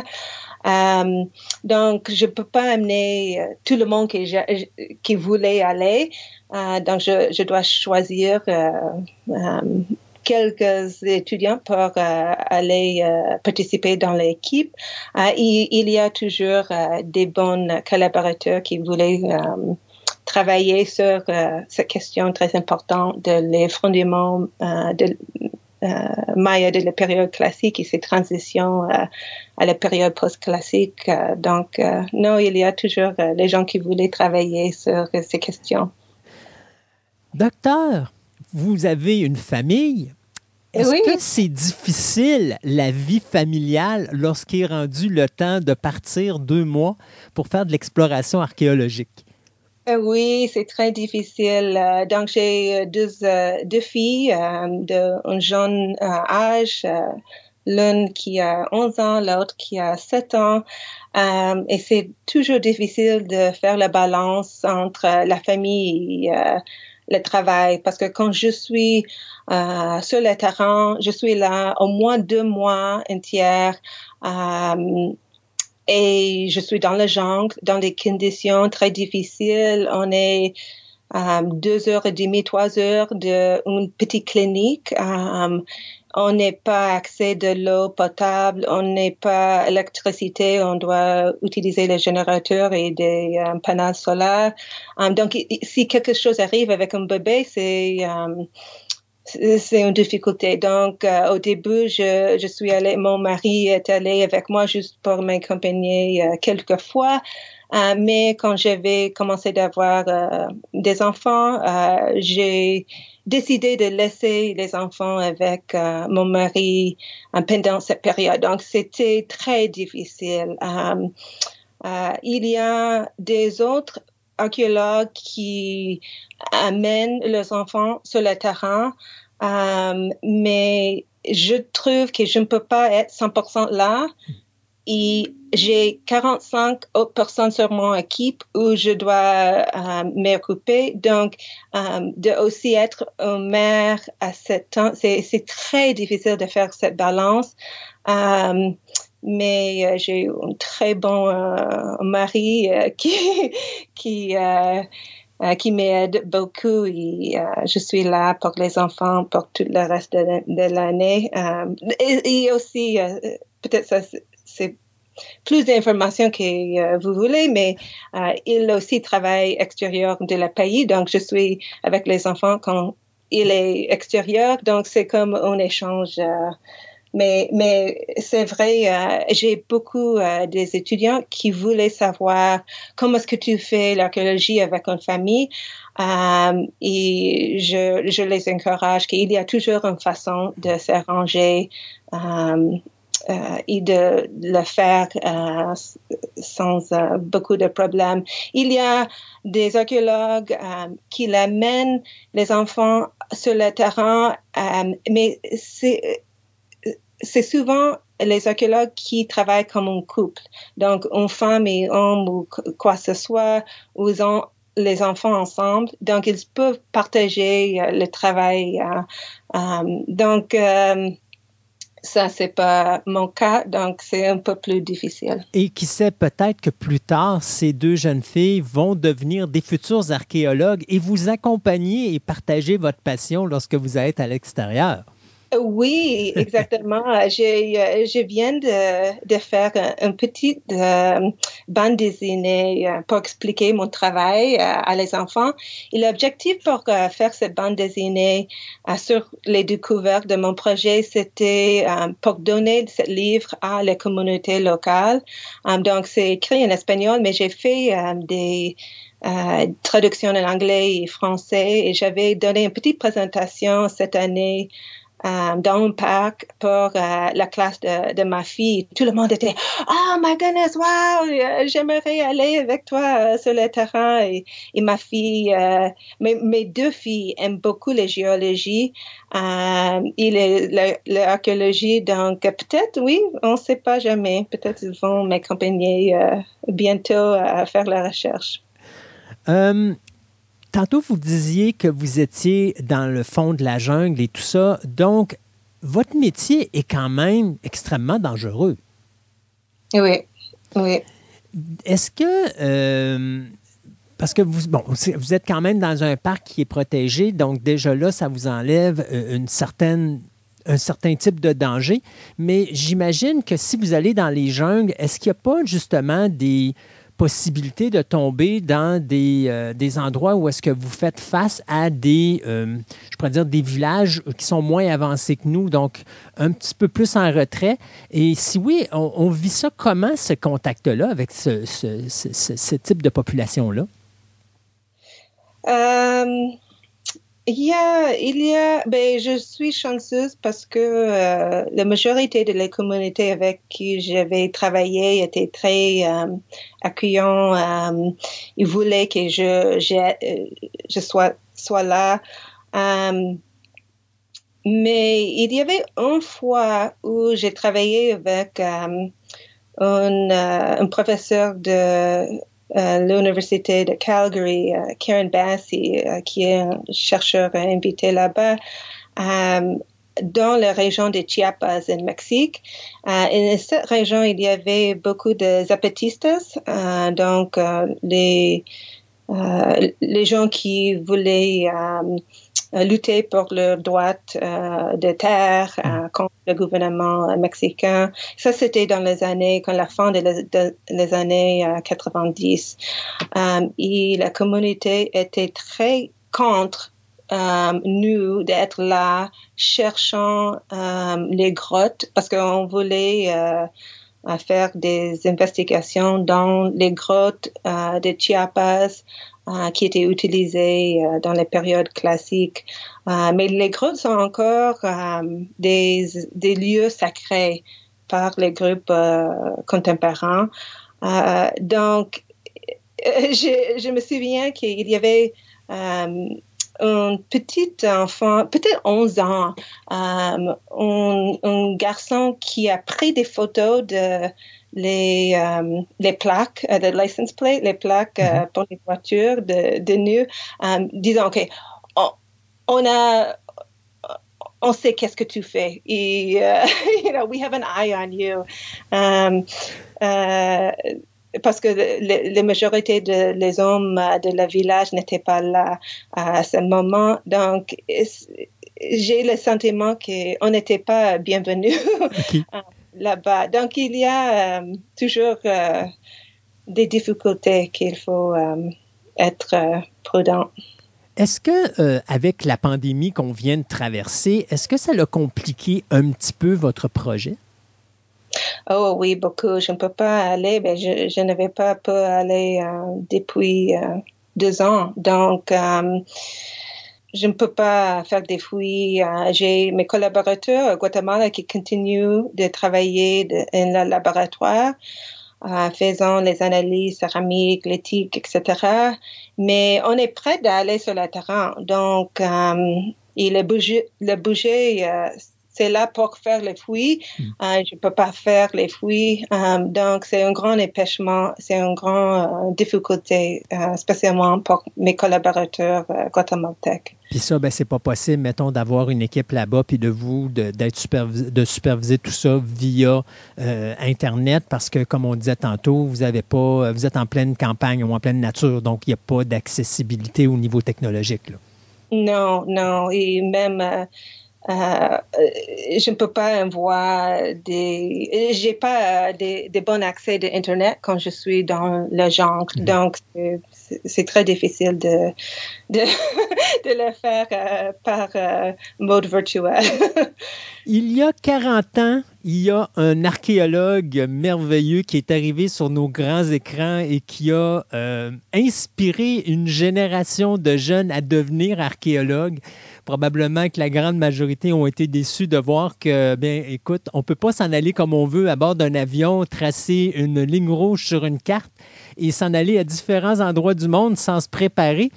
Euh, est-ce que on a été, euh, docteur, vous-même inspiré par Indiana Jones un peu quelque part pour devenir archéologue ou euh, on, on, est terre à terre et déjà là avec la présentation de ce personnage-là et de cette fantaisie qu'on nous présente au niveau du monde de l'archéologie, on a quand même été capable de faire la distance entre ce que l'on voit sur l'écran et ce qui va être vécu dans la réalité.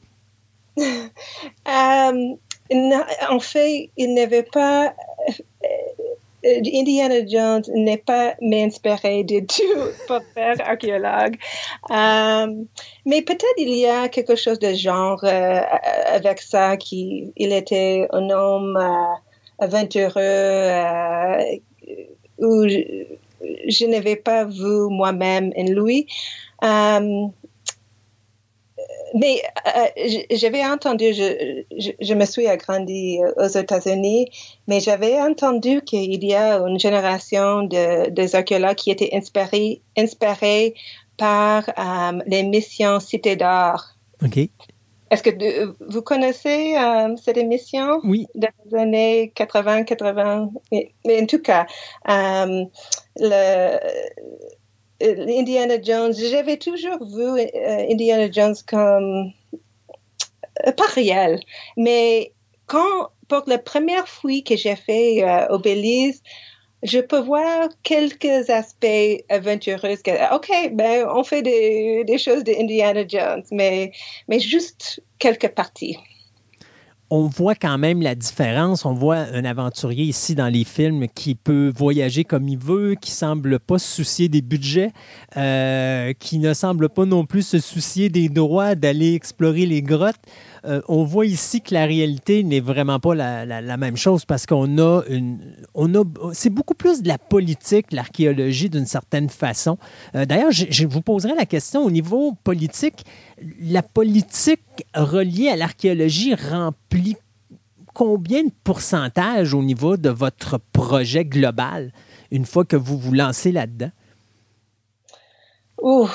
peut-être euh, je ne peux pas te dire exactement, mais euh, peut-être 10-20% euh, pour faire tous les processus d'aller, de faire, d'obtenir les permissions, aussi de faire tous les rapports. ça, c'est un aspect de Indiana Jones qui n'est pas mentionné de tout dans les films, qu'il y a beaucoup, beaucoup de euh, des analyses après et de la rédaction de les rapports pour montrer qu'est-ce qu'on avait trouvé. Et ça m'énerve énormément avec Indiana Jones parce que euh, c'est oh, on a découvert ça, mais euh, on publiait jamais. on n'est pas responsable à, à, la communauté locale pour donner des informations qu'on a trouvées ou même le gouvernement local. Donc euh, on dédiait beaucoup, beaucoup sur euh, cet aspect euh, de reportage, de, de donner des informations après. Et d'ailleurs, c'est vraiment amusant parce que si on se rappelle même dans le premier film, Indiana Jones est en plein cours, en train de donner ses cours. Et là, on a Marcus qui rentre et là, il sort de ses poches toutes les pièces qu'il a, a, dénichées dans les, dans les grottes durant son voyage. Mais je pense que ça ne marche pas comme ça parce que quand vous, vous faites des trouvailles, euh, ces trouvailles-là doivent être envoyées nécessairement au gouvernement du Guatemala d'abord, je suppose. Et oui, c'est Exactement. Tous les artefacts s'appartenaient à, à, le gouvernement, ben, à, la peuple euh, du pays. Donc, on ne peut pas euh, juste exporter qu'est-ce qu'on voulait. Euh, dans les, honnêtement, dans les années 50, 60, les archéologues qui ont travaillé dans des autres pays ont exporté avec les permis, euh, ont exporté beaucoup des artefacts euh, à leurs universités. Aujourd'hui, on fait pas ça. On laisse tous les artefacts là-bas. Euh, ils sont dans le soin de le gouvernement. Euh, on doit payer pour l'être entreposé dans des interposages, mais on peut pas juste garder qu'est-ce qu'on voulait. Est-ce que vous êtes capable à ce moment-là de négocier avec le gouvernement ou demander au gouvernement canadien de négocier avec le gouvernement du Guatemala pour ramener les pièces ici pour les montrer à la population canadienne? Oui, il y a toujours des possibilités de d'apporter des objets au Canada, euh, mais c'est souvent dans deux contextes. Le premier, c'est un contexte de les musées où les musées euh, négocier des transferts des objets pour euh, les montrer dans les expositions euh, muséologiques. Euh, le, deuxième contexte, c'est dans le cas où c'est pas possible d'analyser ces objets euh, dans le pays d'origine. Donc, par exemple, si j'aimerais faire des analyses de résidus organiques où il n'y a pas um, ce type d'équipement euh, au Guatemala où j'ai pas accès de ce type d'équipement, je peux demander des permis pour exporter quelques échantillons. Et ça, c'est toujours une possibilité. Um, mais évidemment, il faut faire le travail, il faut euh, faire les rapports, il faut publier euh, les informations qu'on trouve pour être responsable à le pays qui a donné le permis d'exporter ces objets.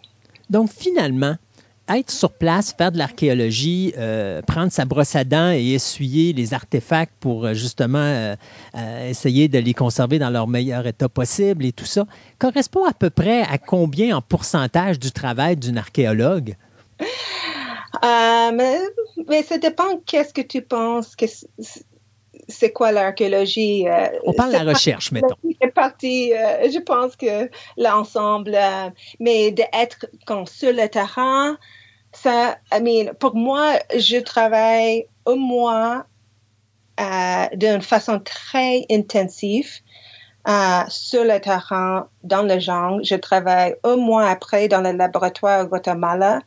Et parce que j'ai une grande équipe de 45 personnes, euh, on, on, trouve beaucoup de données. Mm. Donc, avec ça, j'ai au moins deux ans des analyses euh, pour faire euh, toutes les analyses, euh, pour faire le, les rapports. donc, la partie que vous voyez sur le terrain, c'est juste une petite par partie de qu'est-ce qu'un archéologue fait. Et on travaille sur les logiciels, les statistiques, les rédactions, euh, les analyses techniques. Donc, je pense que le public souvent pense que l'archéologie, c'est juste la partie de collecte de données sur le terrain, mais ça, c'est peut-être 5%. Qu'est-ce qu'on fait? Okay. Le reste, c'est le gros travail, recherche, études et justement rapport. Exactement. Et je considère ça 100% l'archéologie aussi. Mm. C'est pas, on peut pas séparer l'une avec l'autre. Oui, effectivement. Euh, tantôt, vous me disiez que vous voyez un projet 3-4 ans à l'avance. Euh, votre projet U-Canal, vous avez travaillé là-dessus depuis plusieurs années maintenant. Est-ce qu'on a déjà en tête quelque chose qui va venir après ce projet-là lorsqu'il va être terminé? Ou est-ce que ce projet-là, donc le, projet archéologique du canal, c'est vraiment le projet d'une vie, puis qu'une fois que vous allez terminer ça, euh, ça va vous prendre tellement d'années que finalement, peut-être que ça sera la retraite après ça? Et euh, je ne sais pas, euh, il peut être le travail d'une vie euh, ou plusieurs vies parce que c'était une grande ville où je travaille. Il y avait probablement entre 8 000 et 12 000 personnes dans l'apogée. C'est, il a une euh, un territoire de plus de 25 km carrés. J'ai pas assez de temps pour investiguer tout. Um, donc, ça, peut être euh, une carrière. Mais je, ne sais pas si je vais continuer après les quatre ans ou, je, vais avoir des autres questions et comparer un autre site archéologique pour faire une, une, comparaison avec le canal. donc, on, on verra. Okay. Euh, écoutez, docteur Alperin, merci beaucoup de nous avoir donné tout ce temps pour nous apprendre le véritable métier d'une archéologue. Et euh, si les gens veulent se renseigner un petit peu plus sur votre programme, est-ce qu'il y a un endroit où est-ce qu'ils peuvent aller? Oui, donc euh, vous pouvez aller à ma site web sur le projet archéologique de Ucana,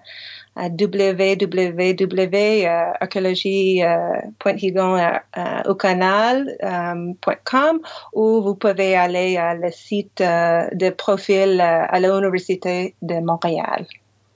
Un gros merci encore, euh, docteur Alperin, et puis euh, je vous souhaite beaucoup de chance de ce retour de pandémie. Donc, on va espérer que vous puissiez retourner faire des recherches euh, bientôt euh, au Guatemala et puis euh, découvrir encore plein de merveilleuses choses qu'on pourra euh, pouvoir voir à un certain moment donné à travers les différentes visites dans différents musées. Merci à vous. Merci beaucoup. Au revoir. Au revoir. Wear your jewels to bed, princess? Yeah? And nothing else. It shock you? Nothing shocks me. I'm a scientist. So, as a scientist, you do a lot of research? Always. And what sort of research would you do on me? Nocturnal activities. You mean like what sort of cream I put on my face at night? What position I like to sleep in? Mating customs. Love rituals? Primitive sexual practices. So, you're an authority in that area? Years of field work.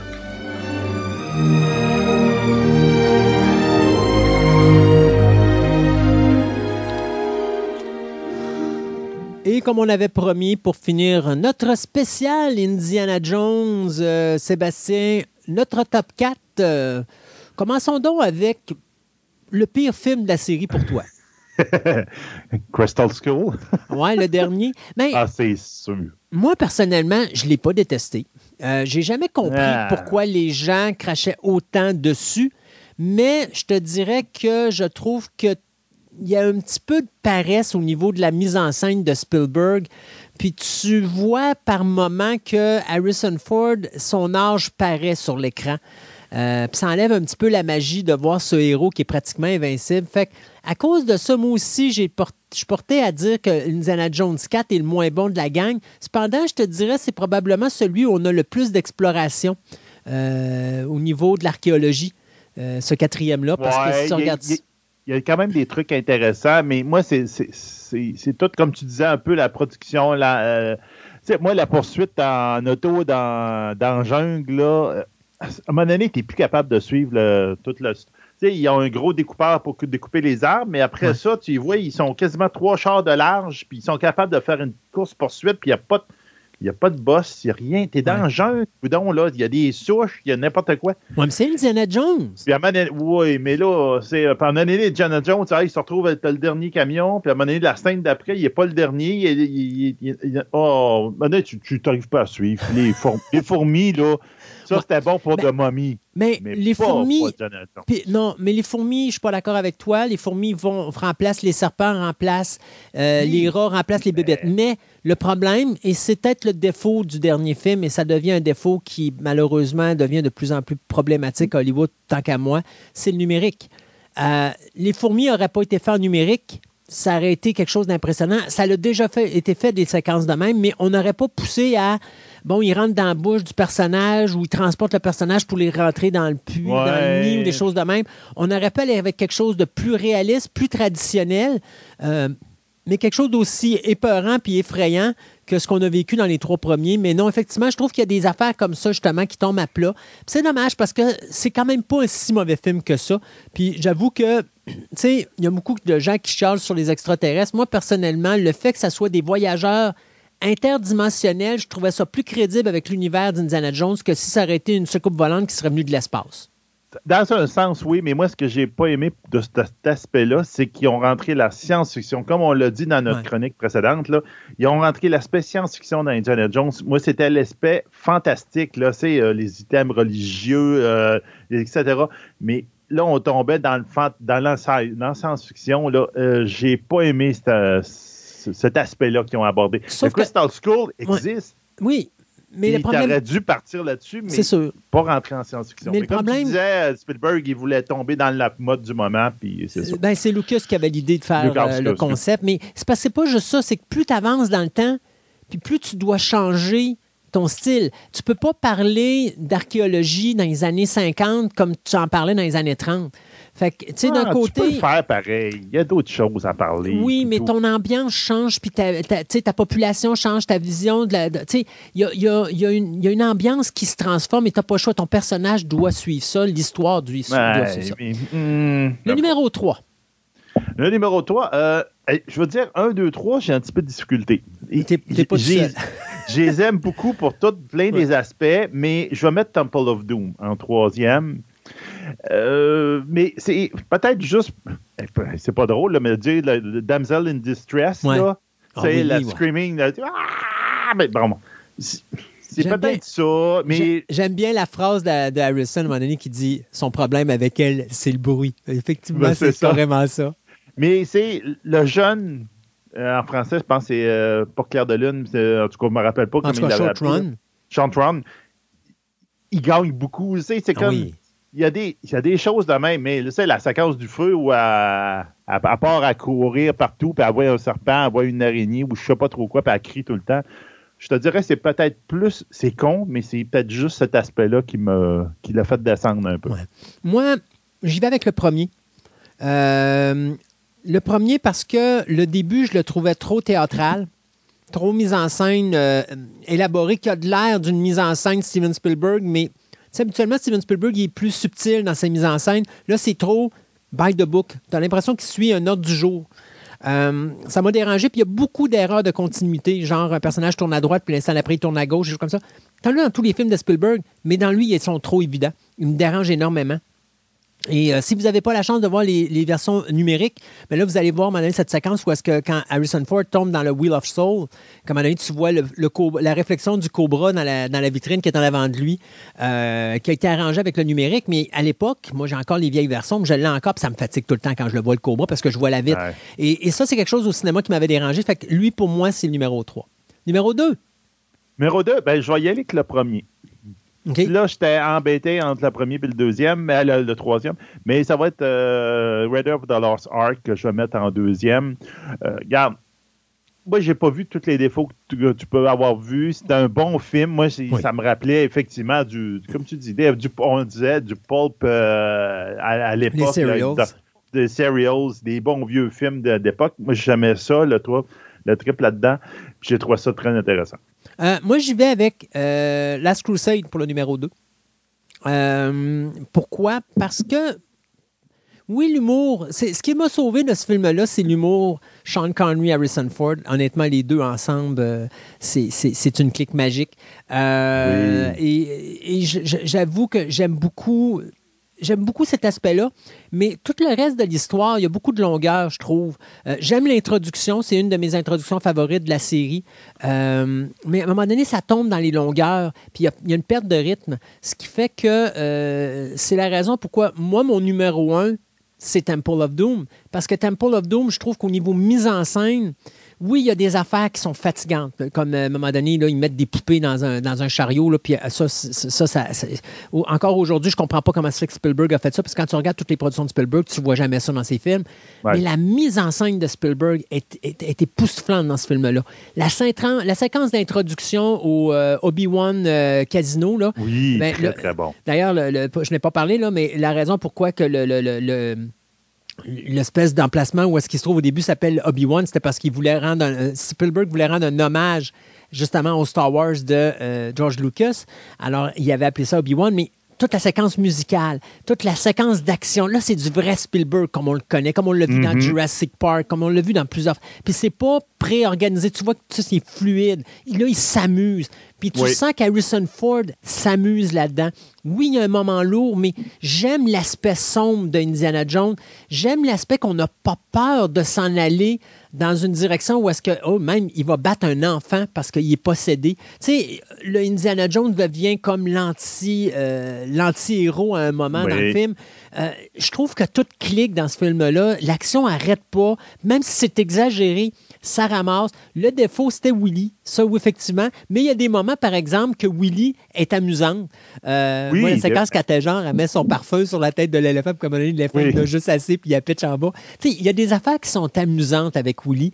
Euh, puis c'est sais, la, la séquence où est-ce que Harrison commence à dire à Willy euh, que c'est un scientifique, puis que là, il est capable d'é- d'é- d'étudier Oui. ses, ses affaires nocturnes et tout le kit. Tu sais, il y a des beaux moments. C'est juste qu'elle a un cri qui est, qui est énervant, puis qui est- qui est puis qu'à un moment donné, ça finit pas, puis t'as hâte que ça arrête. Mais pour le reste, moi, euh, Temple of Doom, c'était mon premier.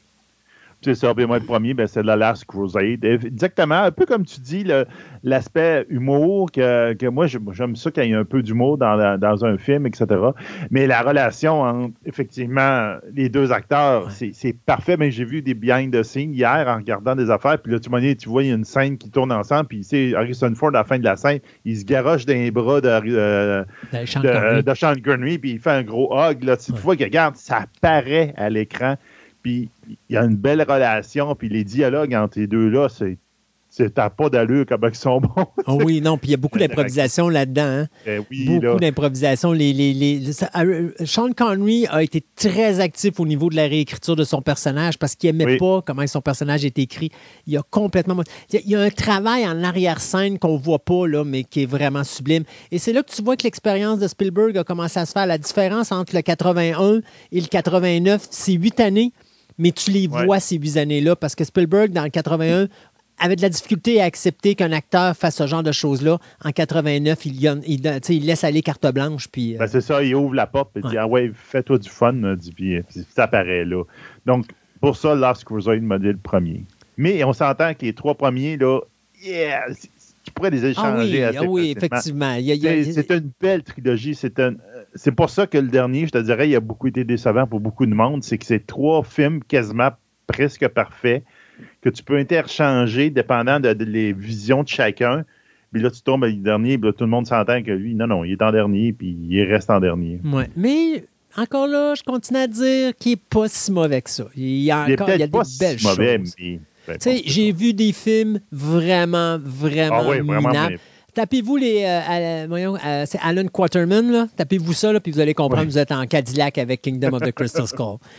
Hey, Sébastien, merci beaucoup.